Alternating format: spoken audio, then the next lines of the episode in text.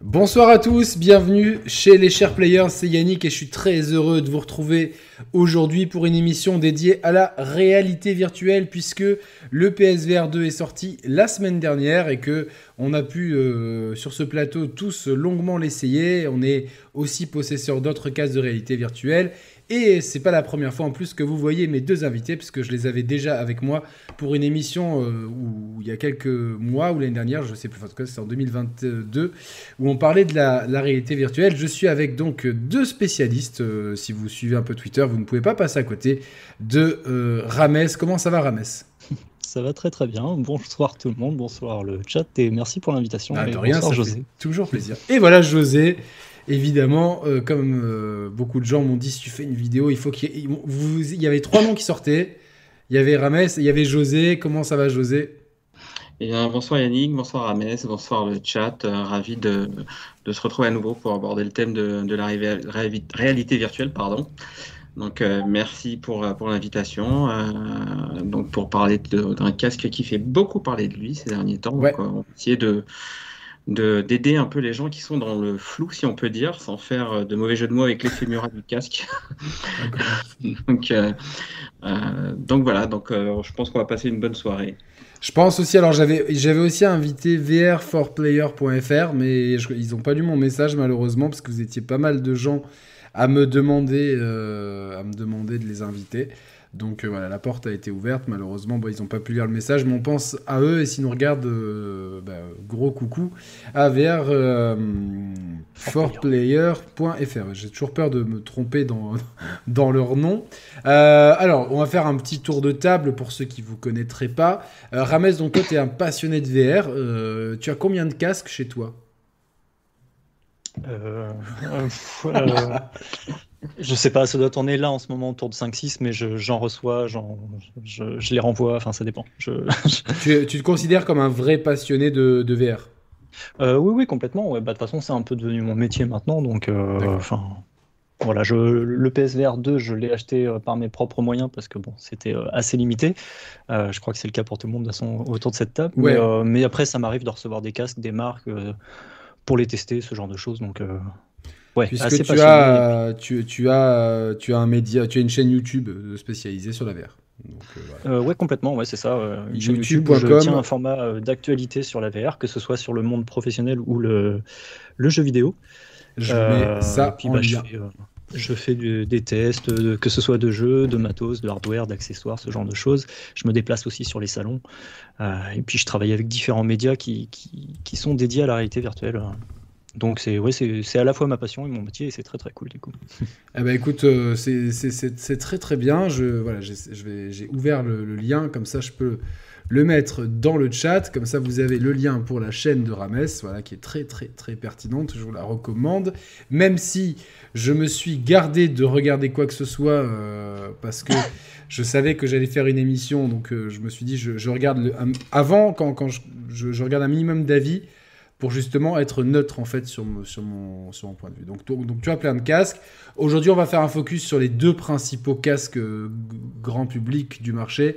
Donc le PSVR 2 et le MetaQuest 2, même si euh, on va évidemment parler d'autres, euh, d'autres casques. Et toi, José, toi aussi, tu, es bien connu des, des fans de la VR. Hein. Ton nom revient souvent quand on parle de VR et Twitter. tu as combien de casques chez toi actuellement? Euh, moi j'en ai trois exactement, donc le PSVR, le Quest 2 et, euh, et le PSVR 2. Comme moi, comme moi. Donc euh, même si j'ai touché, touché, un peu à tous les casques, un peu dans mon, dans mon existence, mais, mais sinon à moi personnellement, ouais, j'en ai trois. bah écoute, c'est bien, et tu es un passionné de VR aussi, et donc tu as le PSVR 2 depuis sa sortie, j'imagine.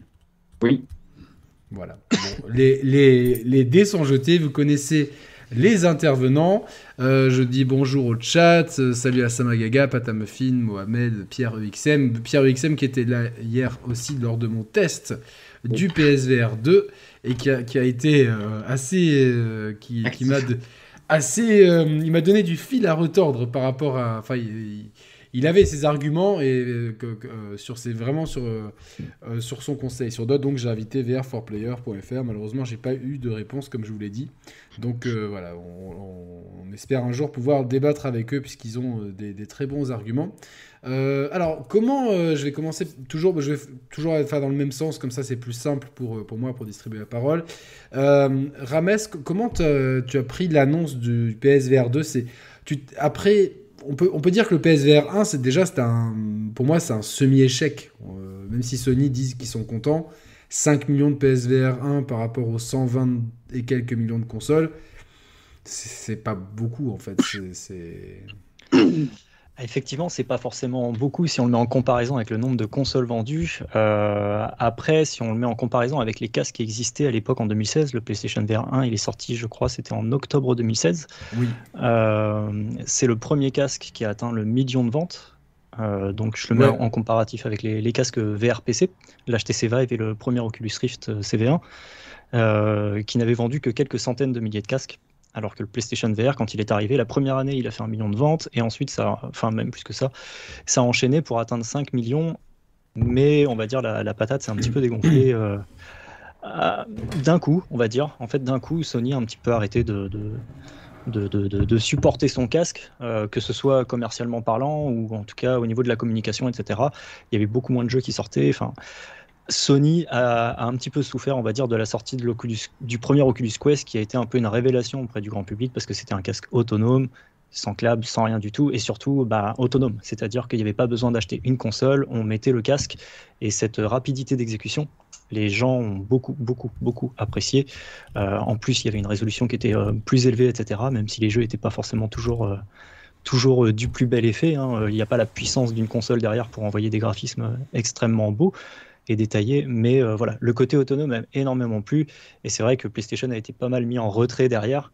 Donc, euh, donc euh, ça a été un, casque qui a connu un très très bon succès dans ses débuts et qui s'est quand même pas mal calmé, on peut le dire effectivement, sur la fin, voire qui était sur la fin de sa vie, juste avant que le PSVR 2 arrive. Là, c'était très difficile pour les joueurs PlayStation VR qui restaient encore. Ok, et toi José, qu'est-ce que tu as pensé? Est-ce que tu penses que le PSVR 1 c'était un échec ou un succès?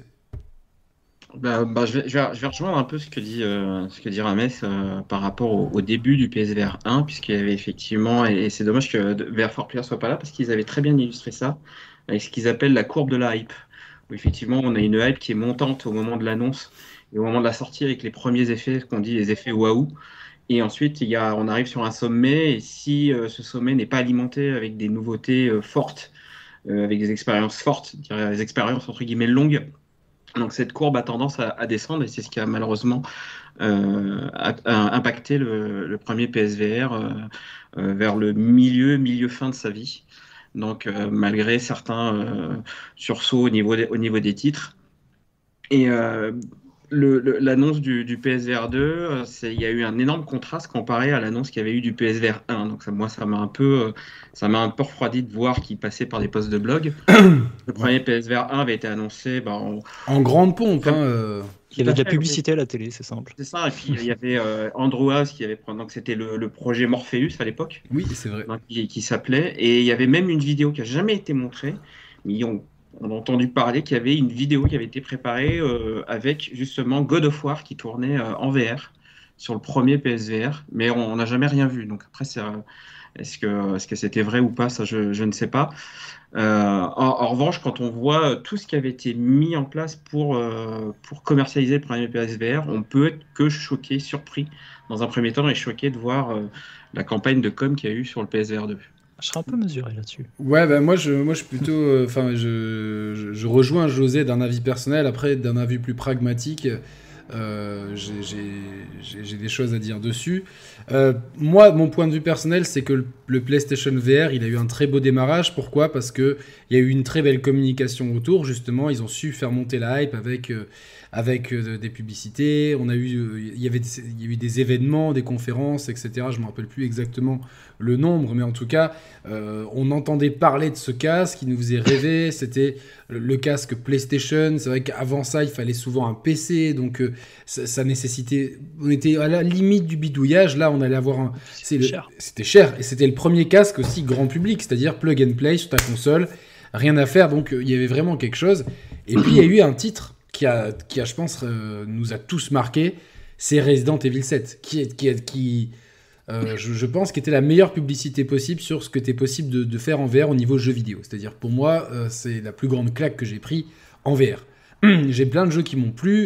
et j'ai cessé de vanter les mérites de certains jeux VR, même certains qui n'étaient pas trop connus, euh, comme euh, Walk, euh, Walkabout Mini Golf par exemple, qui est exceptionnel.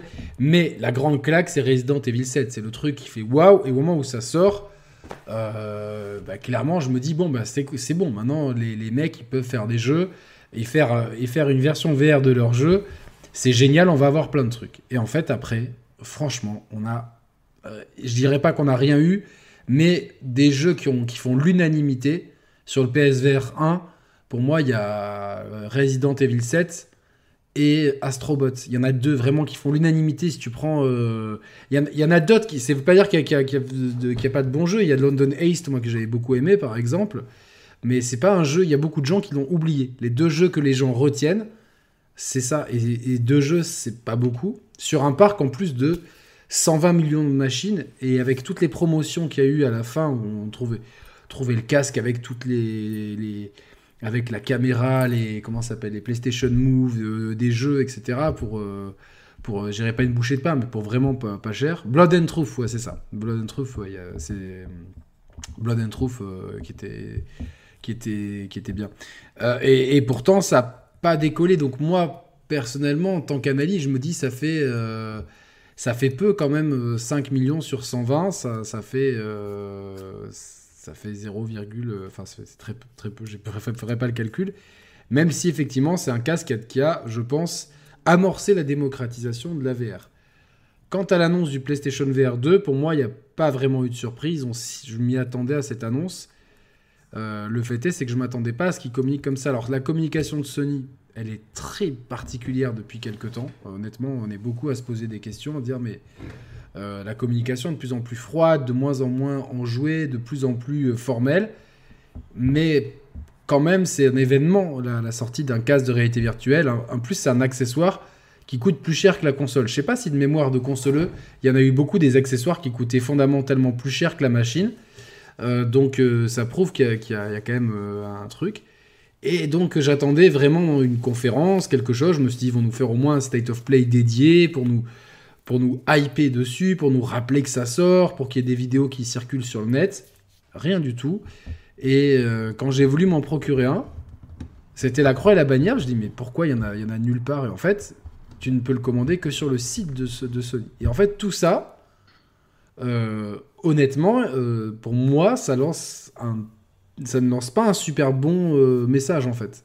Qu'est-ce, que tu en as pensé, toi, José de la, Est-ce que tu trouves que la communication, elle est suffisante de Sony Ou est-ce que tu es plutôt comme moi à, me dire que, que, quand même, pour, pour, le lancement d'un, nouveau périphérique, c'est timide?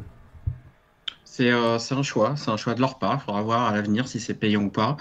Euh, pour comparaison, euh, il y a dans les casques autonomes, euh, je compte sur Rames pour me reprendre si je me trompe, a, il, y le Pico 4 a été, a été annoncé aussi un peu, un peu, de la même manière, et puis comme étant le concurrent du Quest 2, mais qu'on ne trouvait dans aucun point de vente. C'est-à-dire qu'il fallait le commander sur Internet. Euh, et aujourd'hui, on voit ce que ça donne, puisque euh, je crois que les, les, Chinois maintenant veulent passer un accord avec, euh, avec Meta pour pouvoir implanter le Quest 2 sur le territoire asiatique. Donc, d'après ce que j'ai pu voir, donc et on voit que bah, le, le, le, Pico maintenant a du mal à, à, trouver sa place donc, ça, sur, certains, sur certaines bah, zones. Bien sûr, c'est logique quelque part. Mais, mais c'est le, choix, le choix de PlayStation.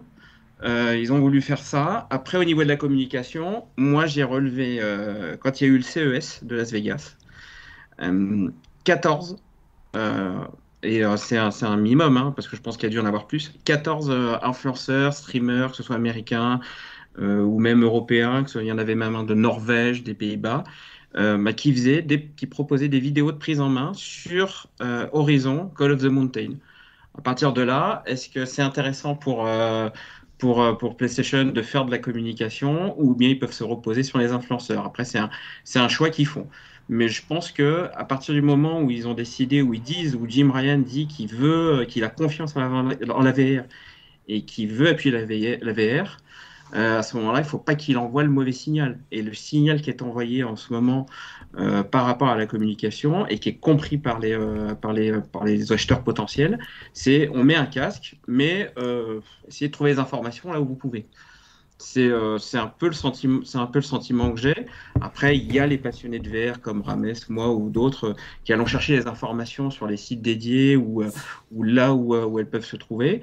Mais euh, je pense que le, grand public a besoin d'avoir euh, des informations qui viennent du. Euh, Au-delà du, grand public, excuse-moi de t'interrompre, après je donnerai la parole à, Rames, mais il y a Chloé que je salue chaleureusement.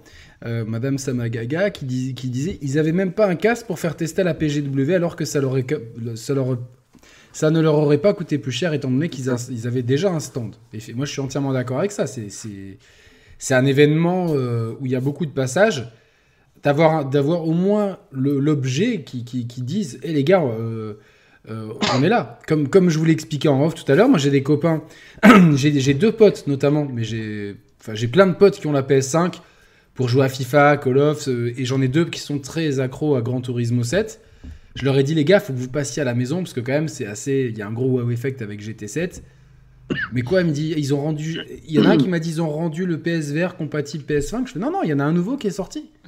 Ah bon, je n'étais pas au courant. Et l'autre, il m'a dit, mais comment ça? Ils, ont déjà, sorti un nouveau casque, mais que. Mais, euh, tu vois, ils étaient surpris de pas être au courant en fait. C'est pas des et c'est pas des joueurs, euh, c'est pas des mecs qui vont tous les jours regarder des vidéos, mais c'est des gens qui s'intéressent quand même au milieu. Et ça, prouve bien qu'il y a un déficit de com. Toi, Rames, tu, tu l'analyses comment cette communication euh, que moi je qualifie de timide. Tu peux la qualifier autrement, mais. Euh, Alors je pense qu'on peut de toute façon s'accorder à dire qu'elle est timide si on la compare à celle de 2016, effectivement, où comme on a dit tout à l'heure, il y avait des, publicités qui passaient à la télé. Enfin c'était, mais c'est pas voilà le, même rapport qu'on a aujourd'hui à la réalité virtuelle comme celui qu'on avait en 2016. En 2016, quand la VR est arrivée, euh, avant que Sony se lance, il y avait que les casques PC qui coûtaient assez cher et donc c'était un petit peu de l'ordre du fantasme pour beaucoup de monde. Euh, du coup, quand Sony est arrivé, Sony n'a pas hésité à, vraiment lâcher les chevaux, on va dire, en termes de communication. Le problème, c'est que euh, le premier State of Play qu'il y a eu en 2016, lorsqu'il y a eu la présentation des jeux du PlayStation VR, la réaction des joueurs a été extrêmement violente euh, face à, Sony. Et c'était la réaction des joueurs de PlayStation. Donc PlayStation se prenait un retour de pédale de sa propre communauté qui disait on ne veut pas de VR, c'est moche, c'est pas beau, etc. Suite à ça, Sony a complètement stoppé de communiquer euh, sur les jeux VR dans les State of Play durant toute la, période du premier PlayStation VR. Il y a eu quelques jeux qui ont été annoncés. Je t'entendais parler de Resident Evil 7 et de Astrobot, mais il y en a eu tout plein d'autres. C'est juste qu'ils ont été beaucoup moins affichés en fait par Sony. Euh, pour en avoir acheté, pour en avoir acheté pas mal sur le, pour le PlayStation VR, il y en a peu qui m'ont marqué en fait. Bah, ils sont peut-être un petit peu moins marquants aussi parce qu'il y a moins de travail de communication en amont, donc il y a moins de hype, donc on est moins marqué. Après, il y a eu des bons, très bons titres. Il y a eu Borderlands 2 par exemple. Borderlands 2, ça reste un pilier du jeu vidéo quand même. Et euh, quand il est sorti sur PSVR, ça a fait du bruit un certain temps et ensuite ça s'est calmé. On a eu No Man's Sky qui est sorti, qui a un excellent titre aussi. Euh, enfin, qui est no Man's Sky, c'est assez immense, hein, qui ressort là sur PSVR 2. Et c'est pareil, euh, ça a pas extrêmement bien marché en comparaison de l'impact de Resident Evil 7 ou d'Astrobot. Parce que ça reste des jeux, euh, excuse-moi, euh, tu vois, No Man's Sky, c'est un jeu qui est quand même particulier, euh, qui, qui, a en plus eu un très mauvais buzz au démarrage. Et puis, moi, j'ai plein de fois tenté l'aventure et c'est un jeu qui me lourde vite. Donc, c'est-à-dire que dans, dans, leur genre, il y a des très bons jeux.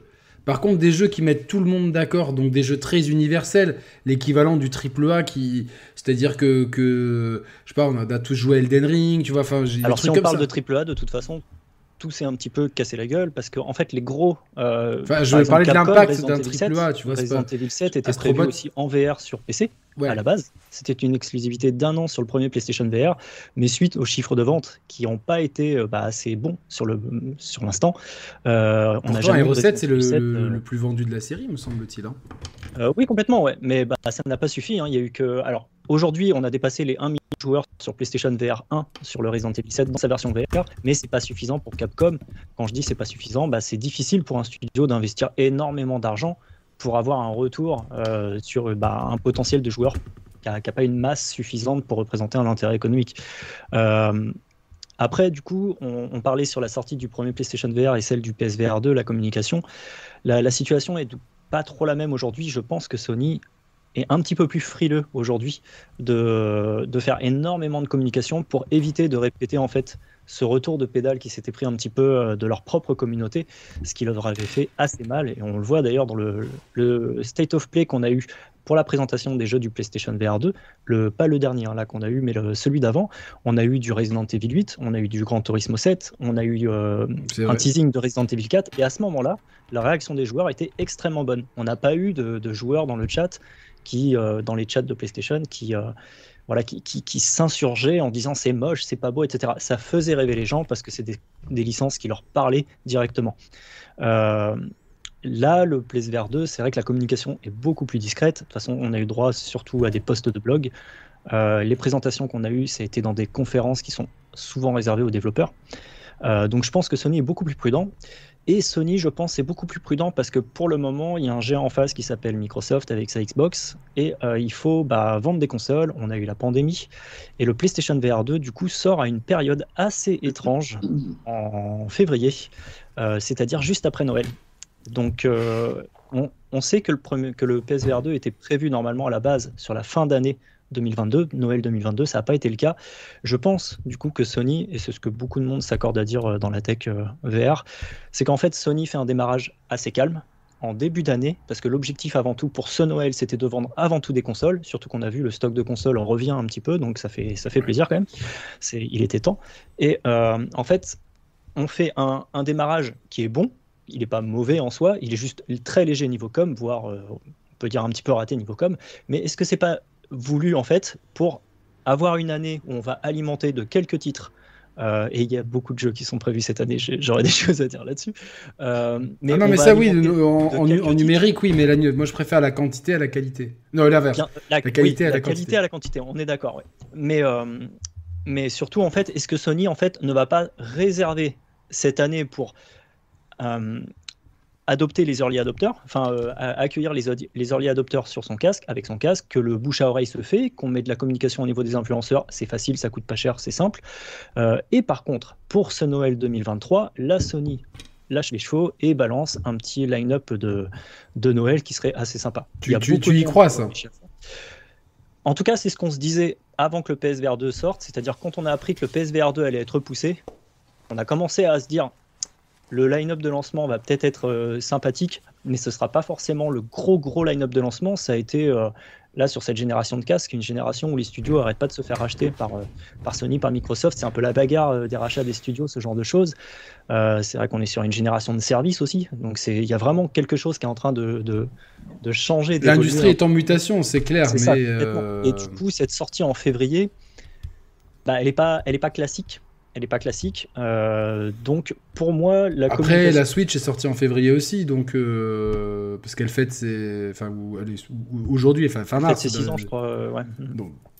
à une semaine près, c'est la, la même fenêtre de sortie, donc je pense qu'au contraire, c'est la période de Noël est digérée, c'est là où les gens peuvent de nouveau un peu investir.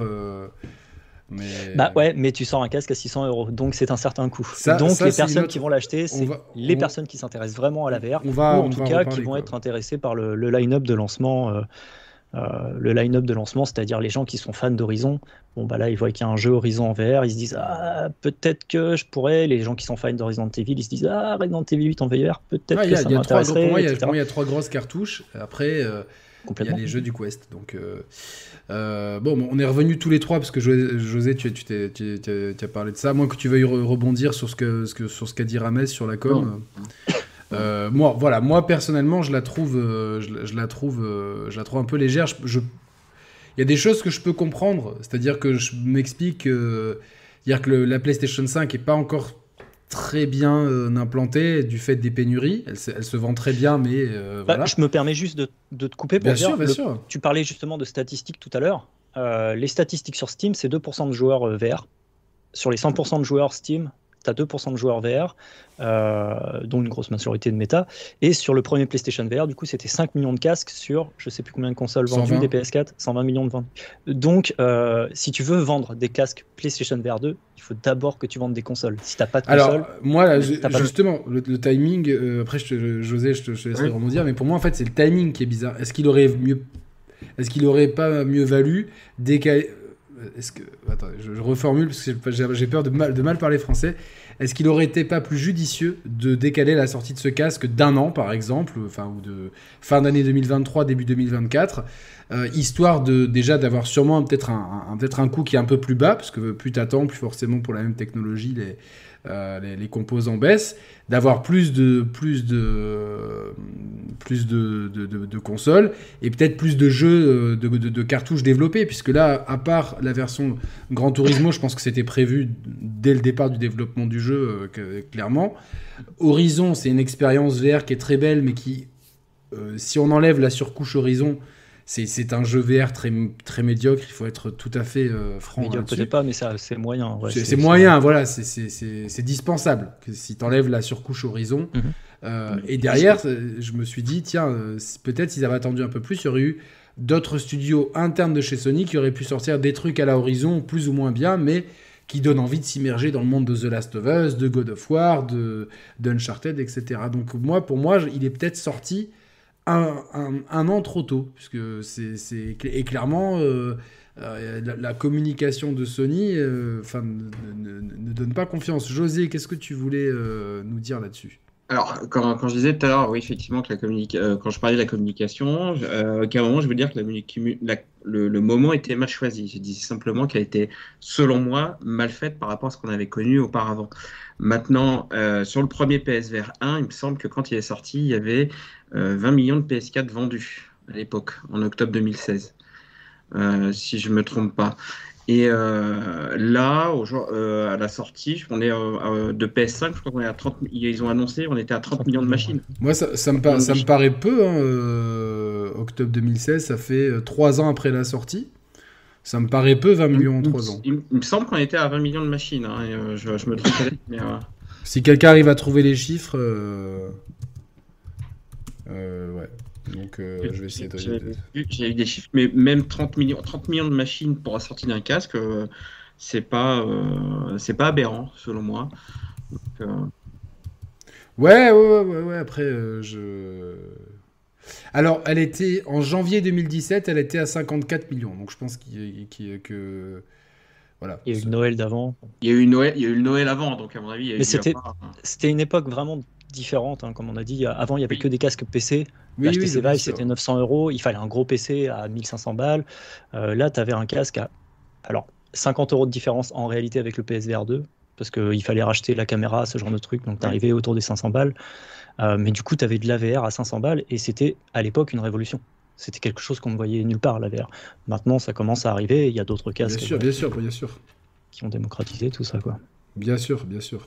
Donc, euh, euh, oui, c'est sûr que le, marché a changé et, moi, je me dis aussi que clairement, quand le PSVR, le premier arrive, on est énormément de, personnes qui ont envie de faire de l'AVR, mais qui n'ont pas de PC ni les, euh, et ou les moyens d'investir et dans un PC dans un casque. Le ticket d'entrée était vraiment très cher. Là, le ticket d'entrée, euh, du moment où tu avais la PS4, il était de 400 balles. Donc euh, finalement, c'était c'était limite, c'était limite, c'était rien, tu vois, par rapport à la VR, c'était pas grand chose. Et on est beaucoup à avoir découvert ça. Et moi, je vois par rapport à ma communauté que j'ai beaucoup sondé, il y a beaucoup de gens qui m'ont dit, bah, j'ai joué un petit peu et je l'ai mis au placard. J'ai mis le PSVR au placard parce que ça manquait de jeux. C'est clair, tu l'as dit, en quantité, il y a eu des jeux. Par contre, des jeux, euh, tu vois, qui te font ressortir le casque, qui te font euh, repasser à la caisse euh, pour acheter un jeu, et qui te font passer la caisse acheter un jeu, et ressortir le casque du placard, il y en a eu. C'est aussi l'avis de ma communauté, hein. je parle en mon nom, comme j'ai dit tout à l'heure, mhm. et au nom de ma communauté. Je pense que pas suffisamment peut-être que les, fans de VR comme toi ou José, euh, qui, qui, qui, sont curieux, qui sont vraiment passionnés, vous allez réussir à trouver un épanouissement dans, dans l'offre vidéoludique du PSVR.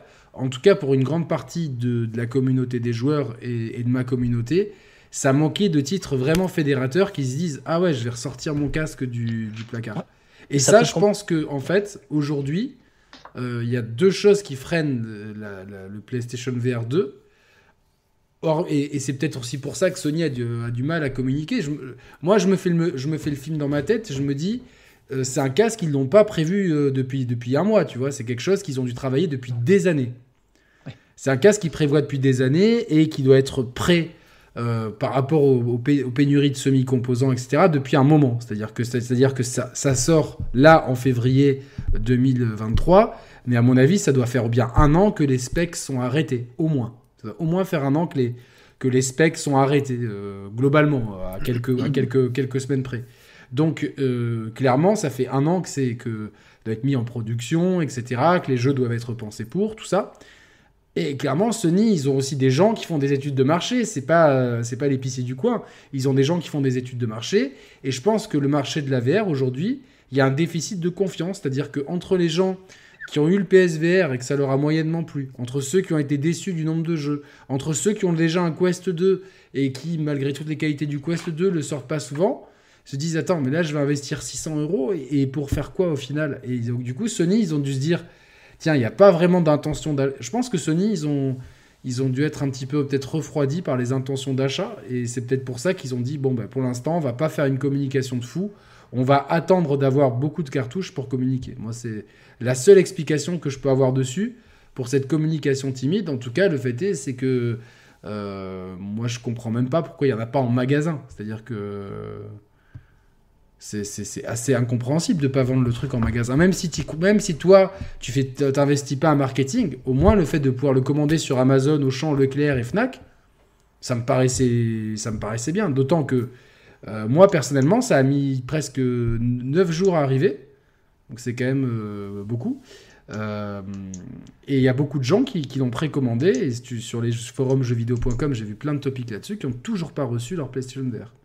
Alors c'est des choses qui sont euh, assez propre à certaines zones. Hein, le, le, fait qu'on le commande que sur le site, c'est pas tous les pays du monde où c'est comme ça. Il y a des pays où on peut le commander sur Amazon, ce genre de choses. C'est assez, c'est assez bizarre, tu vois, que la France quand même. En boutique aussi. Hein. En Espagne, il y avait des, euh, des casques en mhm. boutique hein, dans la chaîne de magasins MediaMarkt. Oui, mais, alors, c'est, très étrange qu'en France, qui est quand même un pays de gamers. Euh, avec un pouvoir d'achat, on est, enfin, même si c'est la crise pour tout le monde, on va dire, mais on n'est pas, enfin, j'ai pas, je comprends pas bien le fait. Euh, euh, et moi, personnellement, ça m'aurait arrangé de pouvoir le bah, prendre à la Fnac. Encore une fois, pour moi, c'est euh, une sortie qui est plus pour les early adopters. Et pour Noël, on lâche les chevaux. Et bah, si tu veux faire, si tu veux créer une hype, il faut éviter que cette hype elle se dégonfle avant que l'effet euh, escompté soit là, c'est-à-dire la vente. Donc euh, si tu commences à créer une hype en février pour euh, ben, une sortie en décembre, il va falloir la maintenir longtemps, cette hype. Et pour un produit comme la réalité virtuelle, qui est souvent vu de façon péjorative des, joueurs flat, parce que les jeux sont pas beaux, parce que parce qu'il y a un câble, parce que c'est fatigant, parce qu'il y a ça à rappeler aussi, c'est que la réalité virtuelle, tu disais qu'il y a beaucoup de gens qui ont rangé leur casque au placard, euh, la réalité virtuelle, c'est un peu comme la salle de sport. C'est-à-dire, au début, quand tu les testes, tu as un effet waouh, tu te dis, ah, c'est trop cool, c'est trop bien. Et puis, euh, petit à petit, tu te rends compte que ça demande un effort supplémentaire que de jouer sur un jeu écran plat. Sur un jeu écran plat, tu es assis sur ta chaise, euh, tu as le café sur ton bureau, tes petits gâteaux, tu peux vapoter si tu as envie ou fumer ta clope, enfin, tu peux discuter avec, avec qui tu as envie, tu, peux, caresser le chat, regarder tes notifications sur le téléphone, tu peux détourner ton regard de, de l'expérience sans que ça te coûte. Et en plus tu es confortable en VR, tu te mets debout, tu commences à bouger dans tous les sens, euh, tu fais un jeu de rythme ou deux, tu te rends compte qu'en fait, ça fait longtemps que tu n'as pas fait de sport et que tu as mal au bras et que tu as mal aux jambes. Euh, quand tu mets le casque sur la tête, tu sais que tu vas t'immerger pendant une heure et tu peux pas décrocher les yeux de l'expérience. Donc c'est fatigant, c'est euh, quelque chose un peu comme la salle de sport, hein. je prends souvent cet exemple. Ouais, c'est un très les gens ils vont avec beaucoup d'intention et puis bah au bout d'un mois et demi ils se disent ah, je, dois y aller, il pleut dehors, j'ai peut-être pas trop envie de sortir de chez moi et la flemme l'emporte un petit peu et du coup on va on va faire une activité qui est plus confortable. Euh, et, du coup, la réalité virtuelle, elle a, elle a cet obstacle qui, sera toujours présent en fait. Elle n'est pas destinée à remplacer le jeu écran plat. Hein. C'est juste une autre façon de jouer, tout simplement quoi. Mais, euh, mais je pense, ouais, encore une fois, que bah, du coup, euh, Sony met pas trop d'efforts sur sa communication parce que bah, on est en février et qu'il fallait d'abord vendre des consoles. Il y a un acteur en face qui est très puissant et qui. Ouais, mais les consoles, elles vendent toutes seules, limite. Hein. Enfin, même si enfin, c'est tout seul. Il y a une guerre de service maintenant, et on sait que voilà, sur la guerre de service, le Game Pass, bah, ça commence à porter ses fruits, hein, mine de rien. Ça fait des années que Microsoft. Ça a été un peu en baisse hein, récemment. Stratégie. Complètement, ouais. Mais, euh, mais c'est. Mais, mais oui, à terme, à terme, c'est l'avenir, c'est sûr. Ah, voilà, c'est sur cette génération-là qu'il y a un vrai tournant. Comme on le disait tout à l'heure, le marché est en train d'évoluer. Donc, il faut placer ses billes avec prudence et pas se louper. Et la réalité virtuelle, je pense que Sony, bah, elle a bien appris ses leçons et elle sait que c'est un marché qui est pas forcément bien vu par le grand public, qui est assez fragile dans l'état où il est, c'est-à-dire euh, c'est un marché qui est encore en train de se faire, et c'est un marché qui a été délaissé par les gros studios qui bah, ont remarqué qu'il n'y avait pas assez de joueurs, donc ils ne voulaient pas forcément. De toute façon, c'est le serpent qui se mord la queue. Il y a pas, enfin, c'était le même problème pour la PS Vita, c'est-à-dire qu'il n'y a pas, il y a pas beaucoup de joueurs, donc les studios n'investissent pas, donc les joueurs n'achètent pas, et c'est un, cercle vicieux. Quand tu parlais de gros jeux, bah, en fait, maintenant, on n'a pas forcément des gros jeux, on a des bons jeux parce que depuis 2016, tu as des studios qui se sont cassés les dents à tester du gameplay, etc. Et maintenant, ces studios-là, en fait, ben, ont des licences qui parlent aux joueurs, mais aux joueurs VR et pas à des joueurs flat. Un peu comme bah, Call of Duty à l'époque, personne ne connaissait. Il a bien fallu un premier épisode puis un deuxième pour que la licence euh, fasse ouais, c'était vu comme réagir Medal of Honor. Et, euh, ou Medal of Honor. Eh ben, non, non, c'était vu comme un sous Medal of Honor, Call of Duty. Medal of Honor est un très bon exemple, justement. Je, je me tirerai après, promis. Mais euh, tu vois, en fait, ce que je voulais dire, c'est que grosse licence, n'est pas synonyme d'expérience qualitative en VR. Euh, tu as pris Medal of Honor là comme exemple et c'est parfait il y a Hitman aussi euh, qui pourrait faire un bon exemple. Euh, on a eu plusieurs, euh, plusieurs gros studios qui ont tenté de, de, faire des grosses licences en réalité virtuelle et finalement bah, on s'est rendu compte qu'ils ont mis beaucoup d'argent pour avoir des beaux graphismes, etc. Mais le gameplay, le gameplay lui, n'était pas adapté en VR. Et ah du coup, en fait, ces gros studios ont souffert de ce que les premiers petits studios qui se sont lancés en 2016 bah, ont souffert. Ils ont découvert la game, le gameplay en VR que l'extension de la manette, c'est le joueur. Et du coup, le joueur doit prendre une place importante dans le gameplay, la façon dont on utilise ses mains, ce genre de choses. Et, euh, malheureusement, ces, expériences sont un petit peu des échecs.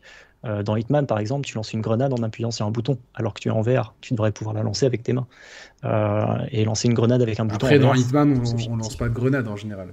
Non, bien sûr, mais euh, c'est pas des grenades, mais tu sais, les, les, petites pièces là pour euh, ah, oui, non, c'est détourner l'attention des gardes, ce genre de choses. Et là, bon, quand tu lances ta pièce avec ta main, tu as un arc de cercle qui se dessine et ah tu vises. Dans Resident Evil 8, il faut vraiment faire du. Exactement, voilà. C'est du motion gaming, ce qu'on appelle du motion gameplay. Quoi. Et, voilà. et du coup, gros studio ne veut pas dire forcément. On, va, on va revenir sur les jeux après. Euh, toi, José, tu, tu, partages un petit peu ce point de vue de, de, de Rames sur le fait que Sony préfère attendre la fin de l'année euh, et que là, euh, il ne s'adresse qu'aux early adopters. Est-ce que tu penses que c'est une bonne stratégie ou tu penses qu'il fallait quand même euh, faire différemment je voudrais juste dire avant que moi je trouve Hitman assez sympa en VR, effectivement, au-delà du fait qu'on jouait qu'à la manette. c'est dommage d'ailleurs, puisque le, le, jeu techniquement est pas mal. Donc il y a certains niveaux qui sont même bluffants donc euh, dans Hitman, si on enlève euh, le côté gestion à la manette. Donc, euh, Après, attends, excusez-moi, mais comme IO Interactive fait un gros suivi de son jeu, on n'est pas à l'abri qu'ils nous sortent une version PSVR 2.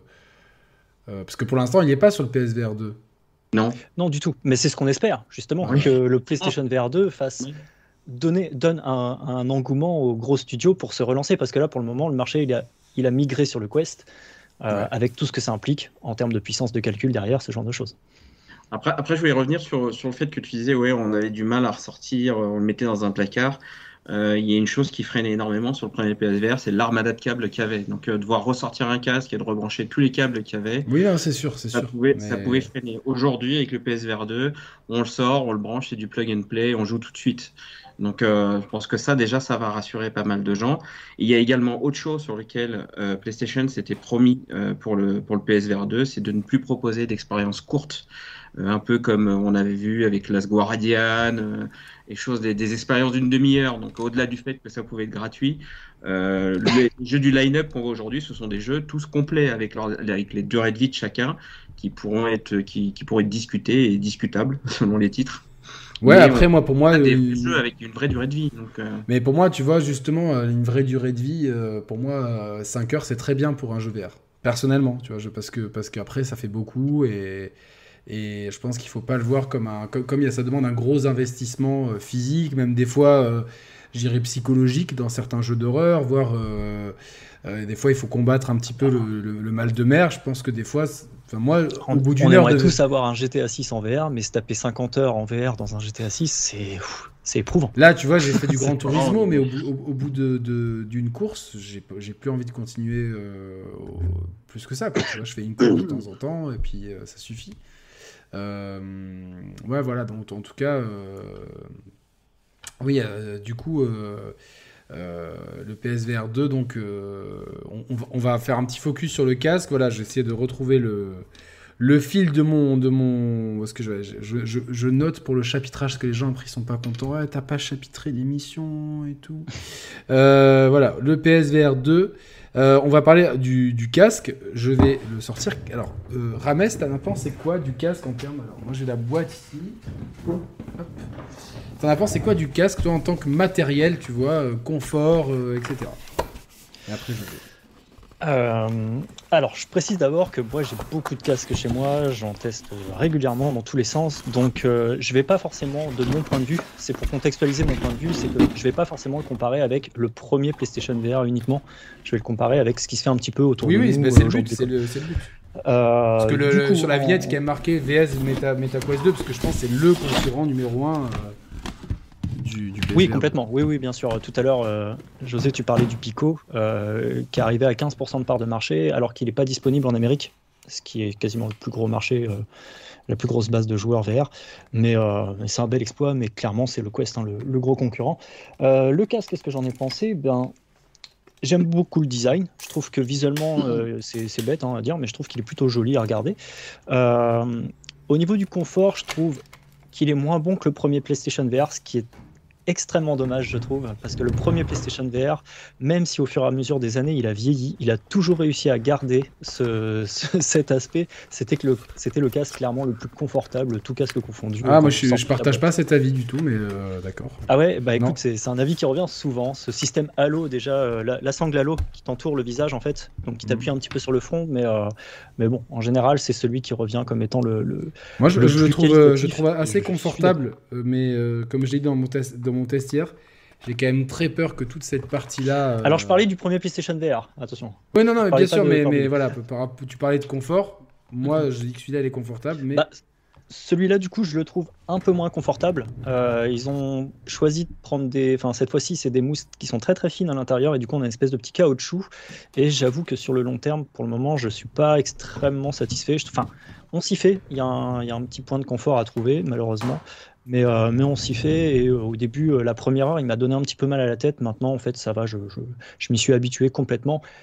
Et pour être assez objectif quand même, la plupart des casques que, que je teste, à chaque fois, au bout d'une heure, m'ont fait un petit peu mal au crâne. Et c'est à force de les utiliser que tu trouves une position confortable, en fait. Donc, si vous achetez un casque et vous le trouvez pas très confortable au début, vous inquiétez pas. Petite précision que, que vous, ne, vous, ne rencontrez pas ce problème tous les deux. Mais quand on a des cheveux longs, euh, euh, c'est galère. Il faut, il, faut bien, il faut bien positionner sa queue de cheval ou détacher les cheveux. Euh, voilà, sachant que quand on détache les cheveux, après la, la, sangle de derrière, elle a tendance à glisser sur les cheveux, donc c'est un petit peu, c'est un petit peu dommage. Euh, et, les manettes, qu'est-ce que tu en as pensé euh, globalement euh Alors les manettes, je suis assez content. surtout que c'est une première pour Sony. Hein. c'est un nouveau système de tracking. Là, le casque se traque directement tout seul avec les caméras qui sont intégrées. C'est un système inside out, ce qui n'était pas le cas du premier PlayStation VR où c'était une caméra extérieure. Et il y a eu plusieurs fabricants qui se sont lancés sur le tracking inside out et qui se sont littéralement plantés. Je pense à HTC avec le Cosmos, qui ça fonctionnait pas du tout quand c'est sorti. Euh, je trouve que le tracking est plutôt bon. Ils s'en sortent assez bien Sony sur ce point-là. Et les manettes, niveau confort, je suis assez, euh, assez satisfait. J'avais un peu peur que l'arceau de tracking soit un peu trop large, un peu trop gros. Mais finalement, sa position qui se trouve bah, au niveau des, des, poignets. Euh, donc on est quand même très proche de, de, la main. On est très proche de ce que propose le, le Quest. Oui, en fait, le Quest, les manettes du Quest, donc les Touch, c'est le design de, référence de Qualcomm. En gros, l'industrie euh, VR, euh, bah, c'est ce qu'on appelle un design de, référence. En fait, utilise un design commun pour tout le monde, histoire de standardiser en fait la technologie pour accélérer l'expansion de la VR. En fait, donc tous les constructeurs, grosso modo, reprennent des manettes avec euh, une gâchette au niveau de l'index, un petit bouton de grip. Et puis deux boutons et un bouton menu, un bouton start, tellement une joystick. Ça, permet évidemment de, beaucoup mieux faciliter les bah, Ça standardise les portages et du coup les, développeurs n'ont pas à s'embêter à remapper les touches, etc. Pour résumer, toi tu trouves le design réussi, tu trouves les manettes réussies, mais tu trouves le casque moins confortable que le premier. Par rapport, moins confortable que le premier, ouais. Par rapport au Quest 2 niveau confort? Alors le Quest 2, quand tu le sors de la, de la boîte, je le trouve pas confortable. Ouais, exactement. Mais, le Quest 2 a cet aspect que tu peux, voilà, tu peux exactement, tu peux le. Avec la. Sans le Kiwi Design, avec c'est très, très, très bien. c'est ça, non, et, puis voilà, moi donc. Euh, comme je disais hier, en sortie de boîte, le PSVR 2 peut-être légèrement supérieur. Par contre, dès que tu mets la sangle Kiwi et l'accessoire de masque Kiwi qui est, qui est là, le casque devient super. Il devient encore plus. Euh, ça devient beaucoup plus confortable. Et plus facile à mettre encore. C'est vraiment hop, hop, tu fermes. Oui, bien sûr, mais il existe de toute façon sur le Quest 2 tout un tas de sangles. Il y a je sais pas combien de. Moi je recommande Kiwi, hein, niveau qualité. Entreprise, euh, oui, oui, complètement euh, pareil. Bien, bien supérieur avec la, batterie en plus. Vous avez des systèmes avec des batteries, ça fonctionne très bien, c'est parfait, c'est très confortable. Mais je serais un peu partagé. Je pense qu'il y a des personnes, je sais que ce système là que tu montrais justement de la Kiwi euh, comme ça, il y a des personnes qui n'aiment pas ce système parce qu'en fait tu sens le, casque qui te serre le visage au niveau de la, face avant. On s'y fait, c'est vraiment une habitude. Bah, c'est pour ça moi que j'ai mis, la, j'ai mis la mousse avant, enfin le, le, silicone, le silicone en plus parce que ça permet justement d'amortir un peu et c'est notamment pratique quand tu as des lunettes et du coup tu as un bon équilibre. Mais en tout cas, moi, ce que j'apprécie, c'est que ça, euh, du coup, ça équilibre un petit peu le, je trouve, le poids du casque. Ah bah, le, poids du casque, du coup, évidemment, la partie qui est à l'avant, donc il tombe. Voilà, donc ça, euh, l'équilibre avec, avec cette sangle et ça permet de le, de, de, le mettre beaucoup plus facilement et d'avoir plus de précision par rapport au truc. Euh, Complètement. José, qu'est-ce que toi, tu as pensé du casque en général, de son design, de son confort, des manettes? C'est, euh, euh, quand on met le casque la première fois, c'est vrai que ça surprend, mais euh, comme dire Mess, on, s'habitue très vite. Hein. Moi, je ne suis, pas, je suis pas très critique par rapport à, par rapport à ça. moi, j'ai en revanche accueilli ça très agréablement, ce qu'ils ont utilisé, puisque le premier PSVR, il a cette fâcheuse tendance, tendance à vieillir assez mal, les mousses s'effritent. Ce qui fait qu'après une session, bah, on se retrouve avec euh, des on a une sensation de pellicule noire sur le crâne. Ah oui, oui. oui, euh, donc ça, c'est, euh, c'était pas désagréable, mais effectivement, donc au, porté, mais une fois que, une fois qu'on l'enlevait, ça pouvait, ça pouvait gêner. Mais, mais sinon, oui, au bout d'une heure, donc ça, ça surprend. C'est le côté nouveau qui surprend un peu du casque, mais au bout d'une heure, j'étais déjà J'étais déjà tout à fait habitué. Et au niveau des manettes, ce qui m'a énormément surpris, c'est euh, la légèreté. Donc euh, les manettes étaient assez légères, donc il y a toute une mécanique à prendre en main parce qu'au début, euh, suivant les jeux, j'avais tendance à appuyer sur X, Y et puis sur le bouton PlayStation en même temps. Donc très souvent, j'arrivais sur la vitesse PlayStation en plein milieu d'un jeu. Je me disais c'est quoi ce problème? Donc mais mais après, je pense qu'avec avec le temps, on va prendre des nouvelles habitudes. Ok. Euh, donc globalement, je suis assez satisfait. Bah écoutez, moi je, je vous rejoins, c'est-à-dire que déjà je trouve comme j'ai dans mon test, la mise, la mise en route est très simple. Donc euh, on branche le casque, on l'allume, on suit les instructions à l'écran.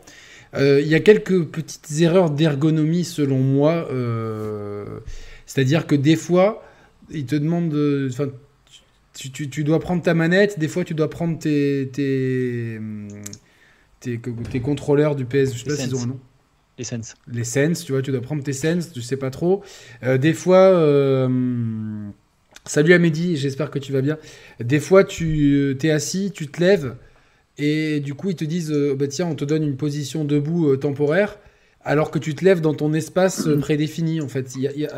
c'est moins fluide de ce côté-là sur le casque, ça sera, j'espère, sûrement, c'est réglable par une mise à jour, mais c'est vrai que, tu sais, quand on vient du Quest 2, on se dit, tiens, il on n'a même pas d'interface dédiée en fait. Tu vois, c'est vraiment euh, même si. Ah, Meta a 4 ans d'avance, hein, parce qu'ils sont, euh, ils sont arrivés 4 ans en avance avant et ils ont eu le temps de développer tout, bien sûr, justement toutes ces petites optimisations. Euh, parce que là, voilà, je que seuls eux ont hein, de toute façon. Quand, je passe de debout à la zone assise, bah, assis, il va me dire tiens, ça c'est ta zone assise, mais j'ai voulu me reculer un peu pour jouer à Gran Turismo. L'écran, c'est, tu vois, genre. Euh, bon, ok. Et, pareil, j'étais assis, je faisais ma session de jeu. J'ai voulu me lever en plein milieu de Resident Evil. Il m'a dit Eh ben, tiens, on te donne un cercle pour jouer debout, mais un cercle. Dès que je sortais un peu du cercle, j'avais euh, la grille qui apparaissait.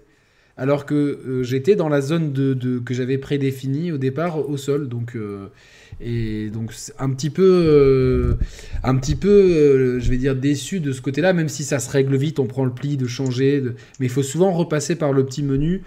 Euh, voilà, euh, pour, quand on passe d'une position à l'autre. Après, globalement, je trouve le, casque confortable. Il n'est pas inconfortable. Euh, il y a un coup à prendre pour le mettre. Et une fois qu'on a pris le coup, pour, ça vient assez vite. J'ai quand même de gros doutes sur la qualité de fabrication. Vraiment, ça c'est quelque chose sur lequel j'insiste. J'ai quand même très peur, comme je vous l'ai dit que euh, bah déjà, déjà, déjà, on a vu sur internet, moi j'ai deux abonnés qui m'ont, un en public, l'autre en privé, qui m'ont parlé qu'ils avaient un problème que le. comment ça s'appelle? Il faut que je fasse pas tomber le casque. Le casque. Sense. Le euh, parce que j'ai le casque sur les genoux. Mais la dragonne du Sense, que, que, ça se casse. Cassé, Donc il y a déjà des problèmes de, de dragon. Je comprends pas pourquoi c'est pas un truc à enfiler, ce qui aurait été beaucoup plus logique. Euh, quid de, si, ces écouteurs-là, même si on peut mettre autre chose, ils sont quand même bien pratiques. S'ils se cassent, est-ce qu'on peut en racheter? Pas de réponse. Et moi, c'est donc, comme je vous l'ai dit tout à l'heure, c'est toute cette partie avec ce caoutchouc très fin. Euh, personnellement, je le, je, le vois très mal vieillir. Quoi. Je vois pas ça euh, passer les années. Mais il est facilement ah, remplaçable, hein, ce caoutchouc. Hein. Ouais, ouais. Je... Alors, j'espère, j'ose espérer en tout cas. Parce que oui, oui ça a l'air, mais je veux pas trop envie de tirer dessus. Au moment, tout s'achète en pack. Et ça, c'est, euh, je trouve, un mauvais point. Euh, C'est-à-dire, si on doit relever un mauvais point, c'est que tout s'achète en pack. C'est-à-dire, si tu as un problème avec tes Sense, tu peux pas racheter des Sense à part. Et ça, je trouve que c'est un petit peu dommage. Euh, effectivement. mais, euh, mais bon, je trouve que ça va. Après, oui, c'est Niveau plastique et finition, etc., bon, c'est, euh, y a, je vois qu'il y, a pas mal de personnes qui rencontrent des petits soucis au niveau de la fabrication euh, et de l'usinage des lentilles. Il y a quelques personnes qui ont des tâches, il y a des petits problèmes logiciels au niveau des Sense. Alors ça, c'est des choses qui peuvent s'arranger euh, de façon logicielle, hein, c'est pas, c'est pas, c'est pas très méchant. Après, ah, mais merci à Nicoris qui a donné 40 euros. merci beaucoup. et je, je, vais juste faire une petite parenthèse. Merci pour tous ceux qui participent. par contre, j'ai remarqué dans mes statistiques que vous êtes 65% à ne pas être abonné. Donc n'hésitez pas à vous abonner à la chaîne, c'est vraiment très important. On, vient de réaliser le meilleur mois avec plus de 310 000 vues sur, sur les 28 derniers jours.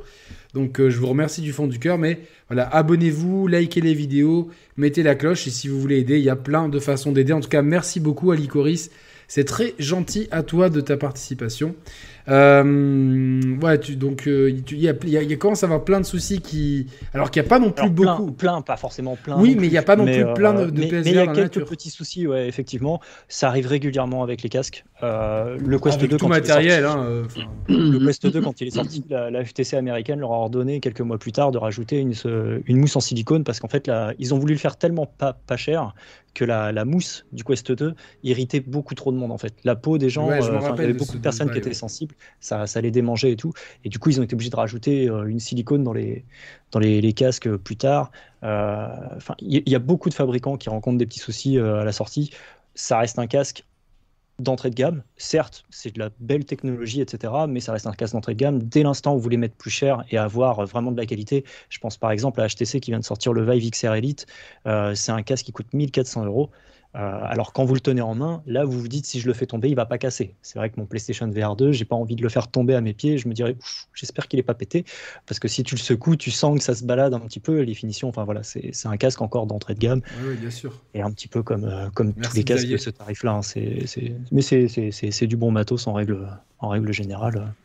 C'est une belle édition euh, PlayStation 2. Ouais, ouais, c'est une, une, belle édition, mais voilà, moi j'ai un petit peu peur sur le temps de, de, comment ça, ça, peut évoluer. José, tu, tu penses que tu, tu, partages mes craintes ou euh, sur la finition? Après, le but, c'est pas de, c'est pas de faire subir un crash test au casque. Hein. Non, non, mais tu vois, enfin, on euh, transpire forcément un peu plus, ah tu vois, parce qu'il y a des jeux où on, bouge, etc. Je, j'ai, moi, j'ai peur que, que voilà, que, que, le caoutchouc s'effrite un peu avec le temps et, et cette politique de pas pouvoir remplacer, euh, par exemple demain, euh, je sais pas, mon, chien il fait tomber ou il mord un, sense, ben, je suis foutu, mon casque je peux plus l'utiliser quoi. Donc euh, ça ouais, ça c'est un problème ouais. Il va falloir que Sony mette en place quelque chose, c'est clair. Ouais. bon voilà sur, sur, toute la sur toute la finition voilà donc, enfin les PS Move quand il y avait un problème il fallait racheter la paire aussi hein, quand, ouais mais tu, tu pouvais au moins trouver une paire tu vois c'est Mais après, je pense que sur les Sense contrôleurs, il y aura des, il y aura, il y aura des offres à terme où ils vont, où ils proposeront d'acheter des, des paires de Sense contre, de PSVR 2 Sense contrôleurs mm. dans le commerce. Donc, je, je, je pense, hein, qui, qui ouais, ça. Ouais, ouais, moi je pense. moi, maintenant, de, de nouveaux chapitres sur le prix. Euh, beaucoup de gens euh, trouvent le prix trop cher. C'est vrai qu'on est au-delà du prix de la console. Euh, et clairement, clairement, on est, c'est assez bizarre en fait de dépenser plus d'argent dans un casque que dans, que dans un accessoire que dans une console. Mais effectivement, comme Rames tu l'as dit, quand on étudie le marché de la réalité virtuelle, on est plus dans, dans un casque entrée de gamme. Les gens ont un peu une image qui est un peu faussée à cause du PSVR 1 et du Quest 2 qui sont dans les 400 dans les dans la fourchette des 400 euros. Euh, et donc du coup, là, c'est 200 euros de plus. Les gens ont du mal à le comprendre, alors que finalement, quand on regarde la technologie qu'il y a dedans, bon, bah, c'est euh, forcément c'est c'est compréhensible. Pour autant, euh, pour moi, le positionnement tarifaire est quand même compliqué à assumer. Je pense qu'il y a aussi, euh, il y a aussi, euh, il y a aussi ça qui rentre en jeu, c'est-à-dire que c'est compliqué de dire, de dire aux gens investissez 600 euros pour jouer majoritairement à des ports de, de Quest, jeux Quest 2. C'est, je, je, je, je, fais volontairement des, des, je mets volontairement un peu d'huile sur le feu, mais je reprends, je reprends ce qui a été dit sur le chat. Euh, voilà. Mais c'est sûr que 600 euros pour euh, quand on a une PS5 pour jouer à de la VR, euh, avec la qualité finalement, ce qui est le plus important, c'est la qualité des lentilles et de, l'écran à l'intérieur, des écrans, euh, bah, c'est très bien. et, ça, se comprend. Par contre, quand on est sur un marché console, 600 euros pour qu'il reste un accessoire, en fait, c'est une question de prisme. Ça dépend. C'est-à-dire que si tu prends, toi, vous, vous, êtes connaisseur en marché VR, toi, Rames, tu as plein de casques. 600 euros, tu te dis, tiens, par rapport au HTC à 1004, etc., ça reste. Ah non, je me dis que ça reste une belle somme quand même. Hein, euh, non, non, mais bien sûr, mais, mais, mais c'est sûr que c'est pas, on n'est pas dans les cas, c'est plus cher. On est plus dans de l'entrée de gamme que dans du haut de gamme. Bien sûr, et, mais justement, comme tu l'as souligné, euh, ben, il faut recontextualiser un petit peu tout ça. Ça peut choquer, euh, surtout quand on Moi, ça m'a choqué console, à première, vue. Quand hein. on est un joueur console, comme tu l'as dit en début d'émission, on n'a pas forcément des accessoires qui coûtent plus cher que la console ça existe, mais ça reste assez casque, je pense. Euh, assez rare, je pense, au, volant, ce genre de choses euh, qui peuvent monter très très haut dans les tarifs. Mais, euh, mais effectivement, c'est pas quelque chose de répandu. un joueur PC, on va dire, est beaucoup plus habitué à balancer euh, des sommes assez astronomiques pour s'acheter une carte graphique à 1500 euros, ce genre de choses. Quand il y avait les pénuries, là, c'était une catastrophe. Euh, mais effectivement, oui, c'est vrai que le, psychologiquement, le prix peut, toucher le grand public. Euh, mais après, justement, quand tu regardes la technologie qui y a à l'intérieur, parce que le PlayStation VR 2, il innove sur certains points, notamment avec l'eye tracking et du coup, bah, les technologies que ça peut permettre, ça, c'est quelque chose qui n'a pas été testé sur des casques grand public sur, euh, bah, de la part des autres constructeurs. C'est des choses qui sont soit en option, et même si c'est en option, c'est jamais utilisé dans les jeux vidéo. Jamais. Là, Sony a fait le choix de l'installer directement sur son casque qui va permettre de démocratiser quelque chose, l'eye tracking. Et ça, la VR en a cruellement besoin pour pouvoir bah, optimiser, parce que bah, la VR, c'est gourmand. Et si tu peux optimiser les ressources, notamment avec des techniques comme le rendu fovéal, ce genre de choses, ben, tu vas pouvoir faire évoluer le marché en bien. Donc ça, c'est cool. Je réagis juste, justement, quand tu as dit je balance un peu d'huile sur le feu, euh, sur les, les jeux du casque. Euh, effectivement, on peut voir ça sous cet angle-là. Euh, si tu achètes un PlayStation VR 2 aujourd'hui, tu vas jouer à 95% des jeux du Quest. Euh, de la même manière, quelqu'un qui achète un Quest aujourd'hui va jouer à 95% des jeux du PlayStation VR 2.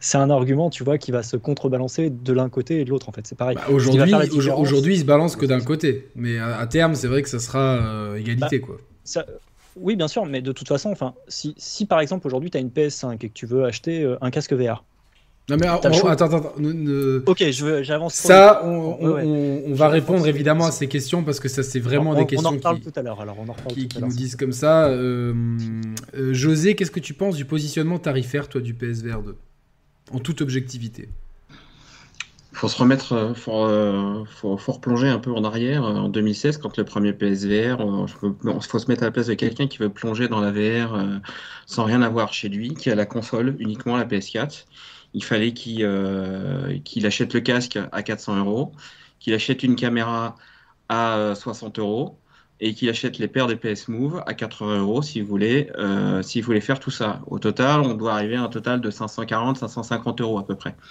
Aujourd'hui, avec le, le PSVR 2, à une hein. différence près, on a le du tout en un. On a tout ce qui était euh, là-dedans, on, on l'a dans le dans le package. Si je peux me permettre juste de oui. d'en placer une, José, juste. C'est un, un, peu le syndrome du, tu sais, quand tu vends quelque chose 399 au lieu de 400.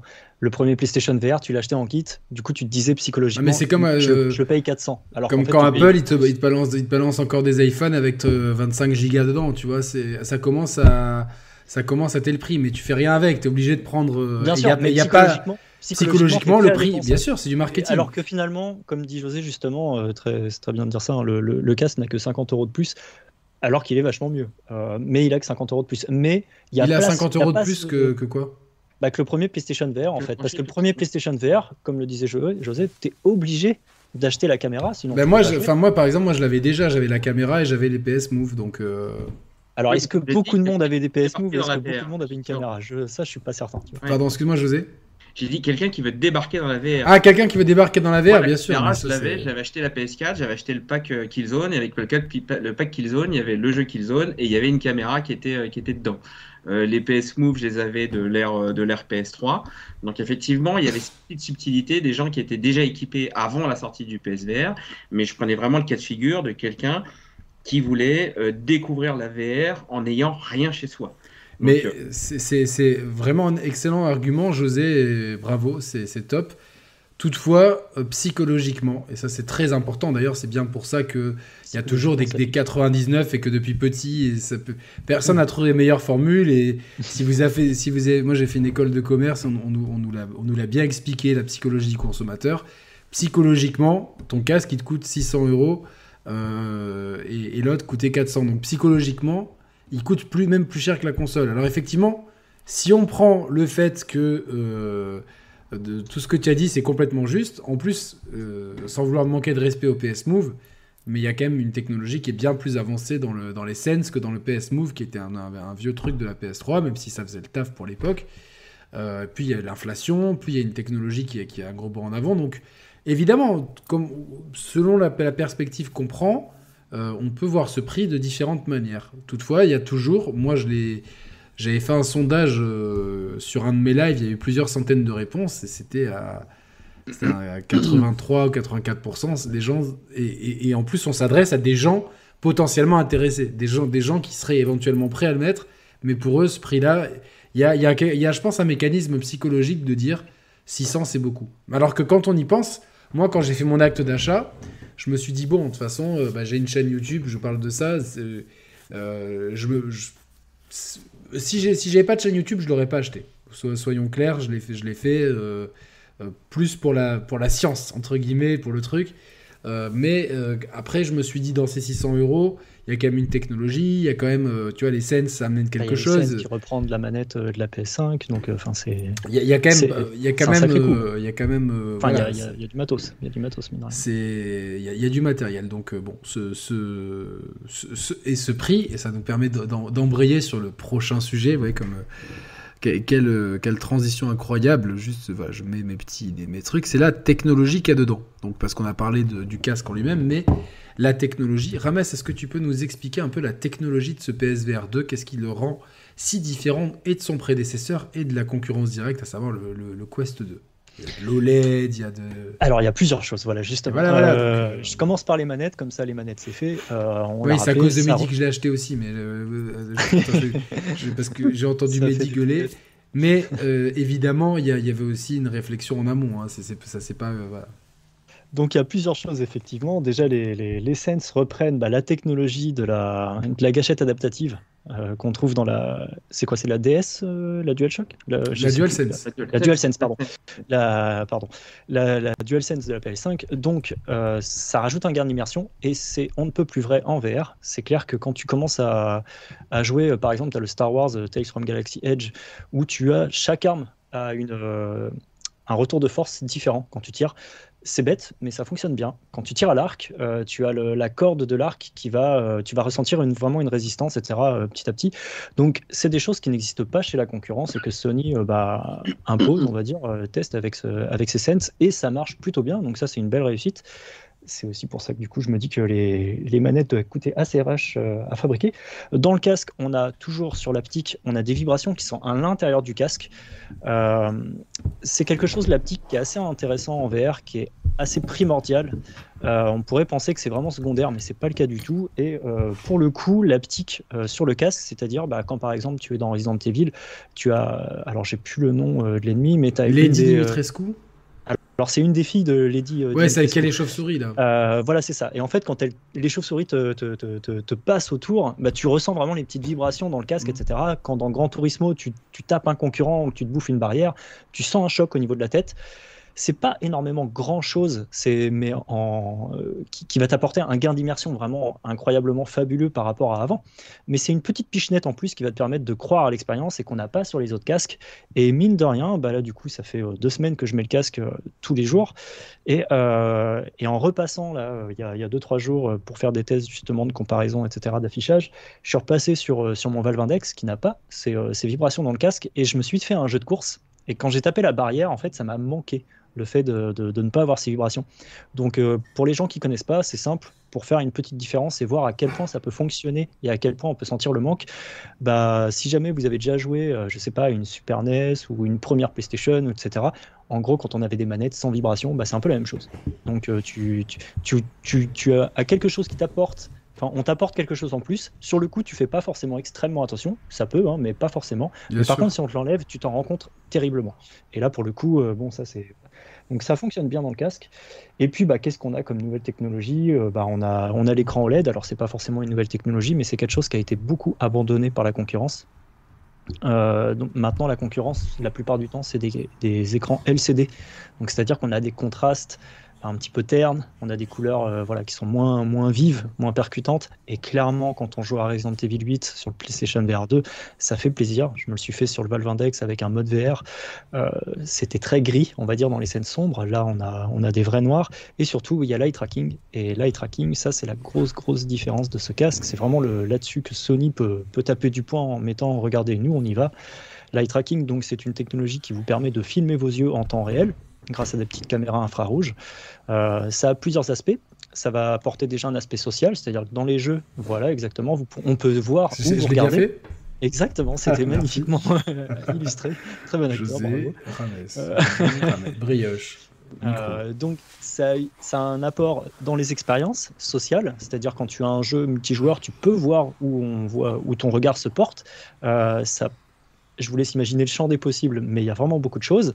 Euh, ça peut apporter sur le gameplay, donc euh, soit dans la navigation des menus, c'est-à-dire que tu vas. On le voit dans Horizon euh, Call of the Mountains par exemple. C'est ça, par exemple, tu peux déclencher tes dialogues. Ça marche extrêmement bien. Voilà. au début, on s'en rend pas vraiment. On se dit pas avant d'avoir testé, oui, bon, ça, va être un gadget. Et puis finalement, quand tu testes, en fait, ça a une réactivité. Je peux te couper, José Rames, pardon, excuse-moi là-dessus. C'est-à-dire que dès la mise en route du casque, en fait, il te demande de le paramétrer et dès le paramétrage, en fait, tu vois la dinguerie du truc parce que parce qu'il te demande de suivre euh, un point, Sur, plusieurs directions. Et puis une fois que c'est fait, il y, y, a une espèce d'octogone de points. Et euh, vraiment là où tu regardes, alors que l'écart n'est pas très grand, et ça pourrait, tu peux te dire, ils ont, ils ont peut-être une marge d'erreur c'est assez bluffant en fait de voir euh, l'eye tracking. Euh, maintenant, puis ça a une réactivité. Euh, dans, des yeux aussi, ça, il, le repère. Hein. Il le repère, ouais, c'est vrai. Mais maintenant, il faut voir. ma seule crainte, c'est, je parlerai après, c'est que comme beaucoup de jeux, tu, on parlait de la standardisation des manettes, c'est un petit peu le cas, tu vois, genre j'ai un peu peur du syndrome DualSense justement, qui est une manette qui est quand elle est très bien exploitée, est absolument sensationnelle. Seulement, les jeux qui l'exploitent pleinement se comptent sur les doigts de la main d'un manchot, si je peux Alors justement, j'enchaîne là-dessus, voilà. parce que du coup, ça, ça permet une accessibilité pour la navigation, euh, pour du gameplay. Comme tu l'as dit, ça peut être utilisé ou pas, on verra, seul l'avenir le dira hein, de toute façon. Euh, je rebondis aussi ce que tu dis, José, ça, ça, ça, réagit quand tu, quand tu clignes des yeux. Il y a un jeu qui s'appelle Switchback qui va sortir, c'est un jeu d'horreur. Euh, tu te retrouves à un moment donné dans une pièce avec tout un tas de mannequins Et si tu clignes des yeux, en fait, à chaque fois que tu clignes des yeux, les mannequins s'approchent de toi. Et ils veulent te tuer, évidemment. Donc il faut surtout pas cligner des yeux pendant un instant. Mais le problème, c'est que tu es dans une pièce qui fait peur. Du coup, tu n'as qu'une envie, c'est de fermer les yeux et de te barrer le plus vite possible. Et du coup, là, ça, apporte un véritable élément de gameplay. Tu te retrouves dans un jeu, on te dit regarde surtout pas ça. Bah, qu'est-ce que tu fais en général? Tu, regardes et du coup, bah, ouais, ne pensez pas à un éléphant rose. Voilà, exactement. Ah, tout le monde y a pensé, la même, José y a pensé. Ça peut apporter aussi une assistance. Dans Horizon, c'est le cas. Quand tu tires à l'arc sur des cibles qui sont très, très, très, très loin, tu peux mettre une assistance à l'œil. C'est-à-dire, si tu te mets dans une bonne direction, ça va viser la, cible parce que tu la regardes. Donc, tu as vraiment euh, tout un tas d'éléments de gameplay qui peuvent être. Développer là-dessus, mais ça apporte, et c'est là où l'eye tracking de Sony va vraiment faire la donne, euh, un gain de performance. Parce que l'eye tracking permet ce qu'on appelle le rendu fovéal. Le rendu fovéal, en fait, ça permet de concentrer la puissance de calcul de la console là où tu regardes. C'est-à-dire que l'image que tu vois c'est exactement, excuse-moi, et tout le reste est dégradé. Regardez votre main, mettez votre main devant vous et, regardez-la. Et vous, allez, et vous allez voir que votre main est nette, mais tout ce qu'il y a autour, est flou. C'est-à-dire que ça, ça, reprend en fait la mécanique de l'œil humain. De, de l'œil humain, tout à fait. Ouais, qui, ça, fait que voilà, qui, fait la focale sur le. Qui change, qui change le, le, le, qui fait la mise au point sur ce que tu regardes. Et si vous faites de la photographie, vous verrez bien que selon justement l'ouverture de, de, votre de votre comment, de votre objectif, euh, peut-être plus l'objectif euh, euh, a une, une, grande ouverture, mais qui est, qui est signifiée par un F avec un petit nombre, plus justement il y aura une profondeur de champ euh, très, très... Ça, ça permet de simuler un petit peu ça. Alors, ça, il y a des technologies en VR qui existent hein, pour, pour simuler vraiment ça. Ça s'appelle la varifocale, c'est encore un petit peu différent, mais c'est quand tu, bah, par exemple, tu mets ton doigt devant tes yeux, le, le contre-champ, l'arrière-plan, il est flou alors que le doigt est, net. Et si tu commences à regarder l'arrière-plan qui est 1 mm sur le côté, il devient net et à l'inverse. Et donc, du coup, en fait, dans le, dans, le, jeu vidéo, ça va permettre, euh, selon ce que tu regardes, de concentrer la puissance de calcul sur ce que tu regardes et de libérer la puissance autour. C'est ça, exactement. Ce qui permet d'économiser des ressources et ce qui permet bah, du coup euh, au studio d'avoir un, outil d'optimisation tout en un qui va leur permettre de faire des portages plus rapidement, on va dire, euh, et de bah, passer moins de temps, on va dire, potentiellement sur l'optimisation. Alors, j'espère que les studios ne laisseront pas l'optimisation de côté, que ce ne sera pas une raison pour ça. Mais en tout cas, cette technologie-là va vraiment permettre aux développeurs de, bah, l'utiliser pour ça. Et ça, c'est ça dépendra beaucoup de, si le Quest 3 le, en bénéficie aussi, parce que ça Alors, permet... Non, le Quest 3 n'aura pas de, non, le Quest 3 n'aura pas d'eye tracking. Euh, en tout cas, de ce qu'on en sait, des déclarations officielles, c'est pas c'est pas le cas. Ce sera potentiellement pour le prochain casque. Euh, le Quest Pro a de l'eye tracking, mais il est très peu utilisé malheureusement. Euh, et ouais, comme tu le disais, justement, c'est une technologie, on verra si ce sera utilisé. On sait que le rendu fovéal, c'est quelque chose qui sera utilisé. Par contre, est-ce que l'eye tracking sera utilisé dans le gameplay? Là, c'est quelque chose d'autre. Euh, José, qu'est-ce que tu, tu penses de la techno de ce PSVR 2 Après, c'est une technologie qui est, mise, euh, qui, est à disposition, qui est mise à disposition par PlayStation à charge de, aux développeurs de l'utiliser euh, dans leur jeu. C'est ça, moi c'est ça qui me fait peur, c'est-à-dire qu'on le voit dans, dans, tellement de, de, cas de figure de, de jeux trans-plateformes où en fait, pour, par souci d'économie de temps, parce que de, faire des ajustements pour chaque machine, ça demande du temps, de la ressource et de l'argent c'est beaucoup plus simple de sortir un jeu. Il sort sur le Quest 2, il sort sur le, sur le PSVR 2, et c'est pas grave s'il y a pas, on n'a pas utilisé le, le, le, le, truc fovéal ou le eye tracking ou, le, ou les sense, euh, parce que euh, de toute façon ça, ça, prenait trop de temps et donc trop d'argent de, de, de, faire au cas par cas. Et ça, c'est malheureusement, on le voit déjà dans, dans, plein, de, dans plein de cas. Je prends, je prends la DualSense, c'est l'exemple parfait. Euh, tellement de jeux pourraient l'utiliser mieux, et même les certains studios Sony, je pense au portage de Death Stranding, qui nous a tous un peu déçus quand on, a vu, quand on voit le rendu de la pluie dans Astrobot. Moi, dès que j'ai vu le jeu, je dis ah, putain, si un portage ou une mise à jour de Death Stranding, ça va tuer, étant donné que la pluie est une mécanique de gameplay. Mmh. Au final, euh, non, sans plus. Donc, euh, donc mais toi, tu es content de la technologie embarquée moi, moi, ce qui m'a. Enfin, vas-y, je laisse José, après, je vous dirai ce que j'en pense. Euh, non, l'effet, il, est garanti. Hein. Moi, je, sais que là, le, premier titre, un peu comme beaucoup de monde euh, que, euh, sur lequel j'ai testé, c'est vraiment, c'est vraiment Horizon. Quand on est dans la barque et puis qu'on voit le premier grand, le, quand on voit le grand coup arriver, donc on a les manettes qui tremblent, le casque qui tremble. C'est renversant. L'oiseau tempête qui passe au-dessus, c'est également c'est pareil. au niveau de l'eye tracking, je sais, dans Moss, quand quand vous regardez pas la, quand vous regardez pas Quill, elle vous interpelle. Donc, euh, qui, reste, qui reste un jeu incroyable, hein, Tout à fait. Donc, euh, il y, a des petites choses. effectivement, il faut avoir les, développeurs. bon, pour le Switchback, je crois que c'est Supermassive hein, qui. c'est ça, Supermassive ils l'ont, ils l'utilisent, ils l'utilisent très bien. Donc, quand on arrive devant cette pièce qui s'appelle No Blinking, No Blinking, donc c'est, on, on, tremble rien qu'à voir déjà. Après, il y a un autre jeu qui va, euh, qui va le proposer qui s'appelle Before Your Eyes, où, euh, où, il y aura tout un pan de narration qui se mettra en place en fonction du clignement des yeux que, euh, qui va être opéré dans l'intérieur du casque. Donc, après, à charge aux développeurs d'utiliser la, technologie. moi, je me souviens que sur, sur la Switch, les Joy-Con embarquaient énormément de technologie, notamment une caméra infrarouge, et qui n'a jamais été utilisée par, par, les développeurs. Donc, euh, non, mais même les Joy-Con, euh, si vous vous rappelez la communication euh, avec l'histoire de glaçons qu'on peut sentir, etc. ça, jamais, de chez jamais. Les Joy-Con. Il n'y a qu'un seul jeu, c'est le One to Switch. Le One to Switch, qui, qui voilà, qui était un, le One to Switch, qui est l'équivalent du Astrobot pour la DualSense. Et en fait, on se retrouve dans le même cas de figure, même si la DualSense, elle est euh, elle est prise en compte euh, épisodiquement, mais jamais à 100%. Jamais à 100%. C'est, Je me permets juste euh, de, rajouter un petit détail, c'est par contre, c'est que l'eye tracking, l'industrie l'attendait. C'est-à-dire que c'est vrai que, tu vois, tout, comme les, la DualSense, etc., ou même les contrôleurs du Valve Index, où tu as une reconnaissance vraiment très très bonne des doigts, etc., de la main, avec un capteur de pression, c'est-à-dire plus tu, tu appuies sur ta manette, bah, c'est pris en compte dans un jeu. Il n'y a que quelques jeux qui l'utilisent. L'eye tracking, c'est vraiment une techno qui est attendue euh, depuis tellement longtemps par les joueurs VR que je pense quand même que les développeurs euh, s'empareront de cette technologie pour l'utiliser. Bah, moi j'espère, j'espère en tout cas. C'est toute la question. Euh, C'était une réelle demande des joueurs et du coup, bon. Ouais, l'avenir le dira après. Mais en tout cas, bon, il y, a, y a Mehdi qu'on salue évidemment parce que fait partie de la famille qui, nous dit que, ça, que, son, que son PSVR 2 prend déjà la poussière et que euh, euh, qu'il faut à chaque fois qu'il sorte le casque, qu'il branche euh, avec deux câbles USB, c les, les, contrôleurs dont, dont les sense dont l'autonomie est, est à ses limites. voilà. Je dois tout ranger, tout sortir, penser à charger les manettes. avec deux câbles USB, brancher un câble à la console, quelle lourdeur, mais quelle lourdeur. Mais je peux comprendre aussi, c'est vrai que c'est la VR, quoi qu'il arrive, ça demande un investissement mhm. euh, en termes de, logistique, de temps, de place, de, de, forme. C'est vrai que. C'est moins confortable que du jeu écran place. C'est sûr, c'est moins confortable. Il n'y a pas de débat hein, là-dessus, on le sait.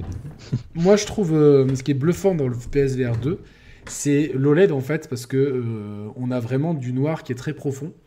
Et j'ai été assez bluffé parce que tout à l'heure j'ai fait des essais de faire du, le mode cinématique qui, dont, que, Sony qualifie tel quel et que je trouve qui, est un petit peu mal expliqué. Et je vous conseille, euh, bon, moi j'ai pas de télé qui fait 120 Hz, donc c'est réglé, mais. Euh, enfin, c'est réglé. Euh, si vous avez une télé 120 Hz, un, je pense, je sais pas s'il n'y a pas un. s'il n'y a pas un petit souci. En tout cas, dans les paramètres, allez régler le mode cinématique sur, sur 120 Hz dans le casque. Comme ça, vous pourrez avoir une image à 120 Hz dans votre casque pour les, les jeux qu'ils prennent en compte. J'ai essayé par exemple euh, euh, Tony Hawk Pro Skater 1 et 2 et Call of Duty Modern Warfare 2. Alors ça amène un petit plus, notamment dans, dans, Call of Duty. On est... Le gap n'est pas aussi évident que 30 FPS, 60 FPS, surtout que 100 VR, c'est pas 120 FPS, attention. Il y a une petite nuance là-dessus, mais en tout cas, le fait est, c'est que ce mode-là, pour, pour jouer à la PlayStation en, libérant la télé, si madame euh, ou monsieur ou, les enfants veulent regarder Colanta ou, ou, ce qu'ils veulent, euh, bah, du coup, tu peux largement jouer à la PlayStation, euh, bah, comme c'était le cas avec le PSVR 1.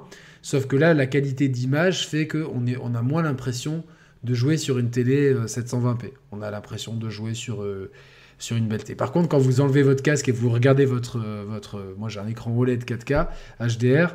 Euh, quand même, tu as l'impression que l'image est beaucoup plus nette. Donc, on, perd toujours en netteté. On parlait d'effet de gris sur le PSVR 1. moi, maintenant, je pense que c'est plus un effet d'un tamis léger. C'est plus une grille, c'est un tamis qui est léger. Alors, c'était pas forcément la grille hein, qu'on voyait sur le premier PlayStation VR, c'était tout simplement la structure vraiment de l'écran qui est derrière. L'effet de gris, c'était vraiment quelque chose qu'on voyait sur, sur le, l'HTC Vive et le, Rift CV1. Mais, pardon, mais c'était devenu un terme valise un peu pour, pour ça. Un petit peu, ouais, complètement. Et effectivement, oui, il y a un petit effet euh, sur le. L'effet Murat d'après. Sur le. Alors c'est ouais, on c'est pas un effet Murat. C'est pas du tout celui-là. C'est euh, une erreur de langage. C'est un, petit peu ce que tout le monde reprend, mais euh, mais c'est toujours la même chose. C'est la même structure. Et si on en parle sur ce PSVR 2, c'est justement parce qu'à l'époque on parlait de l'effet de grille qui était beaucoup plus présent. Et j'insiste sur mes mots sur l'HTC Vive et le Rift CV1. Et ensuite, on va dire, depuis entre 2016 et 2023, on a fait beaucoup de progrès là-dessus. Aujourd'hui, tu prends un Quest 2, tu as toujours un effet de grille, mais il commence à être beaucoup plus nuancé. Euh, tu as un Pico 4 qui est sorti un petit peu euh, il n'y a pas très longtemps. L'effet de grille est largement atténué, on ne voit quasiment plus. Tu as des casques comme le Reverb G2, ce genre de choses. alors là, il faut vraiment le chercher euh, très très loin pour le voir. Et c'est vrai que sur le PSVR 2, bah, du coup, on s'attendait à ne pas en avoir parce que bah, on a une résolution qui est plus élevée que le Quest 2 et techniquement, on ne devrait pas en avoir. Et, on a un petit problème, c'est qu'effectivement, on voit la structure de l'écran. Et ça, ça peut être embêtant parce que du coup, c'était quelque chose qu'on pensait euh, qui était derrière nous. Euh, Alors, ah, le, gros problème, c'est que plus on est précis, et comme l'image est très précise dans, avec le Quest 2, alors, je fais une petite parenthèse, il y a Julien Chies qui va nous rejoindre pendant un petit moment, pas, pas longtemps, mais c'est très gentil à lui, j'attends qu'il me, me bute sur Sky, c'est pour ça qu'on est passé à 4 comme ça. Mais euh, c'est assez paradoxal parce que je trouve que la qualité d'image, elle est quand même incroyable, vraiment, elle est belle. Mhm. Mais quand j'ai vu certains sites américains dire qu'il y a zéro downgrade sur Resident Evil et sur Gran Turismo, euh, faut, faut, doser, comme on dit. Faut doser. il, y a un downgrade et c'est vrai que je pense que Mehdi a été très juste dans ce qu'il a dit. Je pense que ça sera parfaitement parfait quand on aura deux lentilles de 16K par exemple ou de 8K. Alors, pas, forcément. ça. Euh, non, non, pas du tout. T'as pas besoin de ça. par exemple, tu prends un Reverb G2 sur un, PC. Alors, un Reverb G2, la résolution, c'est 2160, si je dis pas de bêtises, par 2160, ou 2140 par 2140. Enfin, bon, bref. Le PSVR 2, c'est 2000 par 2040, donc c'est un petit peu en dessous. tu prends un Reverb G2, si tu as un PC qui tient la route et que tu peux mettre un petit peu de super sampling dedans, c'est-à-dire augmenter un petit peu le calcul de l'image, tu as vraiment une image qui est euh, ce que les, Américains s'amusent à appeler le crystal clear. Euh, ensuite, tu peux passer sur des Vario. Euh, Vario, c'est des casques qui coûtent assez cher. je vais pas vous mentir, ça coûte environ 8000 euros et il faut une licence ensuite qu'il faut payer chaque mois. Vario, ce qu'ils font, c'est qu'ils ont deux écrans pour chaque œil. C'est-à-dire tu as un premier ah écran d'une résolution, on va dire, de, je crois que c'est du 1920 par... Enfin, c'est quelque chose qui se rapproche de celle du Quest. Et à l'intérieur de cet écran, tu as ce qu'on appelle un écran un micro OLED. Donc c'est ce que vous avez dans les appareils photo, les écrans euh, là où vous visez. Mhm. Et du coup, euh, cet écran-là, il a une résolution encore plus élevée. Je crois que c'est du 2800 par 2700. C'est un écran qui fait euh, même pas la taille d'un pouce, c'est tout petit. Et là, tu as une image, mais qui est euh, là pour le coup vraiment euh, ultra bien définie, et tu as une image qui se rapproche, mais alors très très proche de ta télé, de ta télé 4K. Sans mais ça a un prix forcément. Ça a un prix, ça un prix. Mais on n'est pas obligé de monter à du 16 000, loin de là, il n'y a, pas besoin de, de, ça. Et surtout, en VR, on, comprend, enfin, on a, bien compris ce que voulait dire Mehdi, c'est-à-dire vraiment de... Bah, qu'il faut encore augmenter un petit peu. Il faut encore augmenter un petit peu, le parce qu'actuellement... Il faut des machines qui suivent derrière, et c'est là où le rendu fovéal, l'eye tracking, vient, euh, vient jouer sa part. Euh, sa part. Bah écoute, euh, oui, c'est bien. Qu'est-ce que tu penses, toi, José, de la qualité d'image? Moi, je ne vais pas, je vais pas grand-chose à rajouter là-dessus par rapport à, ce qui a été dit. Il y, a un gap qui est évident par rapport à ce qu'on a vu auparavant hein, sur, sur PSVR 1. Après, il y aura toujours des petites différences, mais à l'œil nu, et l'œil nu, ça se voit de moins en moins sur les titres euh, PSVR, PSVR 2. Et euh, sur euh, Resident Evil, j'ai pas, j'ai pas perçu de grosse différence. Est-ce que c'est dû au fait que ma télé commence à être ancienne, donc je vois pas la différence? C'est possible. Alors qu'il y a Julien Chies qui, ne, qui, est, en train de nous rejoindre. Je vais l'intégrer au setup. J'en profite aussi pour dire qu'on est en train de pas mal de se poser la question avec pas mal de monde qui, qui travaille sur la VR, que les, les jeux calculés sont peut-être pas affichés dans la résolution du casque. Et ça, on commence à être nombreux à se poser la question. Ah, mais on, est en train d'enquêter. On, suivra cette enquête avec plaisir. On est euh, donc avec Julien Chiez. Salut Julien, comment ça va? Merci de passer, c'est super gentil. eh bien, attends, je fais n'importe quoi. Moi-même, je mets des doubles sons, donc je vous le, Dawa dans votre émission. Salut, bah super Yannick, salut tout le monde, salut José, salut euh, Rames. Rames. Bah, J'espère que vous allez bien. Ouais, euh, ça va. Ça va, tout roule. J'étais en train de, de time-coder. Comme ça, tu auras ton, ton, petit chapitre dédié. C'est incroyable. Je, Julien... moi, je ne veux pas interrompre votre discussion. Non, non, non, mais hein, euh, juste, du... on, en fait, on a abordé la communication euh, timide. On a, nous, on en a parlé en. C'est peu de le dire. On en a parlé en privé. J'ai expliqué ce qu'on, en gros ce qu'on s'était, ce qu'on s'était dit, qu'on comprenait pas trop cette timidité. Après, on a essayé d'expliquer. On a parlé, on a montré le casque, on a parlé du prix, on a parlé de la technologie. Euh, du coup, là, là, toi, globalement, qu'est-ce que tu penses de ce casque? Est-ce que tu en es content? Et comment tu, tu voilà, déjà, est-ce que tu en es content de ce casque pour l'instant? Alors, moi, je trouve que souvent on me demande est-ce que c'est une révolution? Bah non, c'est pas une révolution du tout. Euh, il y a même aujourd'hui, alors sur des gammes de prix bien plus élevées, des, masques qui proposent un, rendu qui est supérieur, c'est certain. Euh, en revanche, je trouve que euh, il propose Day One vraiment quelque chose d'extrêmement qualitatif. Et moi, ce qui m'importe, en vrai, c'est toujours le même débat. Je m'en fous des boîtes en plastique. Donc en fait, le masque en lui-même, je m'en fiche à partir du moment où il est à un niveau suffisamment correct pour que ça vaille le coup, etc. Ce qui m'importe, c'est à quoi on joue avec. Et je constate instantanément qu'on a Gran Turismo 7, qui pour moi est une sacrée claque. Enfin, vraiment, c'est impressionnant de voir à quel point directement bah, tu plonges dans le vrai Grand Turismo 7, quoi, tu vois, c'est pas un Grand Turismo 7 au rabais où il y aurait non, 4-5 circuits, euh, 3-4 voitures, sur... c'est par rapport à ce qu'ils avaient fait avec euh, euh, Grand Turismo Sport, vraiment là, tu as la vraie expérience GT, c'est vraiment super bluffant, enfin instantanément, tu vois, tu as tous les avantages que la VR peut procurer, à savoir la profondeur de champ, la sensation vraiment du, dénivelé de la route qui est bluffante, enfin tu vois, moi je, suis quelqu'un qui a le vertige dans la vraie vie, quand tu joues sur ton écran, à Gran Turismo et que tu as des pistes sur lesquelles tu as parfois euh, vraiment des pentes, euh, des montées, des descentes, bon, tu les sens, mais enfin, c'est pas très. Euh, t'as pas de haut de cœur, t'as rien et tout. et là, vraiment, es, oh, parfois tu te sens happé, puis tu sens la vitesse. Et puis alors après, ça dépend des bolides que vous avez. Mais alors, quand tu es dans des euh, Formule 1 ou, ou, des voitures qui sont vraiment ras du sol, euh, où ça part super vite, tu as vraiment cette impression, pour avoir eu la chance de, de faire euh, déjà de, je crois que c'est de la Formule 3000 ou un truc comme ça, où, où ça n'a rien à voir avec des voitures, on va dire, grand public que l'on peut avoir, Bien nous, euh, dans la vraie vie. C'est pas du tout le même rapport, le même ratio, etc., de vitesse, d'impression et tout. Bah, ça, tu le re-ressens, et je trouve que c'est euh, impressionnant, et surtout, je trouve que ça marche vraiment super. Donc déjà, il y a ce Grand Turismo. Ensuite, il y a Resident Evil. Alors, je vous entendais il y a un, un instant, vous disiez, ouais, le downgrade, etc. Alors, à titre personnel... C'est léger, j'ai dit que c'était très léger, hein, mais, mais, ouais, on le sent. Je, je trouve que c'est exactement le même style de downgrade que l'on a quand tu as deux super téléviseurs de ouf, c'est côte-côte, et que tu peux faire. Ah, ok, ouais, il y a un petit peu moins, un petit peu plus. Par contre, si je te les retire et que tu les regardes indépendamment, tu diras, bah, l'image, elle est nickel, quoi. Enfin, euh, c'est super. Donc, je, je, ne doute pas qu'effectivement. Euh, sur la très finesse des textures et de machin et tout, il y a un petit peu moins. Mais franchement. Non, ça reste, ça reste, c'est, ça reste impressionnant. Là, honnêtement, moi j'ai, moi, j'ai vraiment eu sur Resident Evil et sur Gran Turismo l'impression de jouer au jeu euh, quasiment, vraiment, euh, sans chipoter, euh, les mêmes que sur mon écran, sauf que j'étais dedans. Et moi, euh, sur Resident Evil, et alors, ce matin, j'ai pas eu le temps de te répondre, Yannick, parce que j'ai écouté ton message ce matin, mmh. mais ce matin, je me sentais pas très très bien et tout, et, et c'est pour ça que je t'ai envoyé un message en disant peut-être que je serai pas là. C'est pas grave, mais merci à toi de passer. Et ça va un petit peu mieux là ce soir, donc ça me fait plaisir d'être avec vous. Merci beaucoup. mais j'étais pas d'accord avec toi euh, sur le fait que tu disais Resident Evil, euh, oui, bon, mais quand tu as fait Resident Evil 7, tu es déjà un peu habitué, c'est pareil. Euh, bon, on est un peu plus beau. Bah, je suis pas d'accord du tout là-dessus.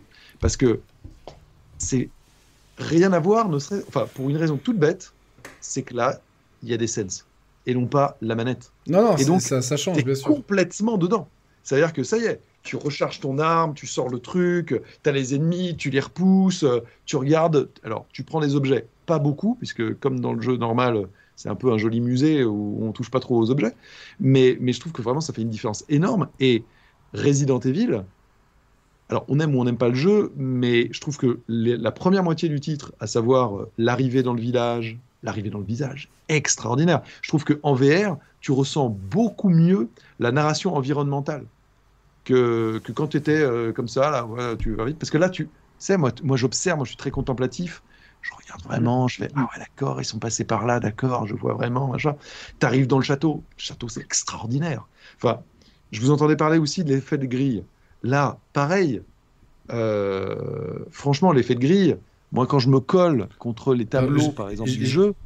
J'ai dit que c'était plutôt un effet que avant on parlait d'effet gris, que là c'était un effet plutôt de petit ami, tu vois. C'est-à-dire qu'on. Oui, ouais, je vois ce que tu veux. Ouais, mais, mais, c'est vraiment quand c'est très sombre. Quand c'est très sombre.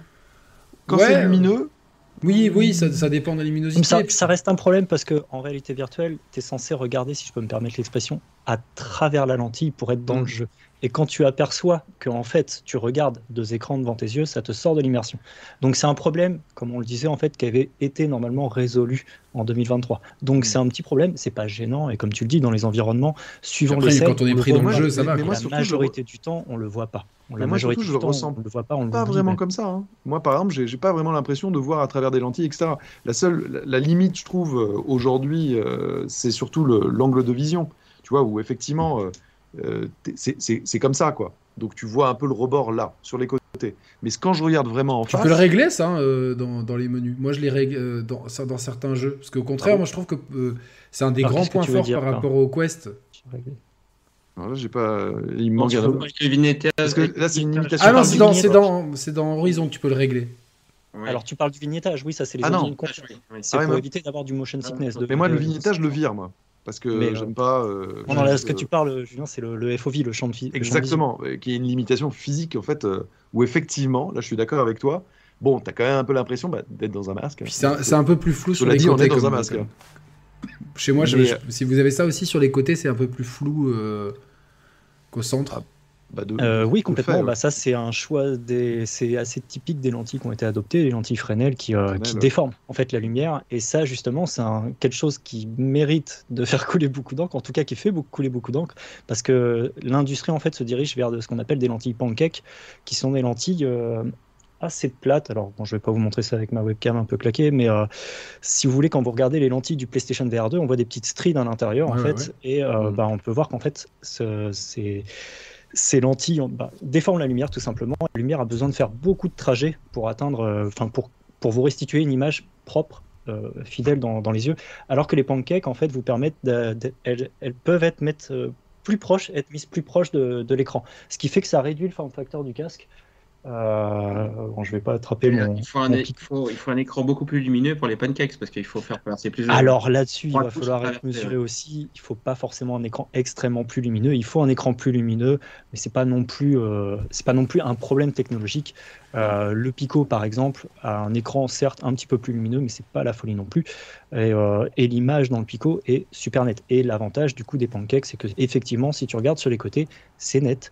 Et ça, c'est un choix un petit peu euh, bah, qui peut se discuter, qui peut aussi s'expliquer hein, de, Sony d'avoir euh, d'avoir mis du Fresnel. Ça coûte moins cher à fabriquer, surtout que Sony a développé des brevets pour traiter la lentille, pour essayer d'avoir le moins de déformations possible, et surtout de virer ce qu'on appelle les, les godrets, donc c'est-à-dire de cette espèce d'effet où tu as l'impression d'avoir nettoyé tes lentilles avec un bout de jambon ou un bout de chiffon euh, tout, tout, tout moisi.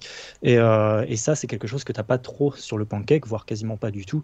Mais par contre, euh, voilà, le Sony a mis du Fresnel et c'est vrai que quand tu prends de l'eye tracking avec le rendu fovéal et que du coup, bah, tu es censé avoir une liberté de mouvement de tes yeux qui est plus grande que les casques précédents. Le Quest 2, c'est du pancake, enfin, c'est du, du Fresnel. La majorité des casques sont en Fresnel, mais aujourd'hui, le marché se dirige vers du pancake. C'est étonnant que Sony soit resté sur cette technologie. Enfin, c'est pas étonnant parce que bon, il y a une question de coût, ils ont développé des brevets, il faut, voilà, faut, faut rentabiliser la, la R&D. Mais, euh, mais il y a un vrai débat autour de ça parce que bah, comme tu mets de l'eye tracking, tu es censé avoir une liberté de mouvement de tes yeux et si les côtés sont un peu flous, c'est un petit peu embêtant. Mais ça reste, enfin rassurez-vous, si jamais vous avez, vous êtes intéressé par. Non, non, là, là, on, ça reste vraiment des, petits détails. Hein, vous savez, on, essaie d'aller au bout des choses. L'important, c'est l'expérience, et c'est vrai que euh, mon expérience, elle, elle, est bonne sur trois jeux, c'est-à-dire Grand Turismo, tu l'as dit, Julien, sur Resident Evil 8. Alors après, moi, franchement, j'ai pas envie de refaire ce Resident Evil. Fais au moins euh, le château et fais Beneviento. Ouais, c'est ce que je vais faire. Bientôt en VR. Euh, pour moi, c'est la vraie expérience du, du C'est incroyable, quoi. Mais juste, j'ai un peu, j'ai un peu de motion sickness sur Resident Evil. Ah Tous les jeux, on est en mouvement, malheureusement. J'aurais aimé un petit déplacement, mais bon, c'est compliqué avec ce mm. jeu. Euh, euh, par case en fait. Donc comme comme RE4 VR le fait très bien sur sur Quest 2 où il y a en plus comme le dit Midi dans le chat, il y a une vraie interaction avec beaucoup beaucoup plus de trucs. Là, on sent que euh, Capcom, ils ont fait une adaptation en VR, mais que tout n'a pas été pensé en amont pour la VR euh, totalement. Bah, alors oui, c'est vrai, tout à fait. Mais alors, franchement, quand même, ah, après le jeu, tu vois, le, les le rechargements et tout, c'est exceptionnel en VR. Enfin, moi, franchement, il y a la plus-value et pour moi, hein, c'est mon coup de cœur absolu de tous. C'est-à-dire que Gran Turismo, euh, c'est très bien. Et, tu fais trois tours de bagnole après. Mais à titre personnel, je suis pas un passionné d'automobile, donc tu vois, euh, voilà quoi. Mais je reconnais l'excellence du truc et franchement, ça, ça m'avait vraiment mis une claque. Euh, Horizon, je trouve que c'est une vitrine technologique phénoménale, mais le jeu m'ennuie. C'est-à-dire que. Ah, c'est ce que j'ai dit tout, tout à l'heure, c'est-à-dire que si tu enlèves la, la, surcouche Horizon, et que tu appelles ça, je sais pas, l'aube des machines, tu vois, un mhm. truc générique, je me suis, je me suis pas vraiment amusé dans Horizon et je trouve que les combats en cercle, euh, esquive droite gauche, bon, voilà. Et, et, je trouve que c'est et c'est le seul sur lequel j'ai eu un petit effet la première fois, pas, pas après, mais de aussi de, de nausée. Ah moi non, tu vois, c'est très moi c'est Grand Tourisme hier. Ah ouais? les dix premières minutes. Égaux, hein, bah non non, c'est C'était terrible et aujourd'hui, tu vois, j'ai refait une partie en prenant euh, une Fiat 500 des années 70, donc le truc qui va le plus. Je, je suis monté graduellement et en fait au bout d'un moment je me suis adapté, mais euh, d'après mes recherches, ça dépend aussi de ton état de fatigue, euh, de, de, ce que tu as mangé, etc. Donc voilà, c'est sûr, mais on n'est pas tous égaux, il y a, y a bah ce problème. C'est pour ça que c'est impossible à chaque fois de répondre. Est-ce que ça donne la nausée? Euh, Oui, parfois, non, machin, c'est compliqué, enfin, etc. Mais en revanche, Resident Evil Village, mais, enfin, moi je sais, moi j'avais eu la chance de pouvoir le tester en avant-première il y a euh, en septembre dernier, je crois. Euh, et j'avais eu une journée entière où il m'avait fait tester plein de jeux, etc. Et le premier jeu, c'était Resident Evil. Mais j'en revenais pas, quoi. Parce que mais là, c'est totalement subjectif. Mais ces environnements-là me plaisent. Ce genre me plaît. Genre être dans le village, dans le château. Moi, dans le château, je regardais chaque texture, chaque euh, boiserie, euh, les matériaux, etc. Et là, c'est là où je dis que pour moi, il n'y a pas d'effet de grille. C'est que je pouvais m'approcher, mais coller le nez à chaque truc. Et le truc était net, totalement net, lumineux, euh, pas pixelisé, en tout cas pas plus que dans le jeu à proprement parler et, être dedans comme ça, avoir ce rapport à Lady Dimitrescu, ça change tout. C'est-à-dire que dans le jeu, sur son écran, oui, on a bien compris qu'elle était grande, etc. Bon, très bien, super. Mais là, quand elle est vraiment devant toi et qu'en plus tu peux te rapprocher comme ça, c'est pas qu'elle est grande, c'est qu'elle est gigantesque. Et que et vraiment, en fait, ça te met, elle te colle une pression de fou. Et je veux dire, émotionnellement parlant, c'est dinguissime. Et là, je vais dire un truc qui va. J'aurais aimé le découvrir comme ça en fait le jeu, tu vois, le découvrir. Ah bah oui, comme ça. J'aurais aimé, euh, comme j'ai découvert euh, RE7. En fait, ce que je disais dans mon message. Mais ça, c'est pas la faute du jeu. Hein? Mais ça, c'est pas la faute du jeu. Non, c'est pas la faute du jeu, mais c'est sûr que. Euh, quand tu, fais, quand, tu fais, quand tu découvres Resident Evil 7, que tu sais rien sur le jeu, en plus c'est la première fois qu'on est, c'est un espèce de reboot de la licence, hein, clairement. Euh, moi, je me suis mangé, euh, et d'ailleurs, bah j'étais avec Roman, on s'est mangé une tarte. Bah, c'était incroyable. Bah, c'était super, sauf que tu jouais quand même à la manette. Tu vois Ça avait quand même vachement ses limites aussi en termes Je, je suis d'accord, mais le fait de, découvrir Resident Evil à 360 hmm. degrés et de vivre l'aventure comme ça, comme c'était notre premier contact pour beaucoup avec la VR, il y avait un wow effect que j'ai pas eu avec Resident Evil 8. C'est-à-dire que ce que je dis, c'est, je suis entièrement d'accord avec toi. C'est très immersif, c'est très beau, les, les, les, les les contrôleurs scènes sont très bien, tout ça. Mais comme, comme on a déjà eu cet effet-là dans les recettes. T'es, es juste en train de décrire la première fois. Bah, ta première fois de à peu près tout dans la vie te laissera un souvenir assez inoubliable, euh, Exactement. négatif. mais euh, une première fois, c'est une première fois. La première fois que tu es allé, euh, je sais pas, un truc qui t'a plu, la première fois que tu as fait ce à quoi on est tous en train de penser, la première fois de plein de choses, c'est la première fois. Des, la, première fois pâtes à la carbonara. Ouais, voilà, bah, c'est ce que je disais. La première fois où tu goûtes un plat, genre où tu as une émotion, la 22e fois, c'est moins pareil. Mais ça, entre guillemets, c'est pas vraiment la faute du jeu. Mais moi, moi j'ai eu une émotion. C'est-à-dire que moi, la, la démo qui m'avait montré en septembre, euh, c'est le moment où tu sors un peu des cavernes là et tu arrives sur le château. Mais j'étais comme un fou. Parce qu'il y a l'immersion sonore aussi. Mhm. Il y a, je sentais le froid presque autour de moi, quoi. Les, les balafres du vent, la neige à qui tombait. Et puis là, vraiment. c'est fou. Hein, c'est fou. La première fois où donc tu arrives au château, je levais la tête.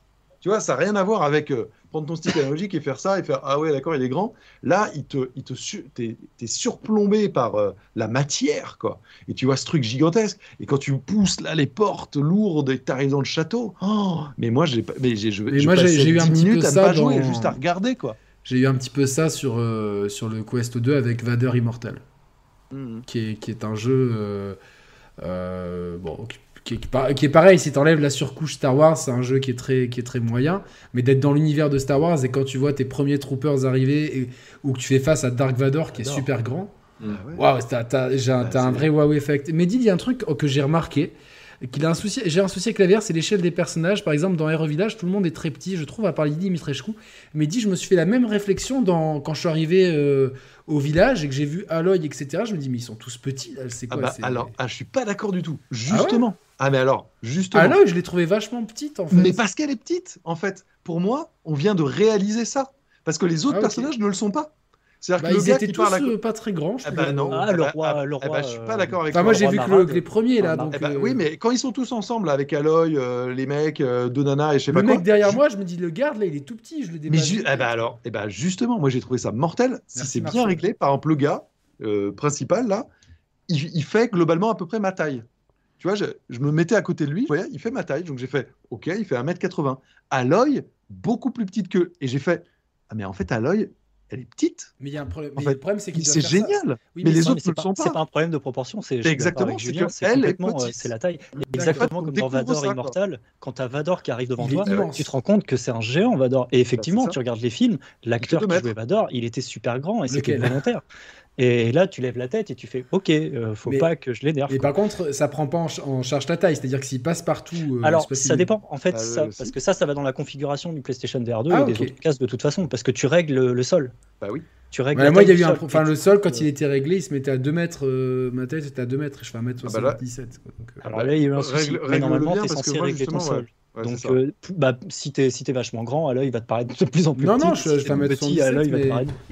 Et puis il faut Il pas hésiter faut- à, tu sais, avec la touche là sur le côté pour recentrer, puis machin, pour recaler, ouais, euh, ça, bien ça sûr, marche bien. Et, et- et alors juste pour parler d'un d'un truc euh, tout bête, quoi. euh, moi, moi, l'une des choses que j'ai aimé dans le PSVR 2 aussi, justement, c'est la qualité de, de se lancer dans, dans l'expérience, quoi. C'est-à-dire que au-delà du fait qu'il n'y ait plus les caméras et que machin, mais c'est pas le premier à le faire, évidemment. Le tracking, pour moi, c'est toujours fait ultra rapidement, ultra facilement. Moi, par exemple, tu vois, j'ai un problème. C'est-à-dire que bah, quand je joue, généralement, je suis plutôt dans le salon, donc je pousse un peu tout, etc. J'ai de la place, euh, voilà. Mais si je veux faire de la capture pour faire mes tests et bidules, il faut que je sois dans mon studio avec le fond vert et compagnie. Résultat, là, je suis avec un bureau et j'ai un recul vraiment pas très grand. Et je me suis dit, ça va être, je vais pas y arriver. Et avec les autres masques, j'étais toujours un peu en galère. Bah là, ça a traqué le truc instantanément et j'ai jamais eu de problème. Alors évidemment, j'ai moins de profondeur, tu vois. La grille euh, qui te prévient que attention, il y a des choses, elle est plus proche, forcément. Il n'y a pas de magie. Mais, c'était tout à fait jouable et surtout, c'est en l'espace de 30 secondes.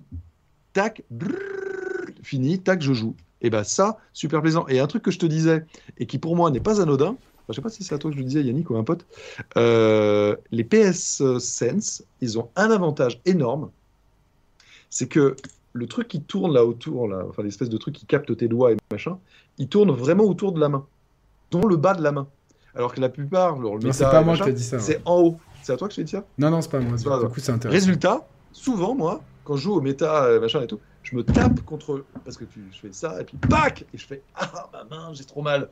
Et ben là, je peux pas le faire parce qu'il y a l'assaut qui me protège. Et donc, j'ai tapé bah, le 7, je l'ai pas cassé, mais du coup, j'ai pas eu mal. Et bah, ça, c'est peut-être un détail pour vous, mais pour moi, ça veut dire que j'ai veut mal à la main. Et donc, ça veut dire beaucoup. Voilà. Mais euh, donc, ouais. Et il y a MeToo dans le chat qui nous dit un truc super intéressant. Aloy fait exactement 1m68. Et bah, c'est la première fois que je l'ai compris grâce à la VR. Et ça, moi, je trouve ça génial. En fait, et bah ouais, elle est pas bien grande. Et c'est top.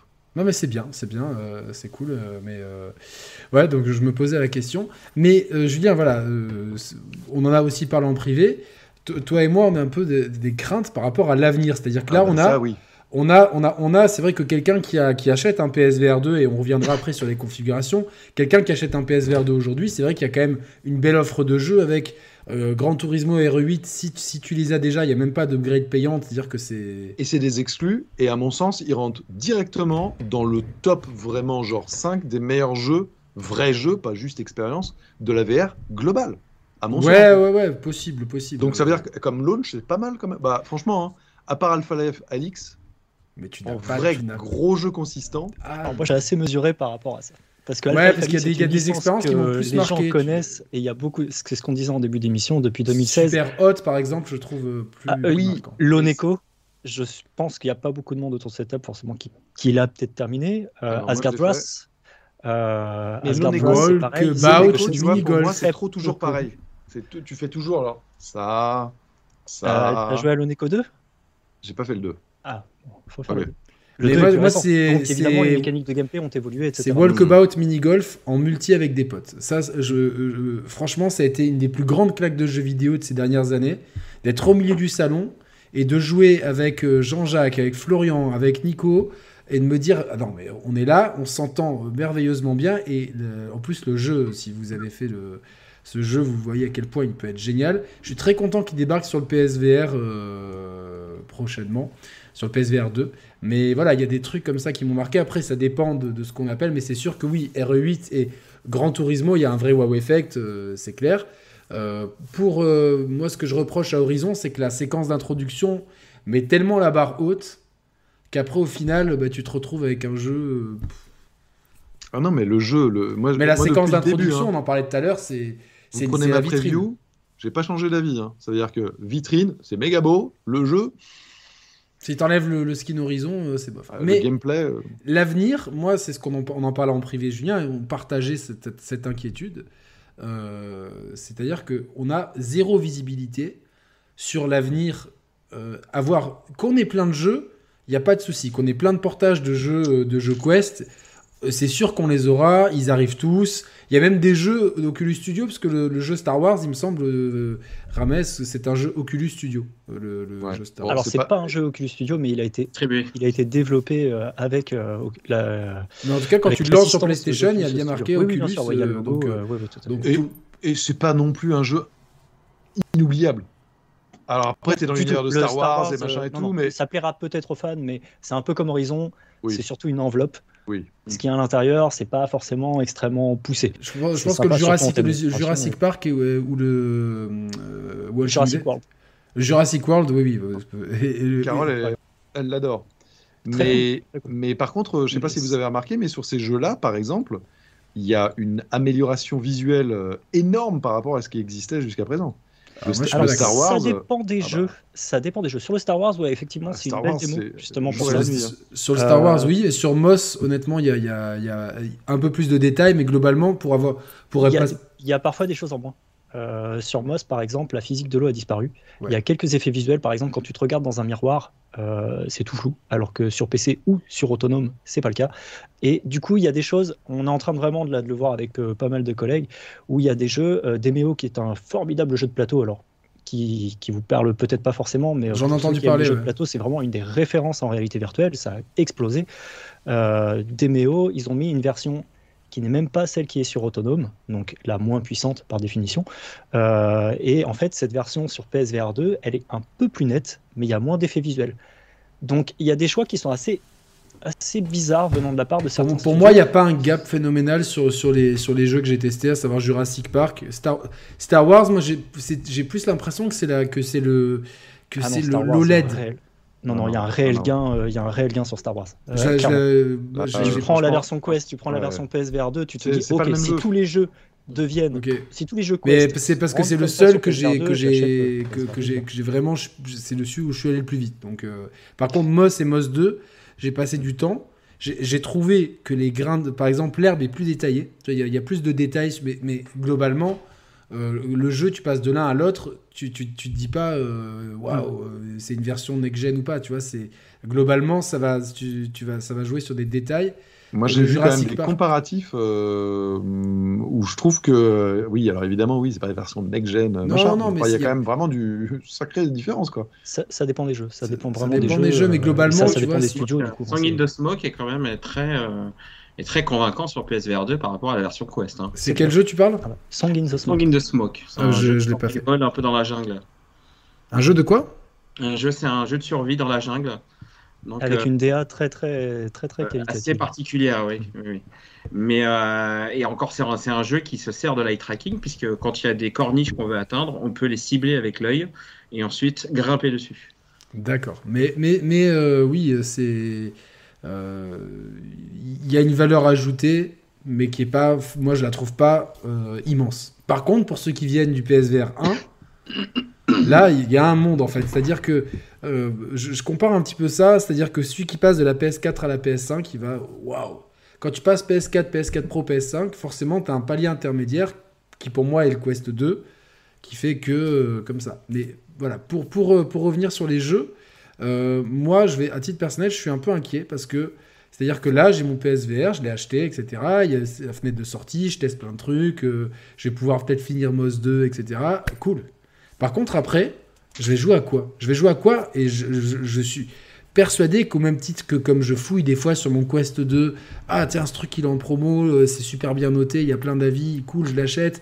Ok, donc des expériences comme ça, mais des jeux marquants comme le sont Resident Evil ou, ou, ou- ou GT8 ou GT7.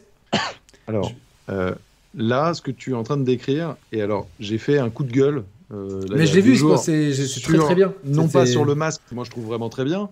Euh, non pas sur les jeux du lancement, où globalement je trouve que pour un lancement c'est quand même pas mal. Si t'as pas tous les autres masques et que t'as pas fait tous les autres jeux, il y a quand même vraiment pas mal Ouais, de ouais, il y a choses de à quoi faire, il y a vraiment de quoi faire. Mais, ça, je suis, sûr. mais moi je trouve que la communication de PlayStation elle est indigente, enfin elle est même, euh, elle est même choquante par rapport au lancement d'un Bah, nouveau on a, on a un à 600 sondage actuellement, euh, y a, y a- c'est 79% des votants sur 216 votes qui la trouvent insuffisante. J'ai Bah mis non, insuffisante. C'est factuellement un problème. En revanche, des échos que je peux avoir, quand même, il y a un élément qui revient systématiquement de la part des développeurs, c'est que PlayStation aurait extrêmement bien travaillé les outils pour euh, permettre de faire du développement euh, sur le PSVR 2. Et ça, c'est quand même une très bonne nouvelle. Autre point, ce que tu es en train de décrire là, euh, Yannick, c'est quand même quelque chose qu'on retrouve finalement sur l'ensemble des masques. Moi, je suis désolé, mais je trouve que l'un des problèmes de la VR au global, c'est qu'il n'y a pas assez de jeux marquants. C'est exactement comme ce que je dis que dans le business du jeu vidéo, il y a évidemment, bien sûr, les, les, les jeux indés, il y en a des merveilleux, plein, trop super, etc. Mais les locomotives, c'est les triple A. et des double A, machin, mais les locomotives de l'industrie, à l'exception de quelques-uns, ce sont les triple A. Bah, il faut des triple A VR. Et bah, moi, je pense que le masque qui va en avoir le plus sera le PSVR 2. C'est le, Parce si que- si c'est pas le cas, c'est inquiétant parce que c'est- Par non, non, mais définition, parce de toute façon, c'est le seul. Bah oui, mais c'est pour, et c'est pour moi un avantage phénoménal quand même. Parce qu'ils vont avoir des studios qui vont quand même travailler dessus. Parce que potentiellement. euh, J'espère, moi c'est ça, j'espère. mais c'est sûr, euh, ça. Après, attention, toujours pareil, ça va pas arriver tout Ça n'était pas le cas avec le PSVR 1. Non, mais parce que c'était trop complexe. Parce que la technologie suivait pas vraiment. T'avais, t'avais, t'avais TPS Move au mieux, c'est pourri. Tu peux pas vraiment faire d'immersion. Euh, t'avais tes manettes. Oui, c'était un le- premier pas dans le, truc. Le marché ils pas sont le même. ils sont Aujourd'hui, la réalité jour. virtuelle avec les casques autonomes, là, Meta, euh, on sait que juste euh, aujourd'hui, c'est tombé, euh, a vendu plus de 20, 20 millions de. Quest. C'est très bien. Euh, et justement, quand on parlait de AAA, etc., sur le Quest, c'est compliqué. Tu peux faire des AAA, mais tu fais des portages de AAA comme Mhm. Resident Evil 4, c'est-à-dire des anciens AAA de l'époque. On sait qu'il y a GTA San Andreas qui a attendu, il y a un Assassin's Creed qui est toujours, euh, toujours pas annulé, on croise les doigts pour que ce soit pas le cas. Euh, il y a eu un Splinter Cell qui était prévu, mais bon, celui-là, il est tombé à la trappe malheureusement. Il y a d'autres jeux qui sont censés arriver sur le Quest, qui sont des anciens AAA, mais de l'époque. Et si c'est le cas, c'est parce que tout simplement, bah, le Quest n'a pas la puissance de calcul derrière pour afficher des AAA qui aujourd'hui parlent aux joueurs écran plat Bah d'actualité, comme R8, comme GT7, etc. Et du coup, le PSVR 2 devient par définition le seul casque qui va pouvoir porter ces jeux-là. Et du coup, je vous entends dire, il n'y a pas beaucoup de jeux. Je vous garantis que du coup, bah, j'ai mon émission toutes les semaines qui sort sur l'actualité VR. Je vous garantis qu'aujourd'hui, là, sur le PlayStation VR 2, il y a je ne sais combien d'annonces qui sont faites. La majorité, c'est pas des licences qui parlent aux joueurs. Par contre, c'est pas des jeux Quest. Enfin, la majorité sont des jeux Quest, évidemment, qui sont euh, donc en une version un petit peu améliorée. Mais tu as une très grosse partie de jeux qui vont être exclusifs au PlayStation VR 2. Je pense par exemple euh, à Firewall Ultra, qui est euh, le Rainbow Six, on va dire, du premier PlayStation VR 1, qui est juste le jeu le plus joué sur PlayStation VR 1 encore aujourd'hui, euh, un jeu multijoueur, etc. On, a, on a des jeux de skate, on a Hello Neighbor, on a, on a Crossfire, qui est une licence un petit peu connue. Alors celle-là, je la connais pas trop euh, sur écran plat, mais c'est une licence qui, qui connaît un petit peu. Enfin, il y a, il y a pas mal de jeux qui vont Mais arriver, moi, mais moi là, contre, je, Rames, moi, je te, je, forcément te- parler je- je te aux joueurs crois. Crossfire, ils vont se détacher un peu de ce qu'on a en écran plat. hein. Ils veulent, euh, ils Ouais, veulent se dédouaner de ça. hein. Donc, euh, Mais je suis pas sûr que ce a soit la bonne stratégie pour. euh, arrive, c'est- ça va être Mais après, il y a un autre titre que tout le monde a oublié, qui est toujours en développement, c'est le Alien. C'est un Alien qui va arriver, qui va se Vios, situer entre ouais. le premier Ouais. Alien sur, sur Vios, donc qui sera un peu un Alien isolation en, en VR, donc euh, et qui est toujours en développement. Et, et- et moi, je pense que regardez le modèle qui est en train de, de bâtir Capcom qui Capcom quand même sur les dernières années est l'éditeur qui, a, qui inspire finalement plein d'autres. Ils sont arrivés avec leur remake qualitatif. Il y a un, Résultat, portage de Street Fighter V en VR. Euh, sur, euh, sur certains euh, trucs en arcade au Japon. Au Japon, ouais. Voilà, qui arrive, et ça m'étonnerait pas que ça arrive sur le PSVR 2, ça. Mais je pense que. Qu'est-ce qu'ils ont fait? Ils ont fait un jeu à la première personne. Et puis après, ils l'ont, ils l'ont fait à la troisième personne, Village. Pour moi, c'est quoi ça? Ça, en fait, c'était du prototypage pour savoir comment réussir à transformer leur jeu de la troisième à la première personne et, et inversement. Et, je pense que ce qu'ils vont faire avec Resident Evil 4, qui est un jeu à la troisième personne, c'est le transformer à la première personne pour le PSVR 2. Bah oui, mais attends, attends, c'est énorme en fait. C'est-à-dire qu'ils sont en train de poser la matrice de jeux troisième personne ou first person à l'envie sur des jeux triple A au budget phénoménaux qui sont des vraies expériences sans euh, ah il y a que trois pièces ou machin. C'est les mêmes jeux, mais que tu y joues comme tu veux soit sur ton écran à la première ou à la troisième, soit sur ton VR à la première personne. Ah, Virgule. Imagine ça, avec maintenant avec Avatar. Avatar d'Ubisoft va être à la première personne. Il y a un deal clairement avec PlayStation. C'est un deal commercial de marketing, oui, mais est-ce que c'est pas aussi un deal parce que bah, ce sera le seul constructeur euh, ça s'y très bien comme licence à la VR de la VR et que la machine va être capable de gérer ça et tu vas être dans le monde d'Avatar Est-ce qu'Ubisoft est va pouvoir le gérer aussi bien que Capcom? Parce que Capcom clairement leur moteur il est extrêmement au point. Pour un moteur maison c'est Insomniac. on sait, Insomniac a fait de la VR oui et puis Unreal a développé des je vulgarise hmm. très grossièrement, mais Epic, euh, avec son, moteur Unreal, euh, a développé des outils pour justement passer un jeu écran plat en réalité virtuelle j'ai envie de dire en appuyant sur le bouton magique. Hmm. C'est pas comme ça que ça se passe évidemment, mais, euh, ça a été destiné, voilà, ça a été développé dans cet intérêt-là. Et c'est vrai que bah, jusqu'à maintenant, c'était pas le cas.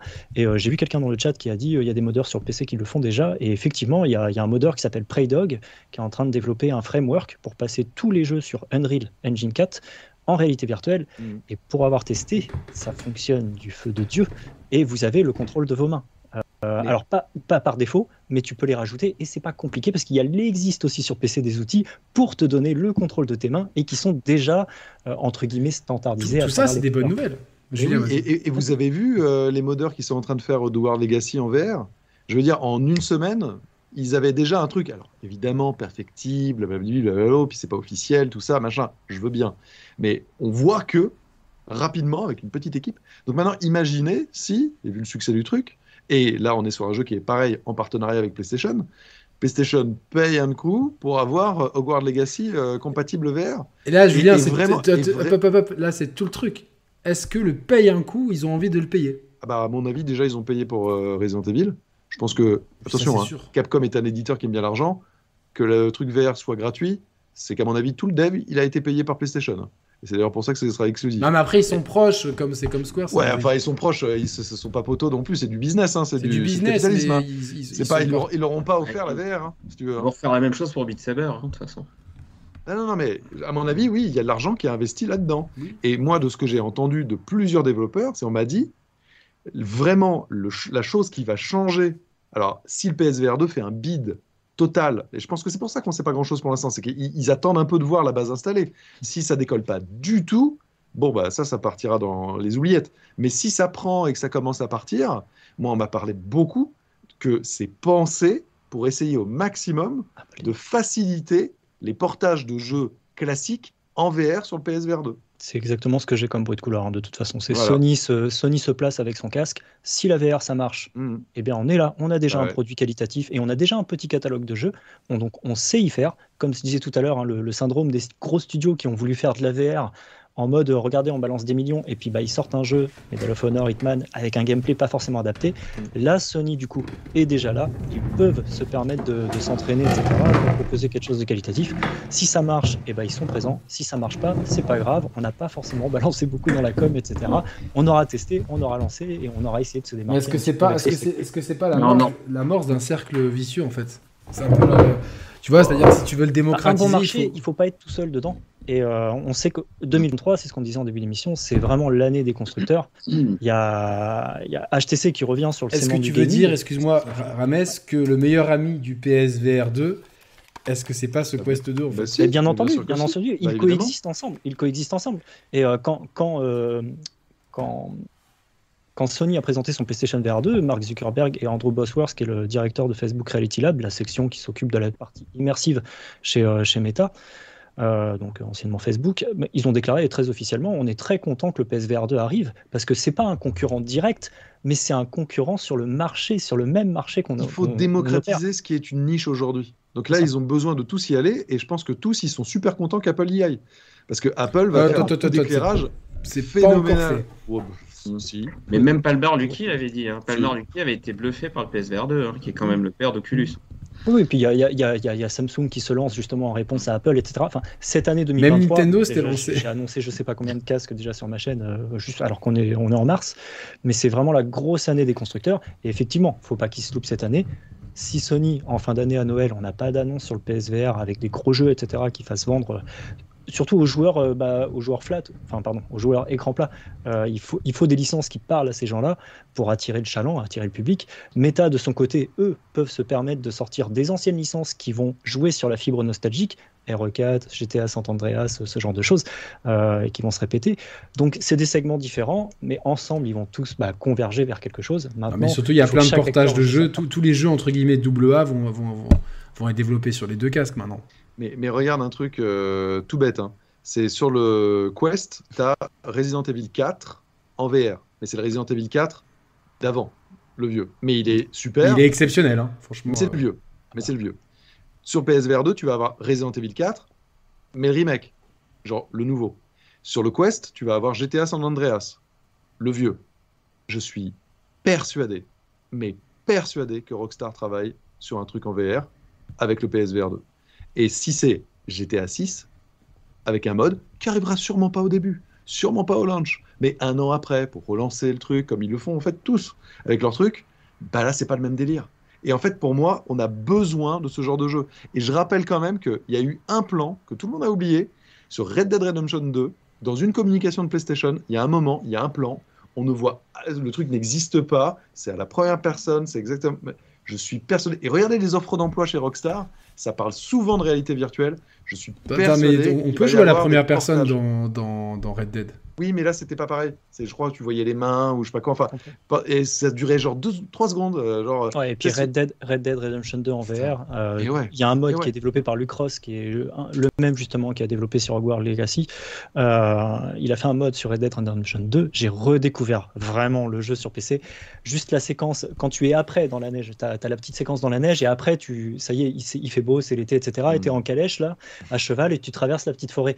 Mm. Tu vois les, les oiseaux partout, les écureuils qui Mm. courent sur les arbres, les, les petites tu biches, etc tu, tu redécouvres le jeu et tu te dis c'est incroyable, j'ai l'impression d'être à la campagne. euh, quand Moi, j'aimerais bien déjà un, peu, un portage C'est- PS5, c'est fou. mais si je peux C'est avoir le- le- la, le- la version VR, là, c'est. Je, je me suis refait Cyberpunk en VR.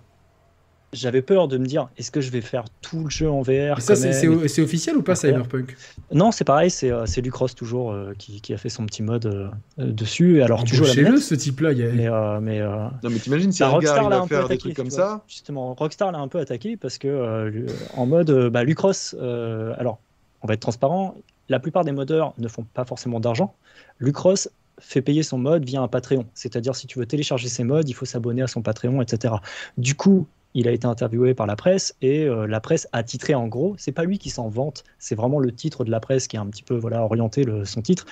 Et euh, c'est euh, bah, je me fais 25 000 euros par mois. Quoi. Donc il y a eu Rockstar qui a eu vent de cette petite information parce qu'on pouvait jouer à GTA, la trilogie des mafias. Euh, je crois qu'il y a un autre jeu Rockstar encore qui était, euh, qui était dans le lot. Et euh, bah, ils lui ont envoyé un petit avocat pour lui dire va falloir que tu arrêtes ton petit jeu. Donc il a dû supprimer ces modes-là. Il les a continués sur les autres jeux. Mais en tout cas, il prouve que tout ça, c'est possible. Et pour les joueurs qui ont testé ces modes, je vous garantis que quand tu joues à GTA avec un volant, que tu te fais une petite course-poursuite avec les flics, tu sors de ta voiture, tu prends ta manette, etc., c'est peut-être un gameplay manette, mais ça fonctionne pigrement bien. Donc euh, bah, on attend que Sony ouais, nous fasse euh, ce genre de portage. Et encore une fois, comme on l'a dit tout à l'heure, on sait qu'il y a des outils qui ont été développés pour ça. En Il y a des licences qui, qui s'y prêtent excessivement bien chez Sony. Euh, De Last of Us. Vous voulez que je vous dise, à mon avis, pourquoi aujourd'hui euh, PlayStation communique pas trop, pourquoi il est à 600 balles, pourquoi il est que sur le direct PlayStation Parce que je pense que pour l'instant, il doit y avoir une espèce un peu de lutte interne entre, d'un côté, ceux qui ont développé le masque, voilà, qu'on a laissé faire euh, parce que c'était leur lubie et que politiquement parlant, il fallait les laisser faire. Parce que tu as une partie de PlayStation qui ne doit pas y croire de ouf malade. Et ils se disent, bon, au début, c'est les amoureux de la VR, ceux qui sont complètement au courant de comment ça fonctionne, de machin, etc. Donc en fait, on n'a pas tant besoin de communiquer de ouf. Ils vont l'acheter, plein prix, et on va se faire la marge maximale. Euh, vous posez pas trois fois la question pourquoi c'est pas Micromania, la Fnac et compagnie. Ça arrive. Hein. Pas la... Ça, oui, mais le mois prochain. Attends. Ouais, ouais. Bah, pendant un mois, as toutes les personnes intéressées qui ont trouvé toutes les précaux. par contre, je suis pas, je, suis pas sûr qu'ils fassent une grosse marge sur ce matos-là. Hein, tu vois. Bah non, mais là ils se la font au total. Après, tu vois, sur un, sur un, chiffre d'affaires global, ça doit pas peser grand-chose. Tu vois, ça, un peu, ça fait un petit peu tarot d'épicier pour moi. Quoi. Mais il n'y a pas de petit profit. Non, non, oui, oui, évidemment. C'est tout, tout. Attends, eh, tu, tu, crois. Euh, là, si tu veux une PS5, tu vas sur Direct PlayStation, il y en a un. En boutique, c'est pas encore totalement ça. Mais non, ils se gardent les stocks. La, PlayStation Edge, tu voulais la préco et tout, c'était pas sur Amazon, Direct PlayStation. Après, ça, c'est pas, très, pas très utile. Hein, mais... Oui, mais ça, c'est encore autre chose. Mais ce que je veux te dire, c'est qu'aujourd'hui, la logique, c'est le démat pour les jeux, la vente directe pour les hardware. Ouais, c'est le B2, B2C, business to ah, consumer directement. Oui, oui, ah non, non, c'est les intermédiaires.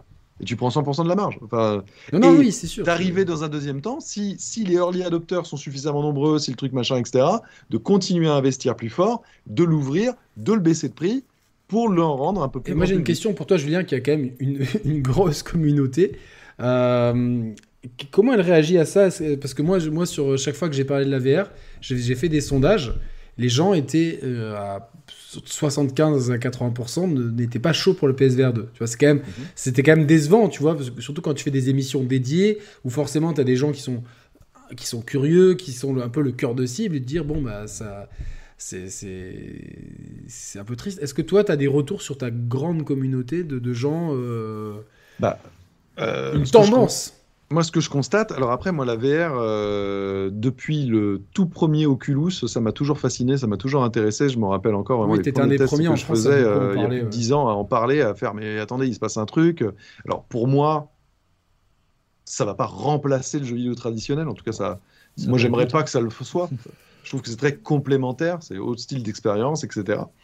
Euh, j'ai vraiment pas envie de jouer qu'à la VR. Hein. Franchement, euh, toujours mettre le truc. En plus, je porte des lunettes, ce qui est pas, ça passe, mais tu vois, c'est pas non plus le confort. Alors, petit tips, pour, parenthèse, petit tips pour ceux qui ont des lunettes. Euh, moi, j'avais des lunettes très fines pour le Quest 2. Et mhm. en fait, avec des lunettes à plus grosse monture comme ça, ben, c'est plus confortable avec le PSVR. Parce que du coup, ouais, bah, étrangement, mais comme, comme, le, comme tu serres beaucoup le casque, les petites lunettes se collent à la peau, peut-être se, se tachent un peu plus. Là, les, les montures, euh, enfin voilà, essayez, différentes lunettes. En général, vous avez plusieurs paires. Et, le plus gros défaut du PSVR 2, et là par contre vraiment je trouve que c'est cheap ce qu'ils ont fait, parce que vraiment je constate que c'est avec tout le monde et, c'est vraiment pas cool, c'est ça, ça t'écrase au niveau du front, la texture qu'ils ont mis et derrière il y a le plastique, c'est moi pour moi le truc qui est pas assez rembourré, et vraiment ça te fait des marques là, mais genre dès que tu joues plus d'une demi-heure, moi ça met une heure et demie à partir. C'est vraiment. J'ai pas, eu ce problème. J'ai pas eu ce problème. Alors c'est ce qu'on se disait tout à l'heure en début d'émission. Il y a vraiment, faut prendre le coup de main. Et euh, bah, moi des casques VR, j'en je, j'en teste. Faut pas trop le serrer non plus. J'ai remarqué. Hein. Mais euh, oui, il faut pas trop le serrer. Mais tous les casques VR font un petit peu ce phénomène. Le Quest au début les marques, laisser des marques une fois qu'on le met plusieurs fois, au bout d'un moment donné, on commence à trouver son point de confort. C'est un peu pareil pour ce casque aussi. Ouais, mais je trouve qu'on sent le, le, rembourrage étant très fin finalement. Oui, ouais, ouais, justement. Il y a, une espèce de languette plastique bah, qui est derrière. Je vous invite à tester chez vous en fait. Vous passez votre doigt tu tout doucement. Et en fait, tu, ressens la structure qui est à l'intérieur. et bah, pourquoi en fait ce choix Tout simplement parce que tu as les vibrations.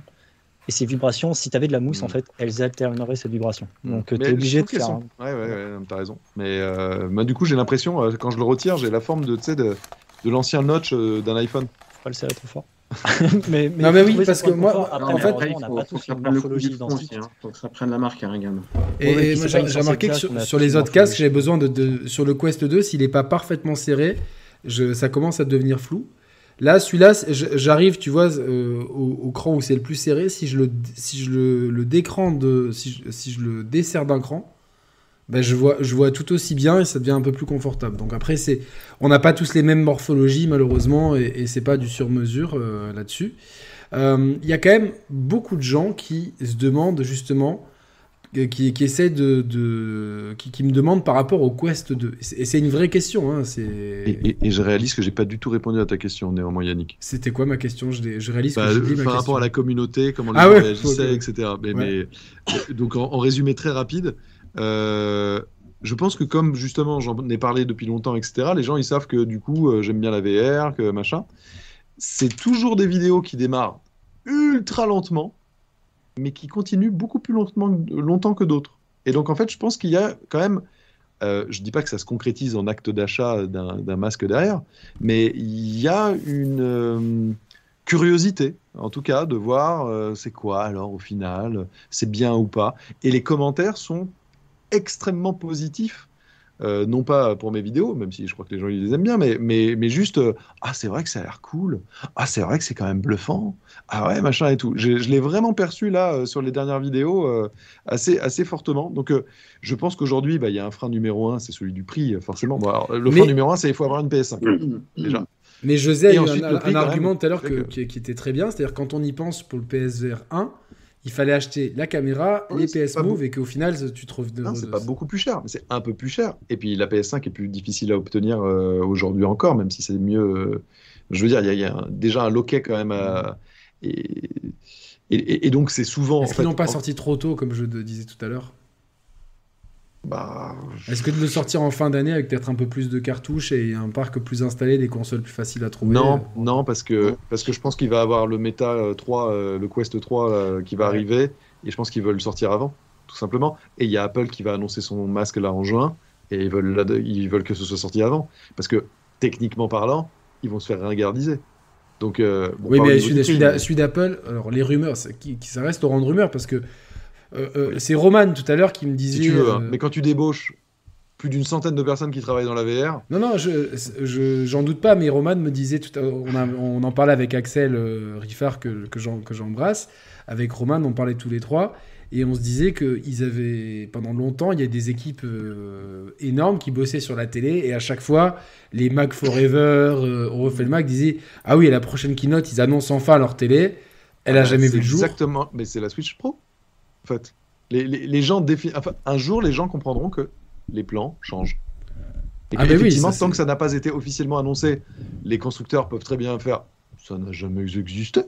Mais dans ce cas-là, Star Fox 2 n'a jamais existé. Il était fini. Hein. Ils l'ont sorti 20 ans après.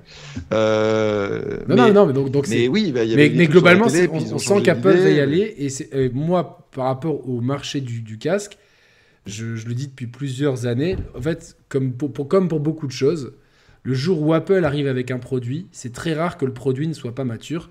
Il existait des écouteurs sans fil bien avant les AirPods. Aujourd'hui, euh, tu vois des trucs blancs aux oreilles de tout le monde.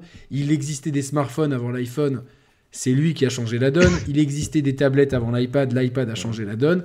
Et on peut décliner ça sur plein de trucs. Donc je pense que s'ils vont arriver sur le marché de la réalité mais il y a déjà des, des, lignes de code et des noms dans oui, les oui, là-dedans. dans les bêtas. Ça sent de... quand même très bon. Mais les, les, rumeurs vont dans un sens d'un produit qui serait très cher, mmh. au, très haut de gamme euh, que, par Apple, rapport au quoi. marché, mais pas aussi technologiquement avancé que des prix du même prix. C'est Apple, en fait, tout simplement. Dédié aux développeurs, de toute façon. Plutôt dédié aux développeurs. Première itération, et Apple, c'est un système fermé, et il faut que les développeurs puissent mettre la main à la pâte. On sait qu'ils ont déjà envoyé des prototypes à des développeurs, mais exactement comme le Quest 1 quand il est arrivé, il a fait un, un petit raz-de-marée, une petite révolution au niveau de la VR, mais il a fallu du temps avant d'avoir des vraies expériences qualitatives. Et là, ça a été pour le Quest 2, donc qui a été un petit peu du coup le, le petit coup de boost en plus pour permettre vraiment euh, à la VR autonome de se démocratiser. Je mets des guillemets parce que c'est pas encore ça, mais euh, mais le casque d'Apple, ça va surtout avoir un effet euh, visuel auprès du grand public en termes d'impact dans la presse. C'est le meilleur Apple outil de communication avec leur casque, pour la VR, ça va être Apple. En fait. la presse, c'est gagné. Euh, parce qu'après, de toute façon, tu as le Quest 3 qui sort en fin d'année. Euh, on a un deuxième casque qui va sortir en 2024 de Meta. Euh, donc Meta, là le Quest 3, il y a quand même beaucoup d'attentes derrière aussi. Si Meta sort son Quest 3 avec un catalogue qualitatif, il y a une quarantaine d'applications qui sont en cours de développement, etc. On imagine qu'il y aurait certainement du GTA San Andreas là-dedans ou du Assassin's Creed. En tout cas, deux trois jeux qui devraient normalement taper assez fort euh, du point de vue du grand public, qui parlent aux gens. Sony, à ce moment-là, pourra tout à fait rétorquer bah écoutez, nous, on a un petit PSVR 2 depuis février, et regardez ce qui arrive à Noël, il y a ça aussi. Donc, comme on a dit tout à l'heure, ils sont à la fois concurrents et ils sont à la fois alors ça on verra bien, mais ils sont à la fois concurrents et à la fois euh, justement ils se complémentaires, ils sont complémentaires. du coup, si Meta arrive à faire une bonne impression avec un nouveau casque qui a des nouvelles technologies, etc., qui va permettre de jouer un petit peu plus avec la réalité mixte, donc la réalité augmentée et la réalité ça, Ça, ça va être un, je pense, c'est le, gros point parce qu'on parle beaucoup de, de casques de réalité virtuelle d'Apple les bruits font plus état d'un casque de réalité mixte. En fait, le, terme réalité virtuelle va tendre à disparaître pour réalité mixte. C'est euh, l'industrie de toute façon se dirige là-dessus et euh, maintenant comme les casques en fait se repèrent tous avec des caméras, ça coûte pas extrêmement plus cher de rajouter une petite caméra pour capturer en couleur. Ensuite, tu resuperposes les images entre elles pour te donner une 3D, euh, une 3D cohérente et tu arrives à un résultat parfait pour de la réalité mixte.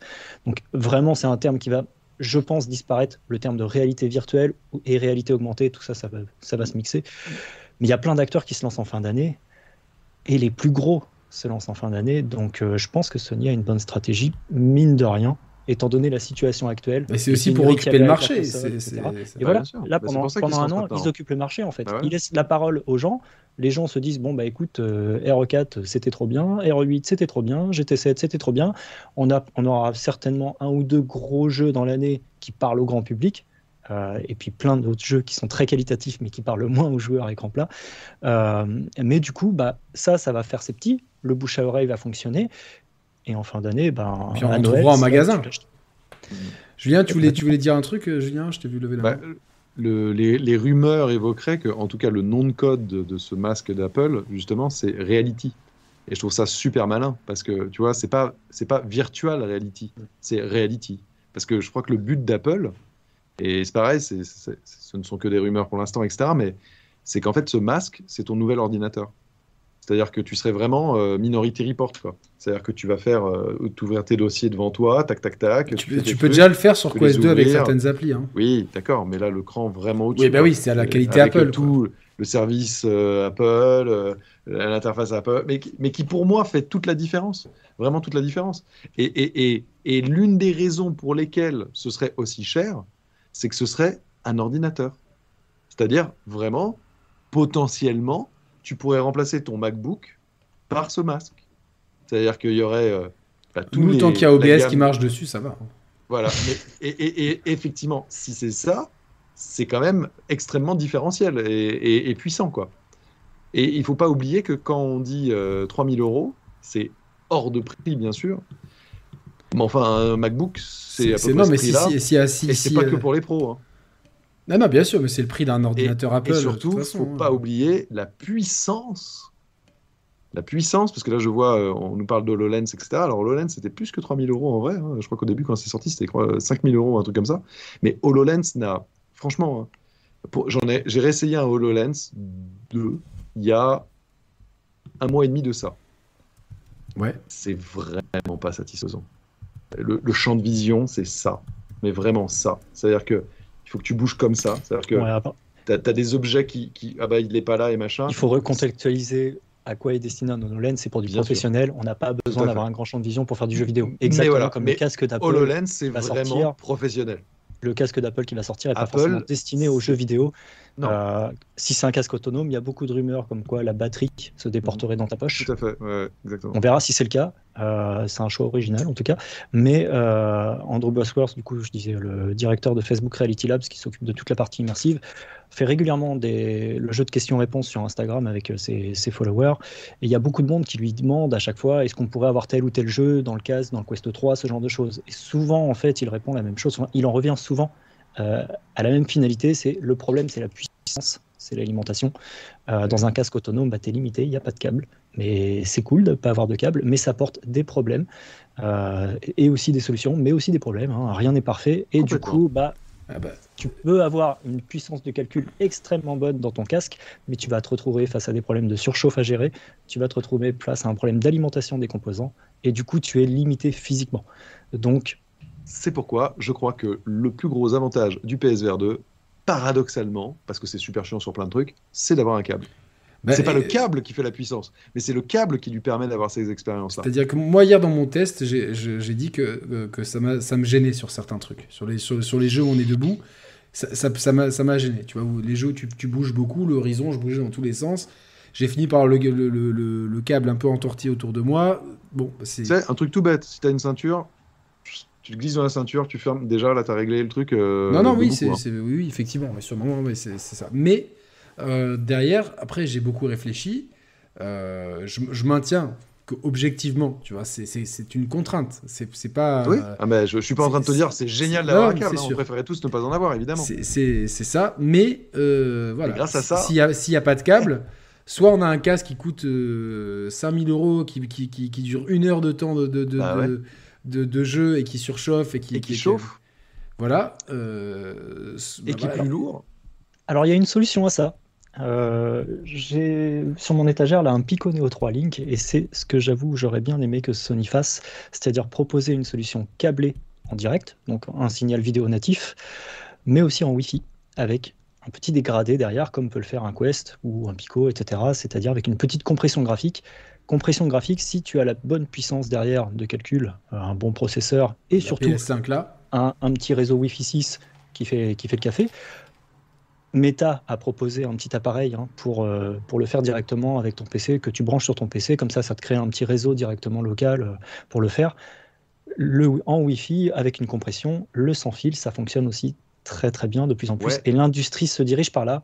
Mais Il y a beaucoup faut d'a- avoir un réseau très stable, etc. Sinon, Effectivement. tu as des petits à coups. Et alors là, On sait que euh, Sony a développé des, des- des brevets là-dessus. S'ils l'ont pas sorti, je pense que c'est parce qu'ils trouvaient que la technologie était peut-être pas encore assez mature, ou peut-être que bah, financièrement parlant, ils se sont dit euh, non non, on a déjà mis de l'eye tracking, on a déjà fait des brevets sur les sur les sur les lentilles. Moi, je pense etc. que c'est vraiment une question de. c'est- C'est comme tout Mais ça se discute. Je pense qu'il y a des Wi-Fi. arguments pour et contre. Ouais, ouais, mais c'est comme tout ce qui est Wi-Fi. Beaucoup de gens, euh, euh, en fait, euh, bah, le Wi-Fi, euh, la borne. Enfin, nous, on est des entre guillemets des geeks, donc on a des bons Wi-Fi chez nous, euh, on câble et tout. Mais il y a combien de gens Tu vas chez eux Alors c'est pas c'est pas une question de de, de Ah d'accord, c'est internet. du, hein. du- de machine C'est machine. c'est un quoi. réseau local. Donc. Par exemple, Pico va proposer dans le courant de l'année un, un petit appareil qui fait qui fait qui, une petite boîte qui fait euh, 4 cm, tu vois, un petit carré que tu branches tout simplement en USB, pouf, et tout se fait automatiquement. Donc tu branches ton petit appareil sur ton PC. Ouais, mais il y a des est, tu peux jouer- interférences. Tu peux jouer, à un euh, Alpha Felix. Ben, les interférences, honnêtement, je sais pas si vous avez déjà testé. euh, José, je pense, que t'as as un PC, non, José ou... Oui. Moi, j'ai jamais testé Alpha FX. Ah J'attends ouais. qu'il débarque Est-ce que sur tu as eu PS. euh, l'occasion de tester par exemple? Bah, Justement, très bon exemple. Half-Life Alix en Airlink avec une compression euh, en Wi-Fi. Quoi. Non, Dommage. Non. Bon, franchement, tu le testes, ça fait le café. Je veux dire, la différence, tu, tu vois qu'il y a des compressions graphiques. Mais pour Tu beaucoup de, pour beaucoup, Rames, pour beaucoup de petits jeux, je pense, euh, tu vois, à, à tous les petits double A qui arrivent en masse, par exemple, bah, ou le Jurassic Park, tu vois, qui est un jeu euh, oui, type. là, c'est des aplats de couleurs. Mais, les mais aplats de couleurs, Resident Evil, etc. Ah non, mais Resident euh, Evil, il faut le faire, évidemment. Le, le câble, il est, il est pour le ouais. Resident Evil, pour les Grands Turismo, pour les Horizon. Ah oui, Mais pour tous Bah les oui. petits double A, etc., et je pense, tu oui vois, mais, mais au c'est jeu pas de ça l'avenir de mini-golf, par VR. exemple, C'est pas ça l'avenir de la VR. C'est-à-dire que moi, j'en avais parlé avec un dev qui faisait justement des, des jeux, on va dire, euh, mid-gamme euh, VR. Ils savent qu'aujourd'hui, en fait, le marché, il est là, en fait. C'est pour pour ça qu'il y a beaucoup d'indés qui font des jeux VR aussi, etc. Parce que, mine de rien, les, les gens qui achètent un masque de VR, ils veulent consommer des jeux VR.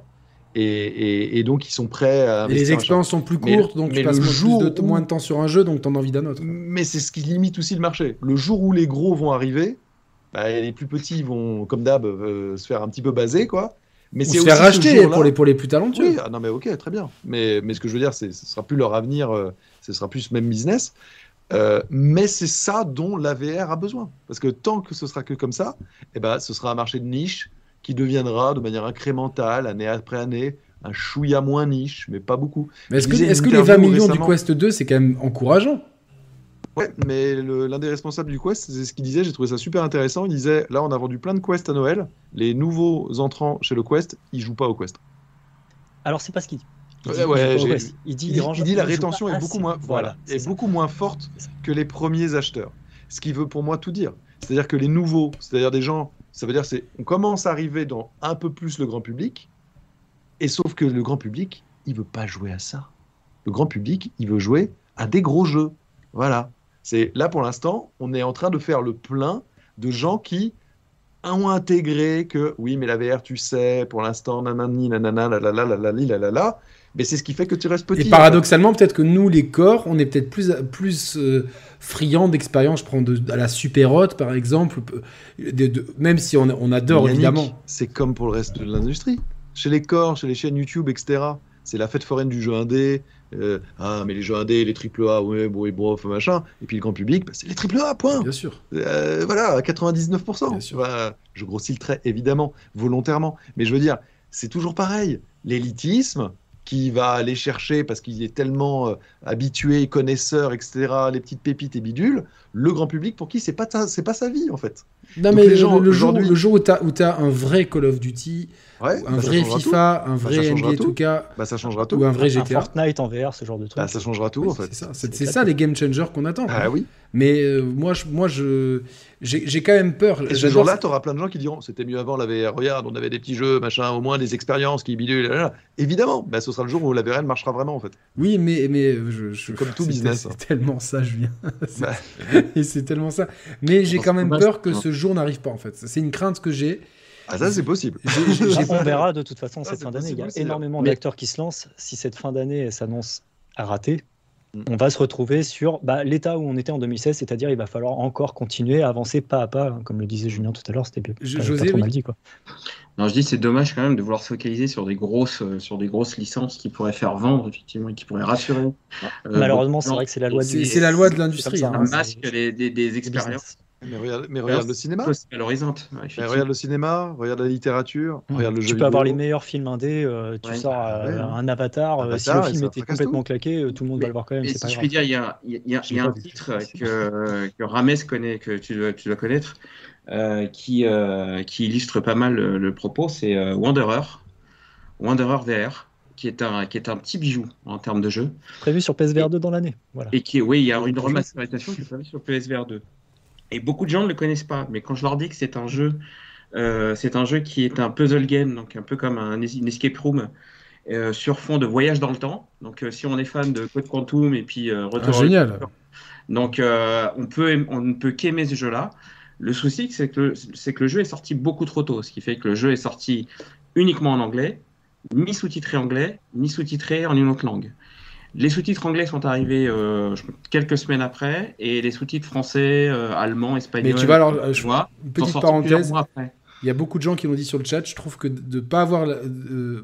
pour si tu maîtrises pas la langue dans laquelle est joué un jeu, le fait de devoir se focaliser sur des sous-titres, ça, ça, te sort de l'immersion. C'est mort. Mais en fait, c'est clair. C'est même pas que ça te sort, c'est mort. Donc tu dois, tu dois avoir un, budget doublage euh, important pour les jeux qui nécessitent. Ça n'existe pas. Ouais, malheureusement, aujourd'hui, c'est. C'est pas un jugement de valeur. studios, ils ont pas forcément. Enfin, doubler un jeu, ça coûte cher. Moi, j'ai la chance d'être de, vraiment de, de, pouvoir écouter l'anglais sans, problème. il y a beaucoup de gens qui. Je comprends, je comprends complètement. Euh, c'est pareil. Hein, moi, je, Mais les gens qui comprennent pas l'anglais, il y a beaucoup de jeux. Ça doit, ça doit être un calvaire de lire des sous-titres et ça te sort de l'immersion. Mais non, Yannick, c'est absolument pas un calvaire. Ils s'en foutent, ils le prendront jamais c'est mort. C'est ça condamne. Oui, il y, a même une haine assez vivace hein, face à ça. Hein. Ces gens, ils sont pas capables de faire des sous bah de, c'est un scandale, etc. Mais José, tu parlais de Wanderer. Oui. Et Wanderer, il faut qu'il fasse un effort pour, pour, pour ça, justement. Après, c'est un petit studio, donc, euh, mais euh, normalement, c'est un, un, jeu qui est prévu de, de pour s'appuyer sur trois en, en, trois, en trois parties. Donc, la première partie était sortie sur PSVR. Et on peut supposer que les deux parties suivantes sortiront sur PSVR 2 après la remasterisation. Ça, ça arrive quand ça? Euh, alors Wanderer également, mais ouais, on n'a pas encore la date de sortie. Il n'y a pas le clock, euh, clock quelque chose là, le... qui était sorti sur Quest aussi? The Clock Winder? Ouais, le mec qui répare des, des horloges, non, un truc comme ça? Oui. Ça, c'est pas mal aussi, mais, mais bon. c'est the, Last Clock Winder. Euh... C'est pas, ces jeux-là qui vont faire vendre le, le truc, donc. Euh, alors Wanderer, attention, on est sur un tout autre niveau de réalisation. Hein. Wanderer, tu pourrais comparer graphiquement. Euh, tu peux le comparer vraiment à des jeux, euh, bah, j'ai envie de dire triple A, hein, graphiquement, j'entends. Après, sur le gameplay, etc., on a je ne sais combien de manipulations dans les objets. Juste rapidement, pour faire le pitch du jeu, bah, tu dois voyager dans le temps, comme l'a dit José, mais tu dois utiliser, par exemple, je vous, donne un exemple, euh, tu te retrouves pendant la Seconde Guerre mondiale et du coup, tu vas prendre, j'ai aucune idée de ce que je dis, une, voiture téléguidée qui date du 21e siècle, euh, enfin de, ou de, des années 2000. Euh, dessus, tu vas pouvoir mettre une bombe. Donc, tu dois voyager dans le temps, dans les années 2000, prendre ta voiture téléguidée, mettre une bombe dessus et aller euh, dans la Seconde Guerre mondiale. Mais ça, il est déjà disponible sur Quest, ce jeu C'est chez les Incas. C'est chez les Incas, ouais, mais bon, fallait pas le dire, fallait pas spoiler. mais tu vas vraiment devoir utiliser des objets d'une autre époque, comme Marty McFly dans, dans Retour vers le futur quand il prend l'overboard pour remonter en 1950. Voilà, pour, euh, pour, pour faire une course-poursuite. Et ça, c'est sur Quest 2 déjà, il est déjà disponible? Alors, c'est sur PC, parce que sur Quest 2, tu peux pas te permettre d'avoir un jeu avec euh, cette puissance-là, malheureusement. C'est pour ça le Quest 2 a ses bons côtés. Ouais. Mais il a pas de câble, donc c'est un mais bon. Toi, toi Julien, tu as, un Quest 2 par exemple? Et tu t'en servais ou pas euh, de ton Quest 2 Ah bah oui, mais dernièrement pas trop, je t'avouerais. Enfin, ça fait quelques temps que je un peu beaucoup moins utilisé. Parce que, parce que en vrai, euh, tu sais, euh, toujours pareil. moi, euh, on manque de temps aussi. Hein, ah bah, un manque de temps énormissime. mais je veux qu'on passe à la, la, deuxième, troisième. Quoi. les petites expériences, c'est sympathique. Mais c'est pas à ça que je veux jouer. Après, le, quest, le, je veux jouer à Resident Evil 8. Je veux jouer à Gran Turismo. Je veux jouer à des gros trucs. quoi. Last of Us en VR, ça serait pas mal. Ouais, de fou. Euh, enfin, je, veux, maintenant c'est bon. c'est bon. Je veux pas jouer à des expériences. Je veux jouer à des jeux. des, à des gros, jeux. Ouais, c'est ça que je veux. Moi, mais tout à l'heure, on a dit un truc, tu vois. Moi, je vais arrêter de penser petit, tu vois. Mais, mais paradoxalement, je, suis entièrement d'accord avec toi. Et moi, je suis, je, en termes de business, je me dis, sans ces gros jeux, on ne peut pas s'en sortir. C'est-à-dire, s'il n'y a pas ces gros des trucs à gimmick, tu vois, c'est ce qui a fait que j'ai pas aimé euh, Horizon. Pour moi, c'est un jeu à gimmick. C'est-à-dire qu'en en fait, il y a deux trucs de gameplay. Il y a. Et. Voilà, c'est ça le jeu, en fait. Vraiment, hein. après, c'est des décors. Resident Evil, c'est pas ça. Resident Evil, c'est. Mais est-ce que c'est pas trop long, en fait? Est-ce que finir un, trop long, finir un Resident Evil, ça. Non, non, non, non, non, pas. Ça va. Bah, le jeu, non, non, j'ai un pote, il a fait Resident même Evil. pas 10 heures. Euh. En deux jours, ouais, il a fait. oui, non, mais c'est. Ouais, oui, parce que celui-là est particulièrement court, mais. Clairement, un FF16. Non, non. Pas, plus que les autres. Hein. Resident Evil, ça n'a jamais été très long, hormis le 4. Le, 4 est le seul jeu qui a une durée de vie de plus de 10 heures. Bah, ma, chaîne VR, il y a le 6 aussi spécialement à la réalité virtuelle. Et quand je parle de la durée de vie d'un jeu. Le 6 est une merde. Donc, euh, ah, exister, de quoi tu me parles Je, sais qu'avec Carole, il faut qu'on reparle de tout ça parce que je vais, je vais Tu vas défendre Resident Tu veux vraiment partir dans ce débat? Tu veux défendre Resident Evil 6 En fait, quand, quand tu prends le parti de te dire. Euh, euh, c'est comme, ouais, c'est comme si tu avais pris de l'acide en fait. C'est-à-dire qu'au bout d'un moment, tu es là, tu es dans un restaurant chinois et tu as des hommes sauterelles qui te hurlent dessus et qui te tirent à la mitraillette et tu te dis, mais qu'est-ce que c'est? Et, et, en fait, quand tu, quand tu prends le, c'est un super nanar, mais il y a des bons côtés dans le jeu. Mais c'est, un, nanar. Ouais, ouais, enfin ils étaient tous, ils sont tous un peu nanars au niveau du scénario, mais sauf que. Mais celui-là, c'est le nanar absolu, quoi. Ah ouais, mais moi, ben, moi, j'ai pas ce délire-là, tu vois. Même les films nanars, ça m'intéresse pas. Non, mais voilà, moi, je sais pas, je, je quand je l'ai fait, euh, il, s'était tellement fait défoncer qu'au final, j'ai, pas. Ah bah, c'est le seul Resident Evil que j'ai pas fini. C'est-à-dire que j'ai fait le scénario, euh, c'est qui? C'est Léon. Euh, le premier. Il a les coups de les plus classes du monde. J'en ai, j'en pleurais tellement je trouvais que c'était nul. Et j'ai commencé un peu le reste et je fais Ok, c'est bon, allez, c'est bon, voilà. C'est le premier et seul Resident Evil que j'ai pas fini. Mais, mais bon, c'est un autre débat, mais euh, celui-là, il est long du coup parce qu'il y a quatre campagnes. Euh, mais par exemple, un FF16 qui, qui, pourrait durer quoi Une cinquantaine d'heures au moins, euh, je pense. pour un FF, c'est une moyenne. FF16 bah, je, je, sais pas, je, je, parle d'FF16 parce qu'il sort. Ah mais parce que je réfléchis s'il nous l'a pas dit là dans le truc, et je crois que ça va être long. Hein. Passer du temps en VR, c'est quelque chose qui peut se faire assez facilement à partir du moment donné où tu regroupes certains éléments. Déjà une qualité de jeu, c'est évident. Euh, si tu ajoutes l'aspect coopératif, c'est-à-dire un jeu où tu vas rencontrer véritablement des vrais gens, des vrais joueurs. Euh, par exemple, tu parles d'FF16. Donc, euh, alors FF16, c'est le MMO, si je dis pas. Non, non, non, c'est le prochain. Non, non, non, non. le, celui qui arrive là. c'est le 14 le MMO, le jeu. Je, voulais prendre en fait l'exemple de Zenith, qui est un, un MMO-RPG en réalité virtuelle, qui franchement sur son gameplay, je vais pas vous mentir, c'est pas ouf. Euh, le scénario, je mets au défi quiconque à jouer à Zenith et à terminer le jeu de me donner le scénario du jeu. C'est simple, il n'y en a pas. Euh, mais par contre, il y a beaucoup de gens qui ont passé énormément de temps dessus, tout simplement bah, parce que tu peux jouer avec beaucoup d'autres joueurs. Et en réalité virtuelle, tu as cet effet de présence qui est, euh, qui est vachement. Enfin, non, ça c'est vrai que c'est dingue. Quoi. et du coup, tu peux passer du temps, tu vois, exactement comme on le fait là, à discuter euh, derrière une caméra, etc. Sauf que ça, tu peux le faire directement en réalité virtuelle. Et les applications sociales, Meta l'a très bien compris, ils sont pas fous, c'est pour ça. Meta, c'est ça qui, est très bien sur le Quest 2. Complètement, complètement. Mmh. Donc, et bah justement, tu vois, tu peux, euh, par exemple, regarder un film sur Big Screen. J'imagine tu connais Big Screen, euh, qui, euh, qui permet donc de regarder des films. Tu peux tout à fait regarder ton film. Et si tu as une petite sangle Kiwi Design avec une batterie ou ce genre de choses, tu vois, tu es bien content d'avoir une batterie en plus, et ben tu peux continuer à rester après le film dans la salle, à discuter avec les gens. Mais tu peux très bien avoir un trait pour le truc où tu es assis, un, câble USB-C. Moi, j'en ai un de, de, 4 mètres. Hein, tu vois. mais Big Screen est très bien, parce que tu peux même modifier la lumière de la salle, tu peux envoyer du popcorn, tu peux, euh, tu peux prendre des selfies. Euh, c'est une expérience qui qui montre, qui démontre que tu peux passer du temps en réalité virtuelle sans t'en rendre compte, juste en discutant avec des gens. Donc après, tu peux le faire dans un jeu, et un jeu qui est long, ça peut être, ce qu'on disait tout à l'heure, c'est éprouvant, parce que la VR, c'est quelque chose de physique, qu'on a dit, tu peux pas détourner tes yeux de l'expérience, mm. tu peux jamais, tu vois, euh, fermer les yeux ou caresser ton chat, et du coup, ça te, ça te détourne de l'expérience, tu peux pas. Tu as le casque qui est figé, qui est collé à la tête.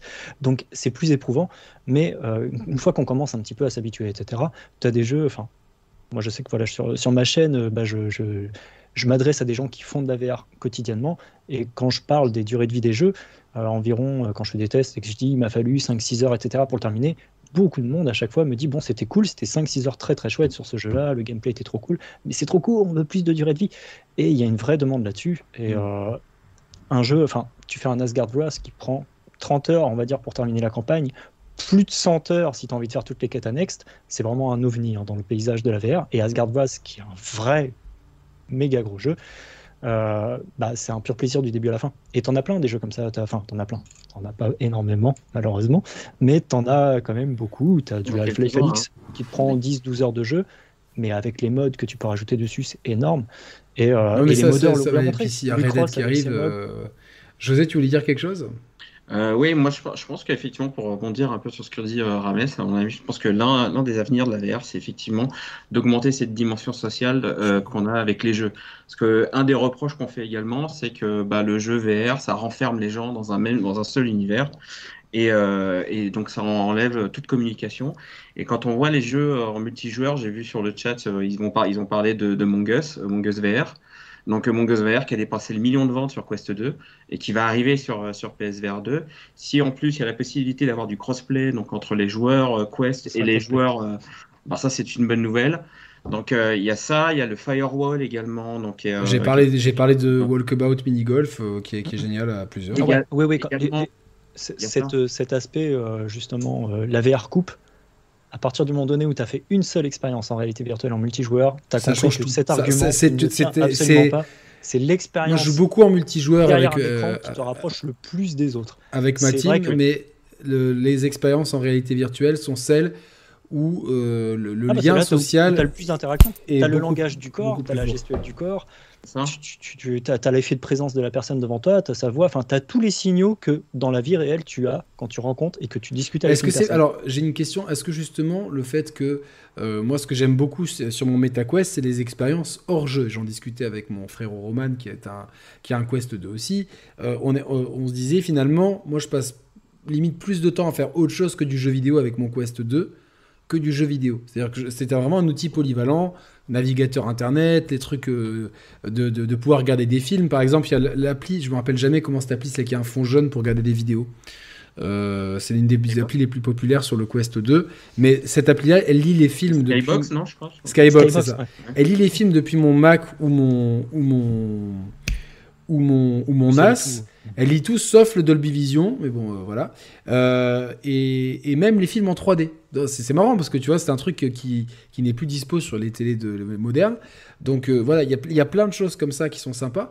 Et moi, je me suis dit, tiens, ça serait peut-être cool que Sony, alors évidemment, c'est du développement, mais vous vous rappelez du PlayStation Home?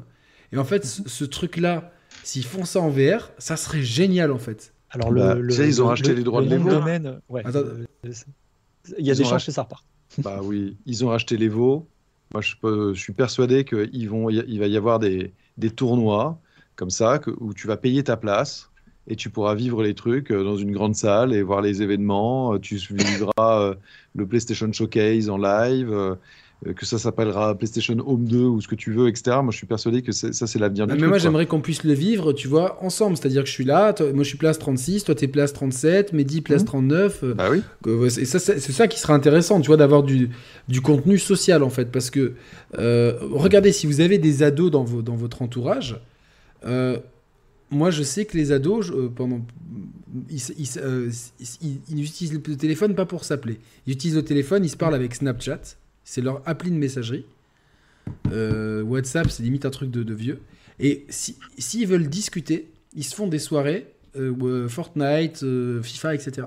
Mmh. Donc vraiment, pour les jeunes, la PlayStation est même un outil de communication. Et donc je me dis, euh, nous, on est, on, moi j'ai passé 40 ans, on est peut-être plusieurs ici à, avoir, euh, à, être plus de 30, euh, voire 40. mais les jeunes, clairement, si tu leur dis non, mais maintenant à l'avenir avec ton casque, et sûrement à l'avenir les casques seront plus petits, non seulement tu peux parler avec tes potes, mais tu peux les voir, tu peux lui, tu peux lui faire un doigt ou un truc comme ça, tu vois, genre, ça, ça, va, ça va marcher de ouf en fait. Donc c'est mais je pense qu'ils ont, ils ont besoin de ça en fait. Ils ont besoin de, euh, de développer des trucs un peu hors jeu. Parce que là, clairement, moi, ce qui m'a manqué avec le PSVR 2, c'est une interface. Tu vois, c'est sûr que quand tu mets ton Quest, tu as une interface qui est super bien pensée. Je pense que Sony ne va pas sur ce terrain-là tout simplement parce que Meta a tapé du poing très fort sur la table et Meta, enfin Sony, ça a beau être une grosse boîte, Meta, c'est un GAFAM. Euh, et Meta, ils ont décidé de taper du poing en disant la VR sociale, c'est nous et pas vous. Et ils se donnent les moyens.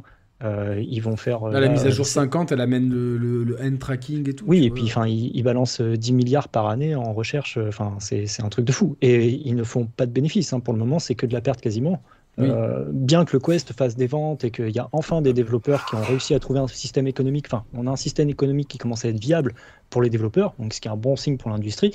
C'était pas le cas avant. Hein. Avant le Quest, les, développeurs, euh, bah, ils se cassaient la gueule une fois qu'ils avaient terminé leur jeu. Là, maintenant, ils arrivent à, faire leur jeu et à financer le prochain jeu. C'est du pas à pas, hein, mais bon, c'est un message d'avenir, entre guillemets. Enfin, c'est un constat d'avenir. Mais, euh, mais Meta, clairement, a tapé du poing en disant la VR sociale, c'est nous. Évidemment, un autre acteur qui pourrait contrebalancer un petit peu, bah, c'est Apple, parce que Apple, c'est pareil, c'est un autre GAFAM, et éventuellement, il pourrait aller là-dessus. Sony, je pense, pour le moment, vont se concentrer plus sur les jeux. Euh, c'est vraiment là où on les attend tout d'abord. Hein. bien euh, sûr, bien sûr. Le jeu vidéo, c'est fait pour se faire du jeu vidéo, c'est pas forcément pour faire du social. Même si, comme tu le disais, les jeunes aujourd'hui discutent beaucoup euh, sur les jeux. Il y a un jeu, j'ai pas trop envie de parler de lui parce que c'est vraiment un exemple pas très très esthétique, mais Gorilla Tag, c'est un jeu qui existe sur Quest et sur Steam. Euh, en PCVR. Et le développeur a balancé ce petit jeu en, mode tiens, je vais faire une démo technique d'un truc. tu joues, euh, tu incarnes un gorille et tu dois jouer au loup, tout simplement. Tu dois toucher ton, tes amis. Et en te déplaçant, en fait, tu, te déplaces avec tes mains, mais pas en attrapant les murs, en te repoussant sur les murs. Hmm. Donc c'est extrêmement physique. Le gameplay est foiré au possible. Donc c'est voilà, une catastrophe quant à notre âge. Mais quand as un gamin qui a 12 ans, qui a besoin de se dépenser, euh, et qui trouve un gameplay justement où il doit faire du sport, bah, c'est super addictif. Et euh, bah, ce jeu, c'est un des plus gros cartons. Là, actuellement, Gorilla Tag en réalité virtuelle, j'ai plus trop les, les, les, les, chiffres exacts de vente, mais c'est impressionnant. C'était un jeu qui était sur la plate déjà au départ. Ouais, c'est ça, ouais. Et le, développeur, bah, au début, a fait ça gratuitement. Maintenant, alors il y a une version qui est payante, une autre qui est gratuite, etc. Et puis, bah, il fait du, des sous sur le cosmétique. Il a bien compris euh, comment ça fonctionnait. Mais la puissance du jeu, bah, c'est l'aspect social. Là, tu vas sur le jeu, tu as des gamins, ils sont dans des lobbies il y a le bouton démarrer une partie, il faut être 8 pour démarrer une partie minimum. Tu peux démarrer une partie euh, depuis euh, deux heures, mais ils sont en train de discuter, en train de jacasser entre eux, les C'est les enfants. Euh, Julien va nous quitter parce qu'il est, il est, il est, fatigué. Donc, je suis coupé, excusez-moi. non, non, non, il n'y a pas de souci. Fracassé de fou là. Merci d'être passé. Les dernières ont été très très longues et j'ai toujours pas mangé depuis ce matin. Ah bah, tu vas te faire un bon petit repas. Un peu la dalle. Mais c'était super cool et, je pense en tout cas que la réalité virtuelle a encore plein de belles choses à imaginer, à créer et à avancer.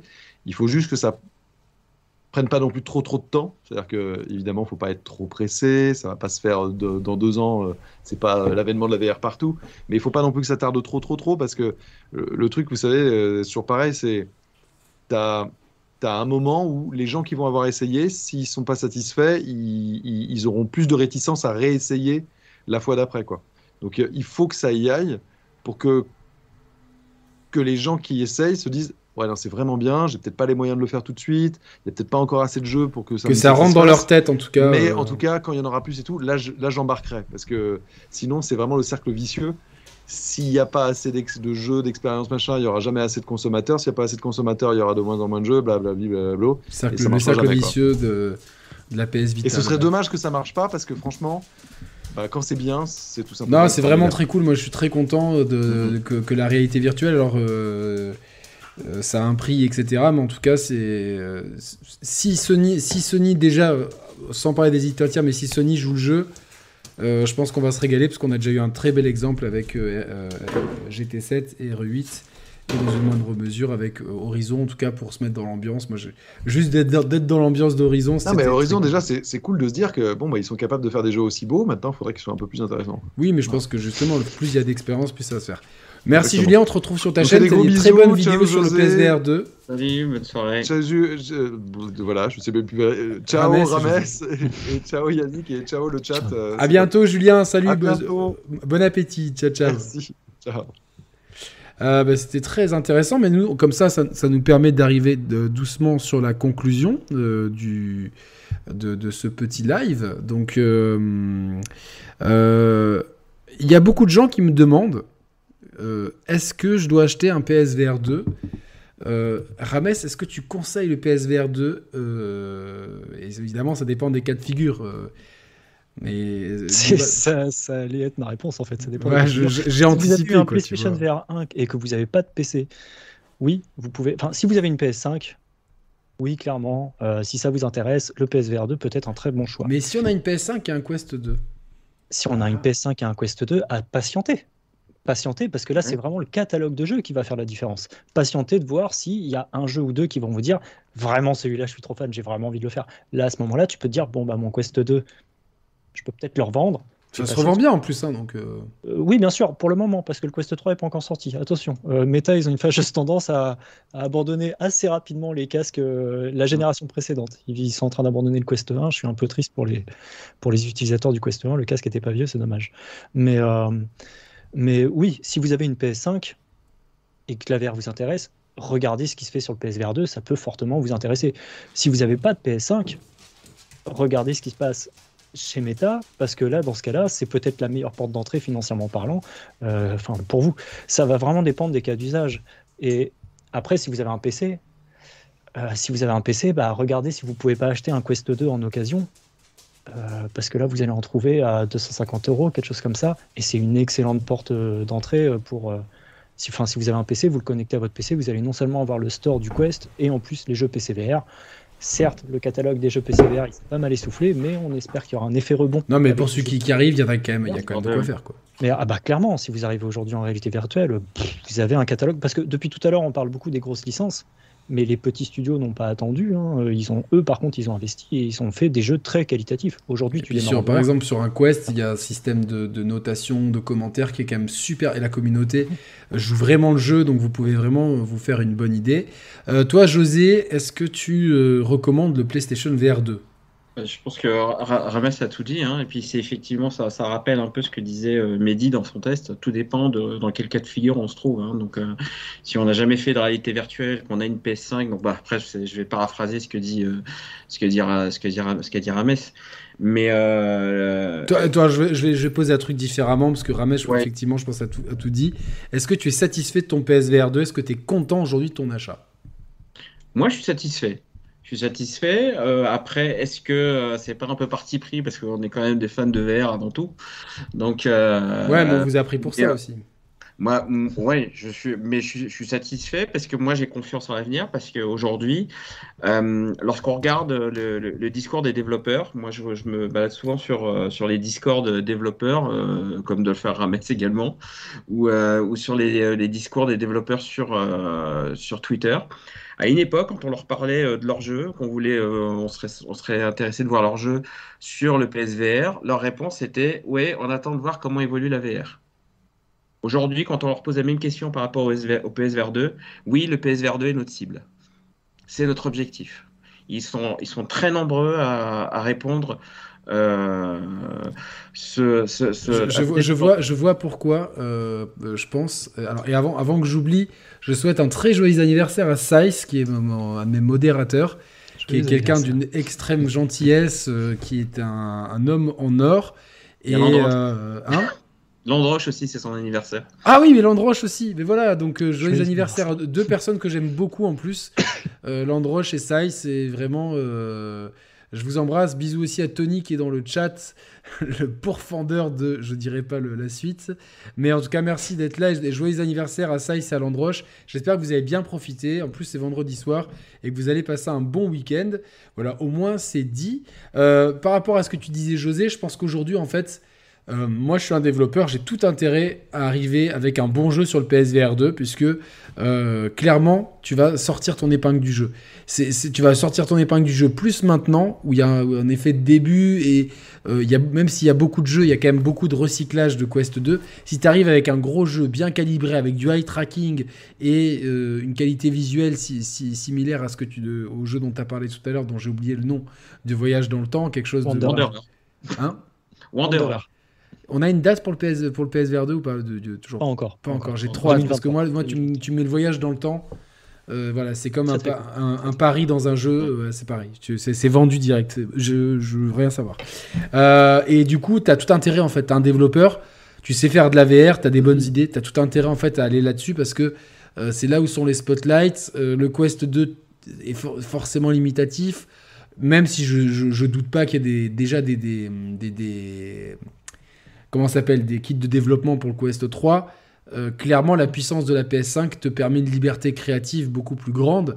Et l'eye tracking est une, quand même une technologie qui, euh, comme on l'a dit, euh, est, intéressante et pour le joueur et pour le développeur grâce à, justement à cette économie de ressources. Donc c'est maintenant ou jamais. En tout cas, Rames, tu as vraiment dit ce qui, je pense qu'il fallait, c'est que 2023, c'est une année charnière pour la VR, puisque il y, y a le PSVR 2, il y a le Quest 3, il y a les, probables annonces d'Apple pour prendre les trois plus gros, plus tous ceux qui sont un peu en, périphérie. J'espère vraiment que. Moi, moi je, souhaite que cette technologie décolle. Aujourd'hui, on est dans une niche. Je sais que j'ai fait essayer beaucoup de, beaucoup de fois le casque à des gens. Tout le monde est bluffé. Par contre, derrière, euh, le truc. Euh, ce qui était un peu embêtant, c'était ah non, mais il me faut une console. Et euh, tu vois, ma mère, par exemple, elle ne veut pas acheter une console. Par contre, quand j'ai montré le Quest 2, elle me dit Mais ça, j'ai pas besoin de console.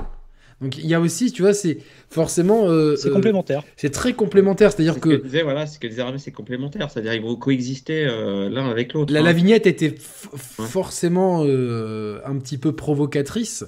Euh, et, parce qu'il y a beaucoup de gens qui m'ont demandé est-ce que je dois prendre l'un? franchement, il y a beaucoup de gens sur mes DM Twitter qui m'ont dit est-ce que je dois prendre l'un, est-ce que je dois prendre l'autre, est-ce que je dois vendre mon VR2, qu'est-ce que ça vaut? Donc euh, forcément, c'est les deux euh, les, les casques les, plus les plus les, plus populaires. Moi, ma réponse, parce que j'ai les deux, c'est-à-dire que je me suis, j'ai, j'ai eu un, un, vrai wow effect avec le Quest 2. C'est-à-dire que passer du premier PSVR au Quest 2, il y a un wow effect parce que euh, l'écran est meilleur, tu as, tu as ses mains, tu as la liberté de mouvement.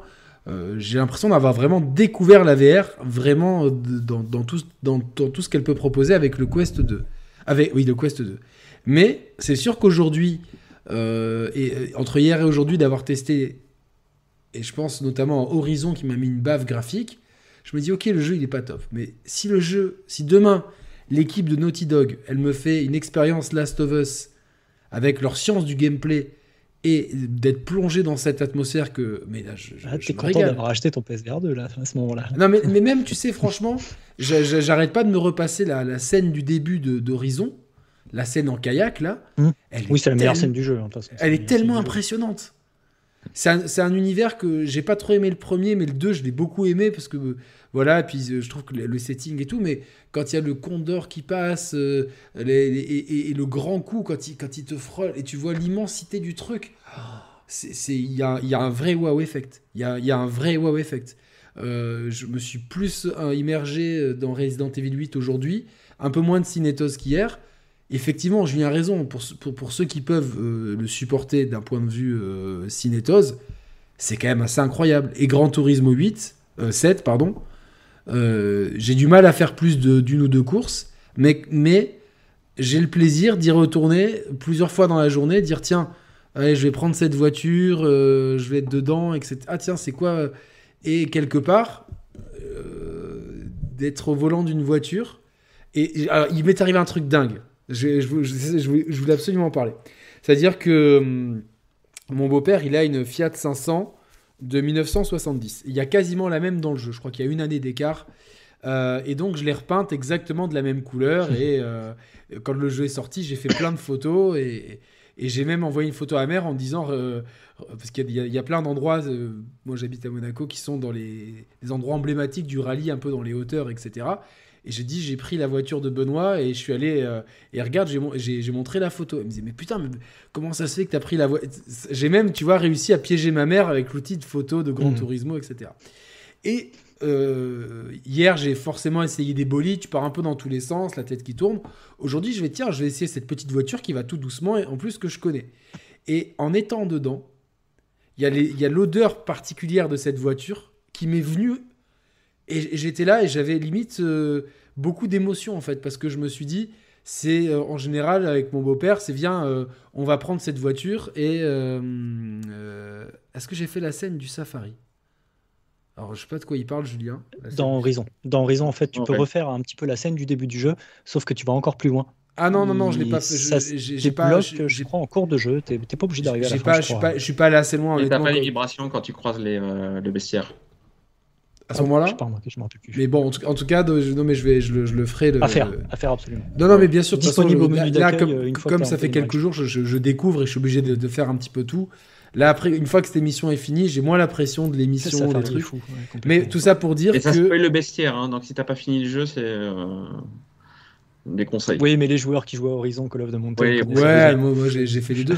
mais tout ça pour dire que d'être dans la voiture, euh, la même voiture avec la même couleur, j'ai eu l'odeur de cette céleri et j'ai eu le, les, souvenirs. Euh, enfin, on prend régulièrement. le printemps arrive, il commence à faire beau, on va se prendre la voiture, euh, on se fait un petit tour sur le bord de mer, on va jusqu'à Nice euh, ou on va en Italie avec. Tu vois, c'est c'est un peu un peu cliché mais c'est super cool et surtout que ces, ces voitures là elles sont très intéressantes à conduire et, du coup, d'avoir, je me dis, mais putain, je suis en train de conduire sur un circuit et j'ai les odeurs de la voiture. Donc, euh, le cerveau est quand même une machine fantastique. Et euh, clairement, pour ce genre de. Pour, hier, dans mon test, j'ai forcément essayé d'être, d'être objectif. Parce qu'il y a, tout à l'heure, il y a un imbécile qui m'a dit Oui, mais t'as changé d'avis. Mais je suis très content de pouvoir changer d'avis. Il y a un proverbe qui dit il y a que les, il y a que les je, je supporterai pas être quelqu'un d'avoir toujours le même avis. Je, je suis très content. Hier, j'ai fait un test où j'ai essayé d'être objectif. Dans l'objectivité, j'ai parlé des points positifs, des points négatifs. J'ai dit il y a ça, il y a ça. Voilà. Par contre, aujourd'hui, on est dans une émission, on est plus dans l'émotionnel. Et c'est sûr que, au point de vue émotionnel, euh, entre Gran Turismo, Resident Evil 8 et euh, Horizon Call of the Mountains, j'ai vécu déjà des très très belles émotions. Et encore, je suis pas allé au bout de ces trois jeux, loin de là, mais j'ai déjà vécu de très belles émotions. Et donc je sais qu'il m'en attend d'autres. Le gros problème, c'est que j'ai un jeu qui est en train de me, de me mettre comme ça, qui s'appelle Octopath Traveler 2, et euh, je vous le dis clairement, à date, on est le... Euh, euh, Julia. On est le 3 mars 2023. À date, sur l'année 2023, c'est mon GOTY. Mais évidemment, il y a plein de jeux qui arrivent. Mais à date, c'est mon jeu préféré. Euh, et donc, du coup, j'ai beaucoup de mal à, à, me sortir de ce jeu. Et heureusement qu'il y a le casque, parce que sinon, euh, voilà, je, je ferai que ça. Mais euh, en tout cas, pour moi, j'ai envie d'y croire. Et je pense que c'est un très beau casque qui est complémentaire du, du, Quest 2. Euh, voilà. Moi, je conseille aux gens qui connaissent pas la VR de prendre un Quest 2 pour tester. Et, franchement, euh, sur Vinted ou le Bon Coin, ça se revend moi, j'en ai vu souvent, vous perdez pas grand-chose. Vous perdez une cinquantaine d'euros si vous voulez vraiment le revendre. Bah, je me permets, euh, vas-y, vas-y, vas-y. juste une seconde. J'ai vu Boomzy dans le chat que je salue au passage. Euh, Boomzy, c'est quelqu'un qui tient une salle d'arcade. Si vous voulez tester la VR, vous n'aurez peut-être pas la, me la, meilleure expérience visuelle dans une salle d'arcade parce que vous n'allez pas forcément jouer à Half-Life Alyx dans une salle d'arcade. Mais par contre, une salle d'arcade, c'est un lieu idéal pour faire une sortie avec sa famille. Si jamais vous avez envie de faire tester la VR, je sais pas, à votre oncle, à votre grand-père, votre grand-mère, etc. Souvent, s'ils vous voient avec votre casque chez vous dans votre chambre, ils vont avoir tout de suite un petit peu des petits préjugés. Euh, ils les ont déjà, tu t'enfermes, etc. Si tu arrives à emmener ta famille dans une salle d'arcade, non seulement tu vas passer euh, un bon moment, tu vas jouer, tu vas t'éclater, etc. Tu vas faire découvrir la VR à ta famille qui va comprendre que les préjugés qu'ils en avaient finalement n'étaient pas avérés, c'était des préjugés, c'est pour ça qu'on appelle ça des préjugés. Ils vont découvrir quelque chose d'assez fou, ils vont retomber un petit peu en enfance, j'ai envie de dire, parce qu'ils vont redécouvrir des sensations peut-être qu'ils avaient un petit peu oubliées. Parce que quand Moi j'ai fait découvrir ce genre de choses. Euh, alors oui, j'ai oublié de préciser que oui, Octopath Traveler c'est mon deuxième jeu. Le premier jeu c'est Maze, un jeu sur Steam. Euh, d'ailleurs, Mehdi, une vraie question pour toi qui est dans le chat. Euh, est-ce que tu penses que c'est possible de développer une version VR Est-ce que parce que peut-être Traveler Non, non, pas d'Octopath Traveler, pas du tout. De Maze, le jeu de qu'il a fait de Mehdi en fait. Vous savez, Mehdi a ah, fait un jeu, un puzzle game à la première personne sur Unreal Engine 5, 4 ou 5, je sais plus sur Unreal en tout cas. Euh, et du coup, je me demande si c'est si c'est facile et rapide à, faire en VR en fait, parce que. Je rebondis juste du coup sur, euh, sur euh, ce que je disais. Je, te laisse la question. je, voulais juste dire voilà que la salle d'arcade, c'est peut-être pas là où vous allez trouver les plus beaux jeux visuellement parlant. On est d'accord. Par contre, vous allez vivre une expérience très très chouette qui sort de l'expérience que vous avez de chez vous. Si jamais vous avez un casque VR chez vous, vous n'aurez pas forcément le même jeu, ou en tout cas pas dans les mêmes conditions. Ça, franchement, c'est vraiment à tester, parce que un joueur VR déjà équipé, il se dit ouais, j'ai pas envie d'y aller, je vais pas jouer au même jeu, ils sont moins beaux, etc. C'est pas totalement vrai, et c'est pas totalement faux non plus, mais vous allez vraiment vivre une histoire, une expérience différente, et surtout, vous allez vivre un moment en famille qui sort vraiment de l'ordinaire. Tu vois, un petit peu comme tu dis aujourd'hui, bah tiens, je prends toute la famille et puis on va se faire euh, Avatar en 4D, tu vois. C'est un peu un événement, c'est quelque chose où tout, que tout le monde va s'en rappeler. Et ben, si tu amènes ta famille dans une salle VR, je vous garantis à 100% que vous allez vous éclaiter, toute la famille. Il y aura peut-être une personne sur la famille. Et t'as Carcassonne et ça s'appelle New Game, et donc euh, voilà, j'aimerais bien. Euh, je sais pas s'il y a des salles comme ça dans les Alpes-Maritimes. Euh, mais en tout cas, ça serait vraiment très cool. Il y a aussi les. Mehdi nous dit il y a les salles Eva qui sont géniales. Les salles Eva, ouais, c'est excellent les salles Eva pour débuter aussi. C'est euh, vous allez jouer un FPS, ce qu'on appelle en room scale. Donc c'est une salle qui va faire 600 mètres carrés. Vous êtes équipé avec des casques, euh, des pistolets, enfin des pistolets en plastique, etc. Évidemment, vous allez contrôleurs classés dedans et vous allez faire du 5 contre 5, du 6 contre 6, quelque chose comme ça. et vous allez vous affronter. Eva fait de l'esport. Eva il y a des salles vraiment partout maintenant en France et ils s'exportent aux États-Unis. Ils, ont, ils ouvrent leur première salle aux États-Unis là prochainement. Euh, félicitations Eva, franchement. Ils sont non, félicitations à tous ceux qui sont avancés, le, euh, même tous ceux qui sont encore dans des salles d'arcade et tout, mais. Euh, et ça fait la deuxième année qu'ils sont sur, à la PGW aussi, Eva. Ouais, ouais, complètement, oui. On m'a posé une question est-ce que Octopath Traveler a un, un goût d'FF7 Ça, il dit non. franchement, non, c'est pas FF7, mais c'est vraiment du JRPG traditionnel qui est extrêmement bien fait. Euh, vraiment, si vous aimez le JRPG, faut foncer. Euh, ouais, donc oui, c'est une bonne façon. Moi, je, sais que j'ai fait découvrir euh, la VR, au, le premier PSVR, j'avais fait la, faire la démo Kitchen à ma mère. Ah et elle a détesté. non, non, elle avait trouvé ça, ça bien, mais là, là, quand j'ai parlé de Grand Turismo, elle me dit ça me dirait bien d'essayer en fait. Tu vois, parce que Kitchen pour les gens du chat, c'est grand. C'était la, la, démo de R7 en fait. C'était lié à R7. Et cet été, j'ai fait euh, découvrir à, mon, à, mes, neveux euh, qui ont. Ils avaient quel âge cet été? Ils avaient 8 et 6 ans, les enfants de mon frère. Euh, l'expérience vidéo de Jurassic World, qui est un peu pixelisée sur le Quest 2, mais de voir l'enfant qui, qui, crie ah, Je vois un dinosaure, etc. Il y a quand même quelque chose de magique en fait. La, réalité virtuelle propose des choses vraiment magiques et voilà. Donc après, avec les enfants il faut quand même faire attention au niveau des yeux, etc. Mais, euh, mais, mais, mais c'est quand même assez cool. Euh, et je pensais justement, je me dis, tiens, euh, là, en fait, depuis que j'ai le PlayStation VR 2, je me dis, je suis en train de faire une liste de gens que je veux inviter pour, et, quoi leur faire essayer. Donc voilà, donc j'ai déjà tous mes potes de Grand Turismo, de Grand Turismo, etc. Donc c'est cool. Pour les, pour les, pour les néophytes, tu peux Horizon et Kayak. Déjà, rien que la transparence de l'eau, ça les bluffe. Ah ben kayak, j'ai commencé, j'ai fait juste la piscine et en fait, euh, ben, pareil, j'avais l'impression de sentir le, l'odeur du chlore des piscines. Tu vois, donc. Euh, Après, c'est pas le premier jeu qu'on voit en, kayak. En, kayak hein. Si, si tu as vu que tu as le Quest 2, si tu l'as jamais essayé, je te conseille d'essayer. Alors, c'est vrai que graphiquement, il est différent. C'est. Euh, différent, on peut pas dire plus moche. Il est gentil ce jeu. C'était lequel? C'est Phantom Cover Phantom Cover Ops. Ah, bah, pour le coup, différent, euh, moche, pas du tout. Euh, Phantom, Phantom Cover Ops, jeu d'infiltration en kayak. Concept plutôt original, mais qui fonctionne assez bien. Euh, j'ai une question juste... J'ai une question pour vous. quels sont, hormis les gros jeux qu'on a cités, il y a plein de jeux, il y a le Jurassic Park, il y a le Tetris, etc. Quels sont les, les, les jeux que vous recommanderiez sur le PlayStation VR 2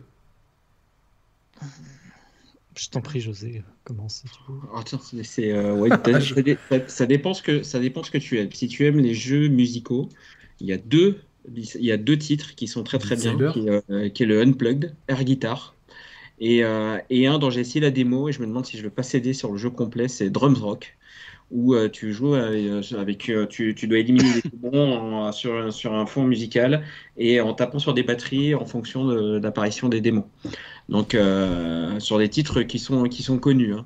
Donc, ça, c'est plutôt pas mal. Euh, sur les jeux. Euh, il y a des jeux multi. Moi, je sais que j'avais, j'étais tombé amoureux de Pavlov sur, sur, sur PC, sur, sur Quest. Donc, je l'ai repris sur, sur le PSVR 2. Mais c'est multijoueur uniquement. C'est multijoueur. C'est un peu, c'est un peu une redite de Counter Strike. Si tu aimes bien les jeux style Counter Strike, tu, tu, peux jouer en solo en mettant des bots mais c'est des bots qui sont un peu, euh, qui sont un peu idiots, donc euh, souvent, donc euh, c'est bien pour t'entraîner. Mais la finalité du jeu, c'est vraiment de jouer avec des amis. là, tu passes, tu peux passer des heures et des heures sur les, au niveau des maps. D'accord, ouais, ouais, ça a l'air bien fait, quoi. Donc, donc après, tout, tout dépend du. il y a Moss, évidemment. Il y a Moss. Euh, après, j'ai pas le, le line-up, je l'ai pas, en, je l'ai pas en mémoire. After the Fall également, c'était encore un autre, euh, un autre jeu qui est, euh, qui est un qui est dispo hein, sur PSVR 2. Tout à fait. Qui est un, qui est un bon représentant en termes de, de, de coop, de jeu en coop, et qui en plus bénéficie de la mise à jour gratuite si vous l'avez déjà sur PSVR 1. C'est quoi, c'est un FPS aussi C'est un Left 4 Dead. C'est un Left 4 Dead, ouais, en VR. Oui, D'accord, ok. Euh, mais, c'est très, très chouette. Et il fait son effet, hein, quand même. ouais, ouais. Puis j'ai l'impression que le, le, champ de vision était élargi sur le PSVR 2. Hein. De toute façon, le... champ de vision est plus large, c'est le plus large du marché. Euh, ah non, c'est pas le plus large du marché. Non, mais, du euh, marché entrée de gamme, on va dire. Oui, on peut dire ça. Il y a je, le je me rattrape, là, je me rattrape, là. je me rattrape. donc euh, ouais, donc euh, pas mal de petites pépites, hein, José, hein, de rien des jeux. Il y a des choses, il y a des choses sympas effectivement. Faut, faut voir ce qui, ce qui nous plaît. Euh, en termes de, en termes de style de jeu. moi, je sais que j'aimais beaucoup Barbarian à l'époque sur Amstrad, donc j'ai retrouvé les mêmes sensations sur un jeu qui s'appelle Swordsman. Ah, Barbarian, ouais, c'était énorme ça. Donc Swordsman qui est sur lequel je passe des heures. Là, pour le coup, je, je, pense qu'il, je sais pas si tu l'as testé Swordsman sur sur le PSVR 2. Non, non, euh, euh, non, je l'ai testé sur, euh, sur PC ou sur Quest, mais pas sur PSVR 2. J'ai l'impression qu'il y a un truc que je vois sur le PSVR 2 que je voyais déjà sur le PSVR 1, c'est des scintillements au niveau de certaines arêtes de texture. Donc, mais après, bon, c'est peut-être des choses qui vont être corrigées, mais, mais la magie, elle est, elle est toujours là. après, tout dépend, comme je disais encore une fois, des, des jeux quand même. mais puis après, il y a les trois jeux Resident Evil, Gran Turismo, ça c'est vraiment les. Bien sûr. Donc euh, les, jeux qui vont, euh, qui vont permettre. Aux Et Kayak aussi qui est cool, hein, franchement. Euh... Kayak est très chouette. Kayak est sympa. euh, Moss, Moss 2. Après, il y a, bah, comme vous avez dit, il y a le Star Wars, mais euh, honnêtement, je, je l'ai fait un peu sur Quest. Star Wars, si vous êtes fan. Si mais, vous êtes mais encore, on est, encore, moi je suis fan. J'ai pas. Moi, je suis fan, je me suis ennuyé. Hein. Bah, pareil, je me suis dit bon, de toute façon, on a tellement de trucs Star Wars. Après, je sais pas si tu as fait le DLC sur Quest. Parce que ce Star Wars, il est en deux parties. La deuxième partie, elle est bien meilleure. Et elle est intégrée. Et elle est intégrée dans celui-là.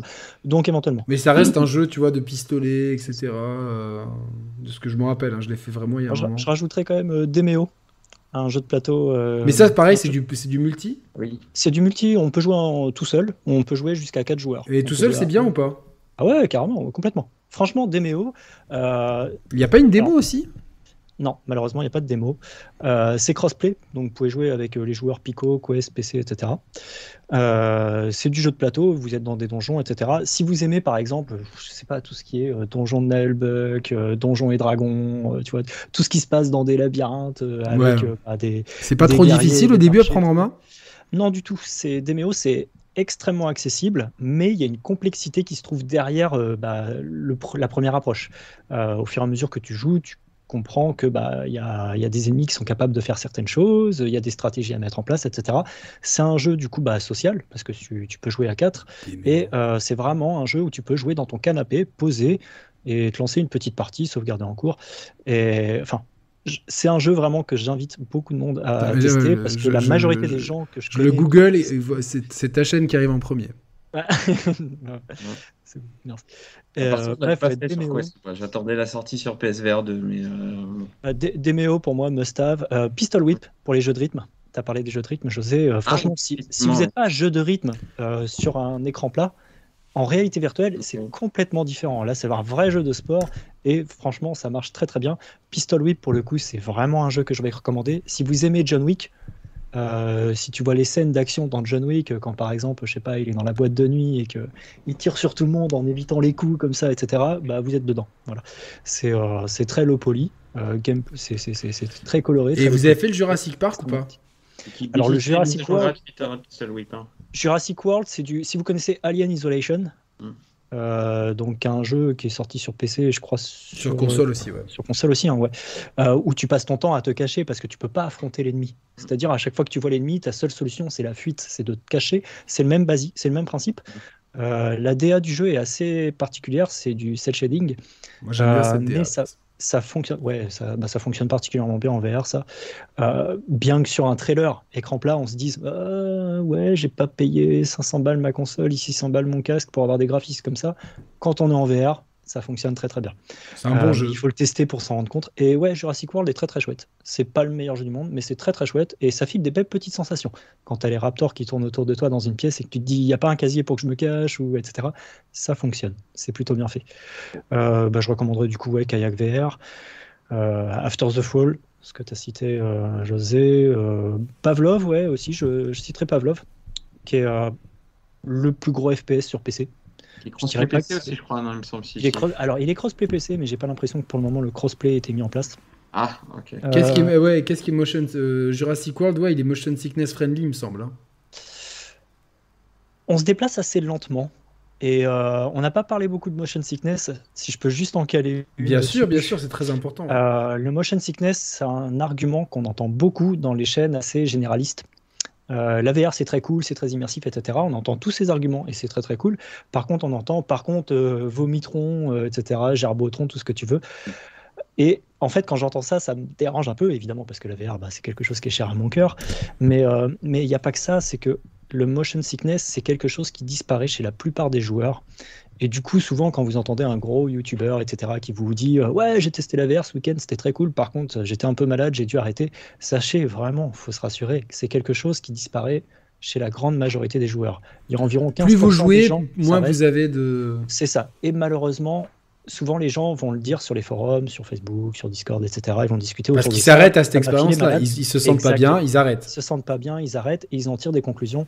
Le motion sickness, il y a des personnes, ça se règle en quelques heures, d'autres, ça se règle en quelques jours, d'autres en quelques semaines. Ça peut prendre du temps, on n'est pas tous égaux face à ça, mais généralement, ça disparaît. Donc vous arrêtez pas voilà, au motion sickness quand vous entendez que des gens vous disent ça rend malade ça rend malade au début, exactement comme quand tu fais jamais de sport et que du coup tu vas te courir 40 km, bah tu as mal aux jambes le lendemain. Alors que si tu fais du sport tous les jours et que tu vas te courir un petit marathon, au final tu es juste fatigué, tu pas les muscles complètement éclatés avec les jambes Évidemment. qui etc. C'est la VR, c'est un peu pareil, ça demande un petit temps d'adaptation. Il faut lui laisser ce, temps. Mais il y a euh, Mehdi qui nous dit quelque chose. J'ai toujours, j'ai des centaines d'heures et j'ai toujours du motion sickness quand ça bouge sur un axe vertical. Typiquement, bah, on l'a vu malade sur euh, kayak tempête. Il y a des personnes malheureusement ils pourront jouer des mois et des mois et malheureusement ça disparaît pas. Euh, c'est, bah, après tu peux prendre, il y a des médicaments qui existent. Après, euh, ouais, malheureusement c'est pas une solution. Euh, voilà, c'est, enfin, je conseille pas forcément de prendre des médicaments si tu es malade en réalité virtuelle. Bah, et que tu veux continuer à jouer. Bah, favorise les jeux où il y a de la téléportation. Fort heureusement, il y en a quand même pas mal, il y en a encore pas assez. Ce serait bien que ce genre d'option soit généralise, ouais. Voilà, c'est ça, ouais. Encore pour des jeux multijoueurs. Après, il y a l'option aussi de se mettre un ventilateur sur la tête. Euh. Il y a plein d'astuces qui peuvent hein. exister, ouais. Tu peux, tu peux bouger les bras, tu peux te mettre un ventilateur. Bah, typiquement, euh, euh, dans Gran Turismo, par exemple, j'ai eu moins de motion sickness en me mettant en position de conduite. Tu vois, si je restais comme ça, ça me mettait plus de motion sickness. Il y a, beaucoup si d'astuces mettais- qui existent. Le truc, c'est que tout le monde n'est pas sensible Parce de qu'il la faut- même en fait, c'est ton, cerveau qui est. Pourquoi on est malade? C'est-à-dire que comme le cerveau perçoit euh, un déséquilibre au niveau de l'oreille interne, euh, il a l'impression qu'il Il y a une incohérence entre il y a les une incohérence et pour lui, il et, et pourquoi on a envie de vomir, c'est que le, le cerveau, euh, notre corps est bien fait, il pense que on est euh, malade, de, qu'il y, a qu'il y a quelque chose et donc il faut au- qu'on a une puis, intoxication il, gé- alimentaire. il génère, la- il génère le, le- Le il- il vomissement, génère quelque chose en fait. c'est une Tu- Il sent protection. qu'il n'y a pas de poussée physique. Mais t'as un moyen de C'est lui qui tromper. va la générer, mais comme tu bouges pas, bah, tu es malade. C'est-à-dire, José? Il y a un moyen de tromper, c'est-à-dire que le, le motion sickness va apparaître surtout euh, euh, pour les gens qui veulent jouer à des jeux où le sujet est en mouvement et qui sont assis. Euh, lorsque tu joues à des jeux euh, où le sujet est en mouvement, il faut vivre un peu le, le jeu lui-même et jouer debout. Bah, pour Resident Evil 8, ça fait beaucoup plus Ah. mal à la tête d'être assis que debout, par exemple. Parce que c'est un jeu où on est en mouvement. Ça Voilà. dépend des gens. hein. C'est vraiment, euh, c'est assez mais après, difficile ça, de catégoriser ça. pareil, effectivement. Il y a des gens qui. euh, et puis après, il y, a, il y a ceux qui ont des problèmes au niveau de l'oreille interne et qui, euh, qui seront toujours affectés par, euh, par ces problèmes-là. Donc, euh, En tout cas, ne faites surtout pas l'erreur de faire un roller coaster pour Dès tester la. VR en vous disant moi t'inquiète les sensations j'encaisse non non vous allez rien encaisser du tout tout ce que vous allez faire c'est vous rendre balade évitez au maximum ce genre de choses commencez vraiment par des expériences confortables des jeux à téléportation testez après si jamais vous voulez des jeux où on va se déplacer physiquement euh, enfin avec le joystick mais si jamais vous vous sentez mal forcez pas trop jouez 15 minutes et vous arrêtez surtout si vous forcez et que vous faites mal ça va inscrire en vous vraiment un souvenir qui est pas très agréable. Et le fait après de vouloir rejouer à un jeu où il va y avoir des déplacements, ça va vous rappeler ce souvenir, un peu comme un trauma, c'est le même principe de fonctionnement. Et du coup, vous allez avoir du mal à vous débarrasser du motion sickness. Donc il faut y aller progressivement, vraiment. Et bah, si vous faites partie des 80% de joueurs euh, chez qui ça, ça passe, et bah, tant mieux pour vous. Si c'est pas le cas, malheureusement, il va falloir s'adapter. Ouais, et puis après, euh, c'est comme pour tout, tu vois, genre, euh, si, si vraiment ça passe pas, ben c'est pas grave, euh, c'est comme ça, tu vois, il y a des gens qui, ont, qui ont le mal des transports. Bah, moi, j'ai une copine, elle, ne peut, elle ne peut absolument pas prendre la voiture, donc elle fait tout à pied. Par contre, euh, tu vois, son métier, c'est hôtesse de l'air, donc elle me dit, j'ai aucun problème en avion. Je- il peut y avoir des turbulences de fou furieux, ça me fait rien. Par contre, on va faire 10 mètres en voiture, et va être là. euh, donc, ouais, euh, c'est la même chose en VR. Il y a des joueurs qui sont sensibles sur les jeux de course, Et- et si vraiment vous êtes- en apesanteur, d'autres qui sont sensibles alors qu'il n'y a pas de déplacement. Le mode tempête de kayak VR, c'est pour les bonhommes, nous dit Mehdi, euh, qui, a, qui a- qui a beaucoup souffert. Et lui, c'est quand il y a des escaliers qui montent et qui descendent. Euh, après, s'il y a des situations comme ça qui vous mettent là à l'aise, par exemple, si, si monter les escaliers, vous savez que ça peut être impressionnant. Vous voyez les escaliers, vous fermez les, vous fermez les yeux deux secondes et le temps d'arriver en haut, il y, a, il y a plein de trucs. Et si vraiment ça passe pas, eh ben tant pis, vous, vous, vous- c'est pas pour vous, tout simplement. Il y a des, des c'est comme, euh, voilà, moi des fois je, je prends des parallèles, je, je- je- j'essaie de sortir de ma zone de confort de joueur de jeux vidéo, j'essaye des nouveaux trucs. Ben, il y a des jeux que ça passe pas. Tu vois, moi par exemple, Skyrim, j'ai beau essayer, je sais que je vais pas faire des, heureux, ça ne passe pas. J'ai dansé le jeu cinq fois. Pareil pour Fallout 4. C'est. Donc euh, voilà, ça ne passe pas. J'ai lancé le jeu trois fois. Euh, Fallout 4, une- j'ai passé une fois une semaine, euh, je sais pas, à raison de deux heures par semaine. et je, je au bout d'un moment, je me dis putain, j'ai perdu ma semaine là. Et, ça passe pas. Et pourtant, c'est des fois Skyrim, c'est le jeu préféré de je sais pas combien de millions de personnes. Mais voilà, ça passe pas. Donc on a tous des des trucs un petit peu différents, voilà. Et c'est Job Simulator pour t'entraîner, ouais, non, mais ça va. Mais il paraît que c'est pas mal en plus Job Simulator, donc euh, C'est c'est plutôt rigolo. C'est c'est marrant, ouais, donc. euh, mais T'as fini Moi- ta Vacation Simulator aussi.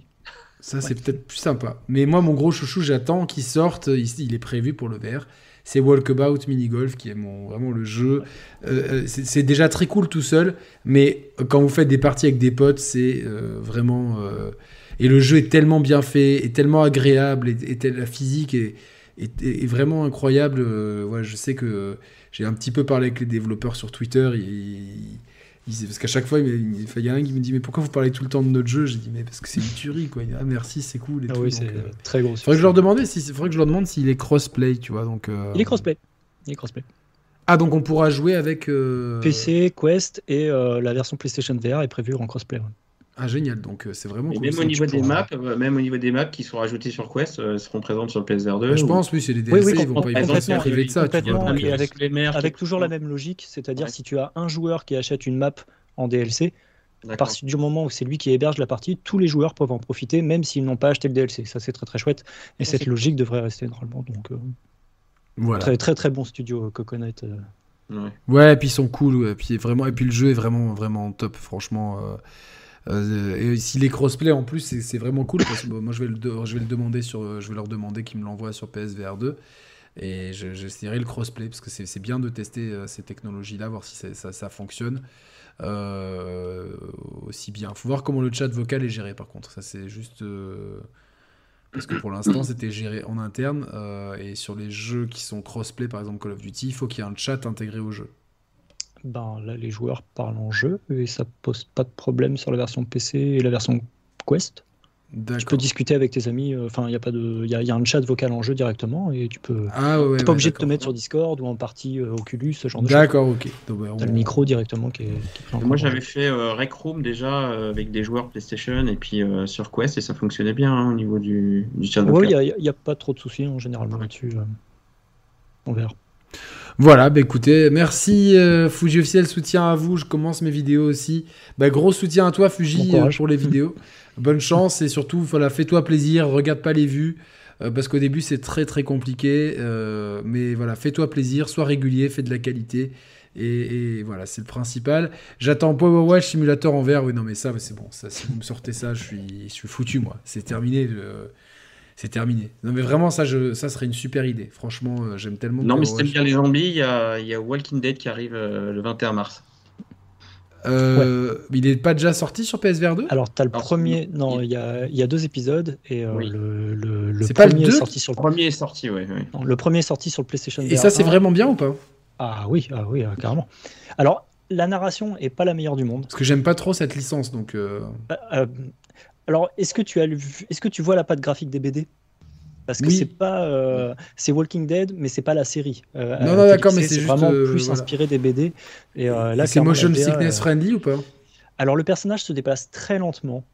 On a un peu un asthmatique je vais pas te mentir. Mais pardon pour les asthmatiques mais bah, je fais un peu d'asthme des fois donc mais ce que je veux dire enfin ouais on se déplace très lentement mais mais non non c'est un jeu qui a vraiment standardiser la physique.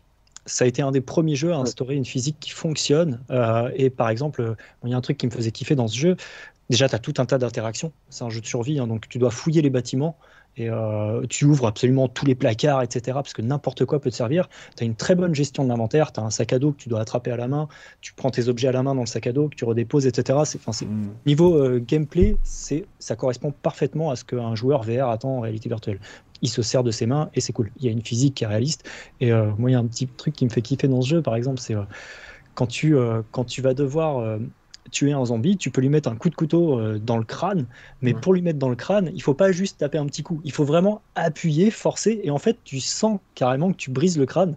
Et quand tu vas retirer ton couteau, il faut limite attraper la tête du zombie et, lui retirer. Tu as une espèce de satisfaction. Hein. Ouais, ouais, je vois ce que tu veux dire. Euh, mais ça fonctionne vraiment bien.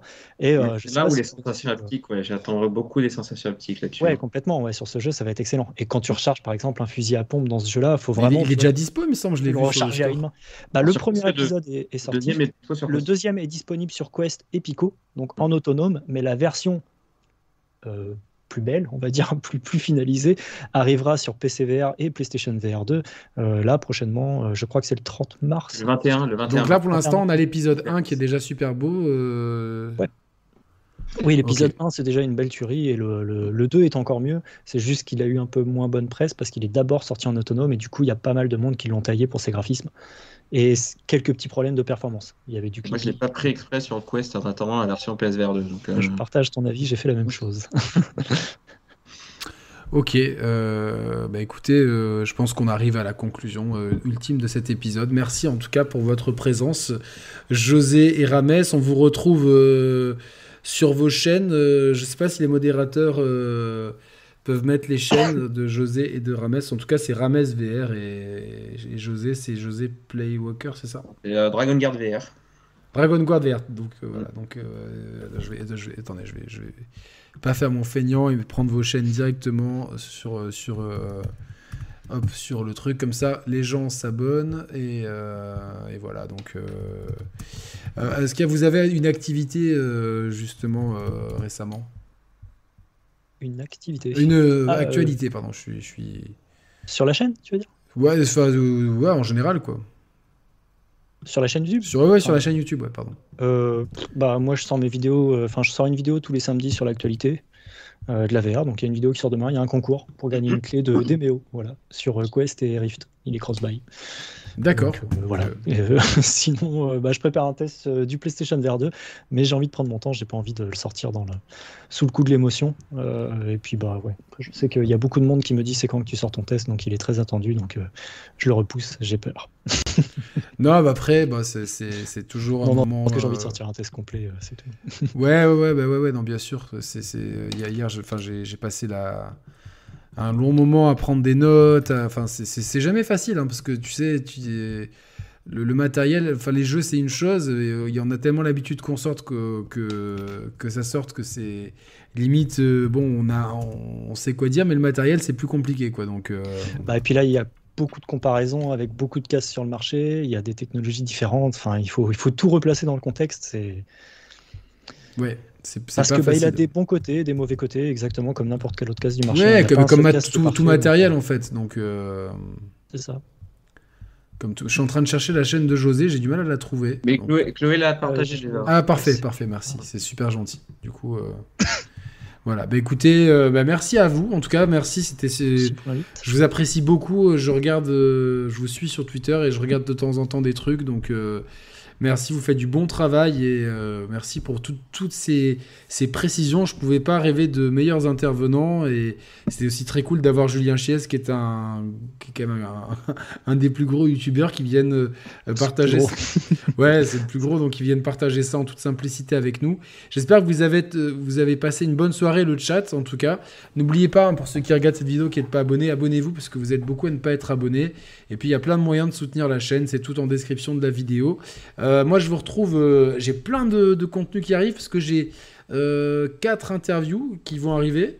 J'ai le basketteur Ronny Turiaf, j'ai Stéphanie Houston qui a fait Quiet dans Metal Gear Solid 5, j'ai Igarashi, un des papas des Castlevania, Symphony of the Night notamment, et de Bloodstain, et Monsieur Sakaguchi, créateur de euh, Final, Fantasy. Mm.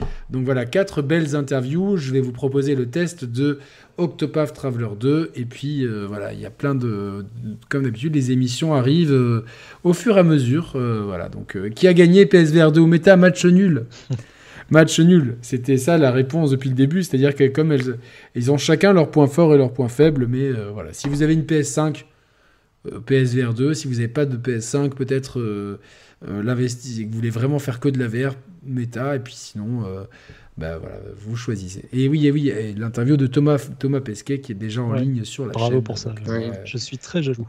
Mais merci à vous, c'est très très cool, et merci à Shibuya Productions et Pesquet qui m'ont donné cette opportunité. En tout cas, donc vous voyez que J'espère que beaucoup plus de gens se rendront au Salon Magic l'année prochaine parce que c'est vraiment euh, super cool de pouvoir croiser euh, les, personnalités comme ça et de pouvoir leur parler. Merci beaucoup à tous. Je vous souhaite une très bonne soirée, une très bonne nuit. Merci. Euh, merci je reste en ligne deux secondes avec vous après en offline. Mais en tout cas, c'était un grand, grand plaisir. Portez-vous bien. Je vous souhaite un excellent week-end. Profitez de vos proches. Amusez-vous. La vie est belle. Salut à tous. ciao, ciao. Ciao, ciao. Bonne soirée. Ciao. Les gars, je vous remercie. C'était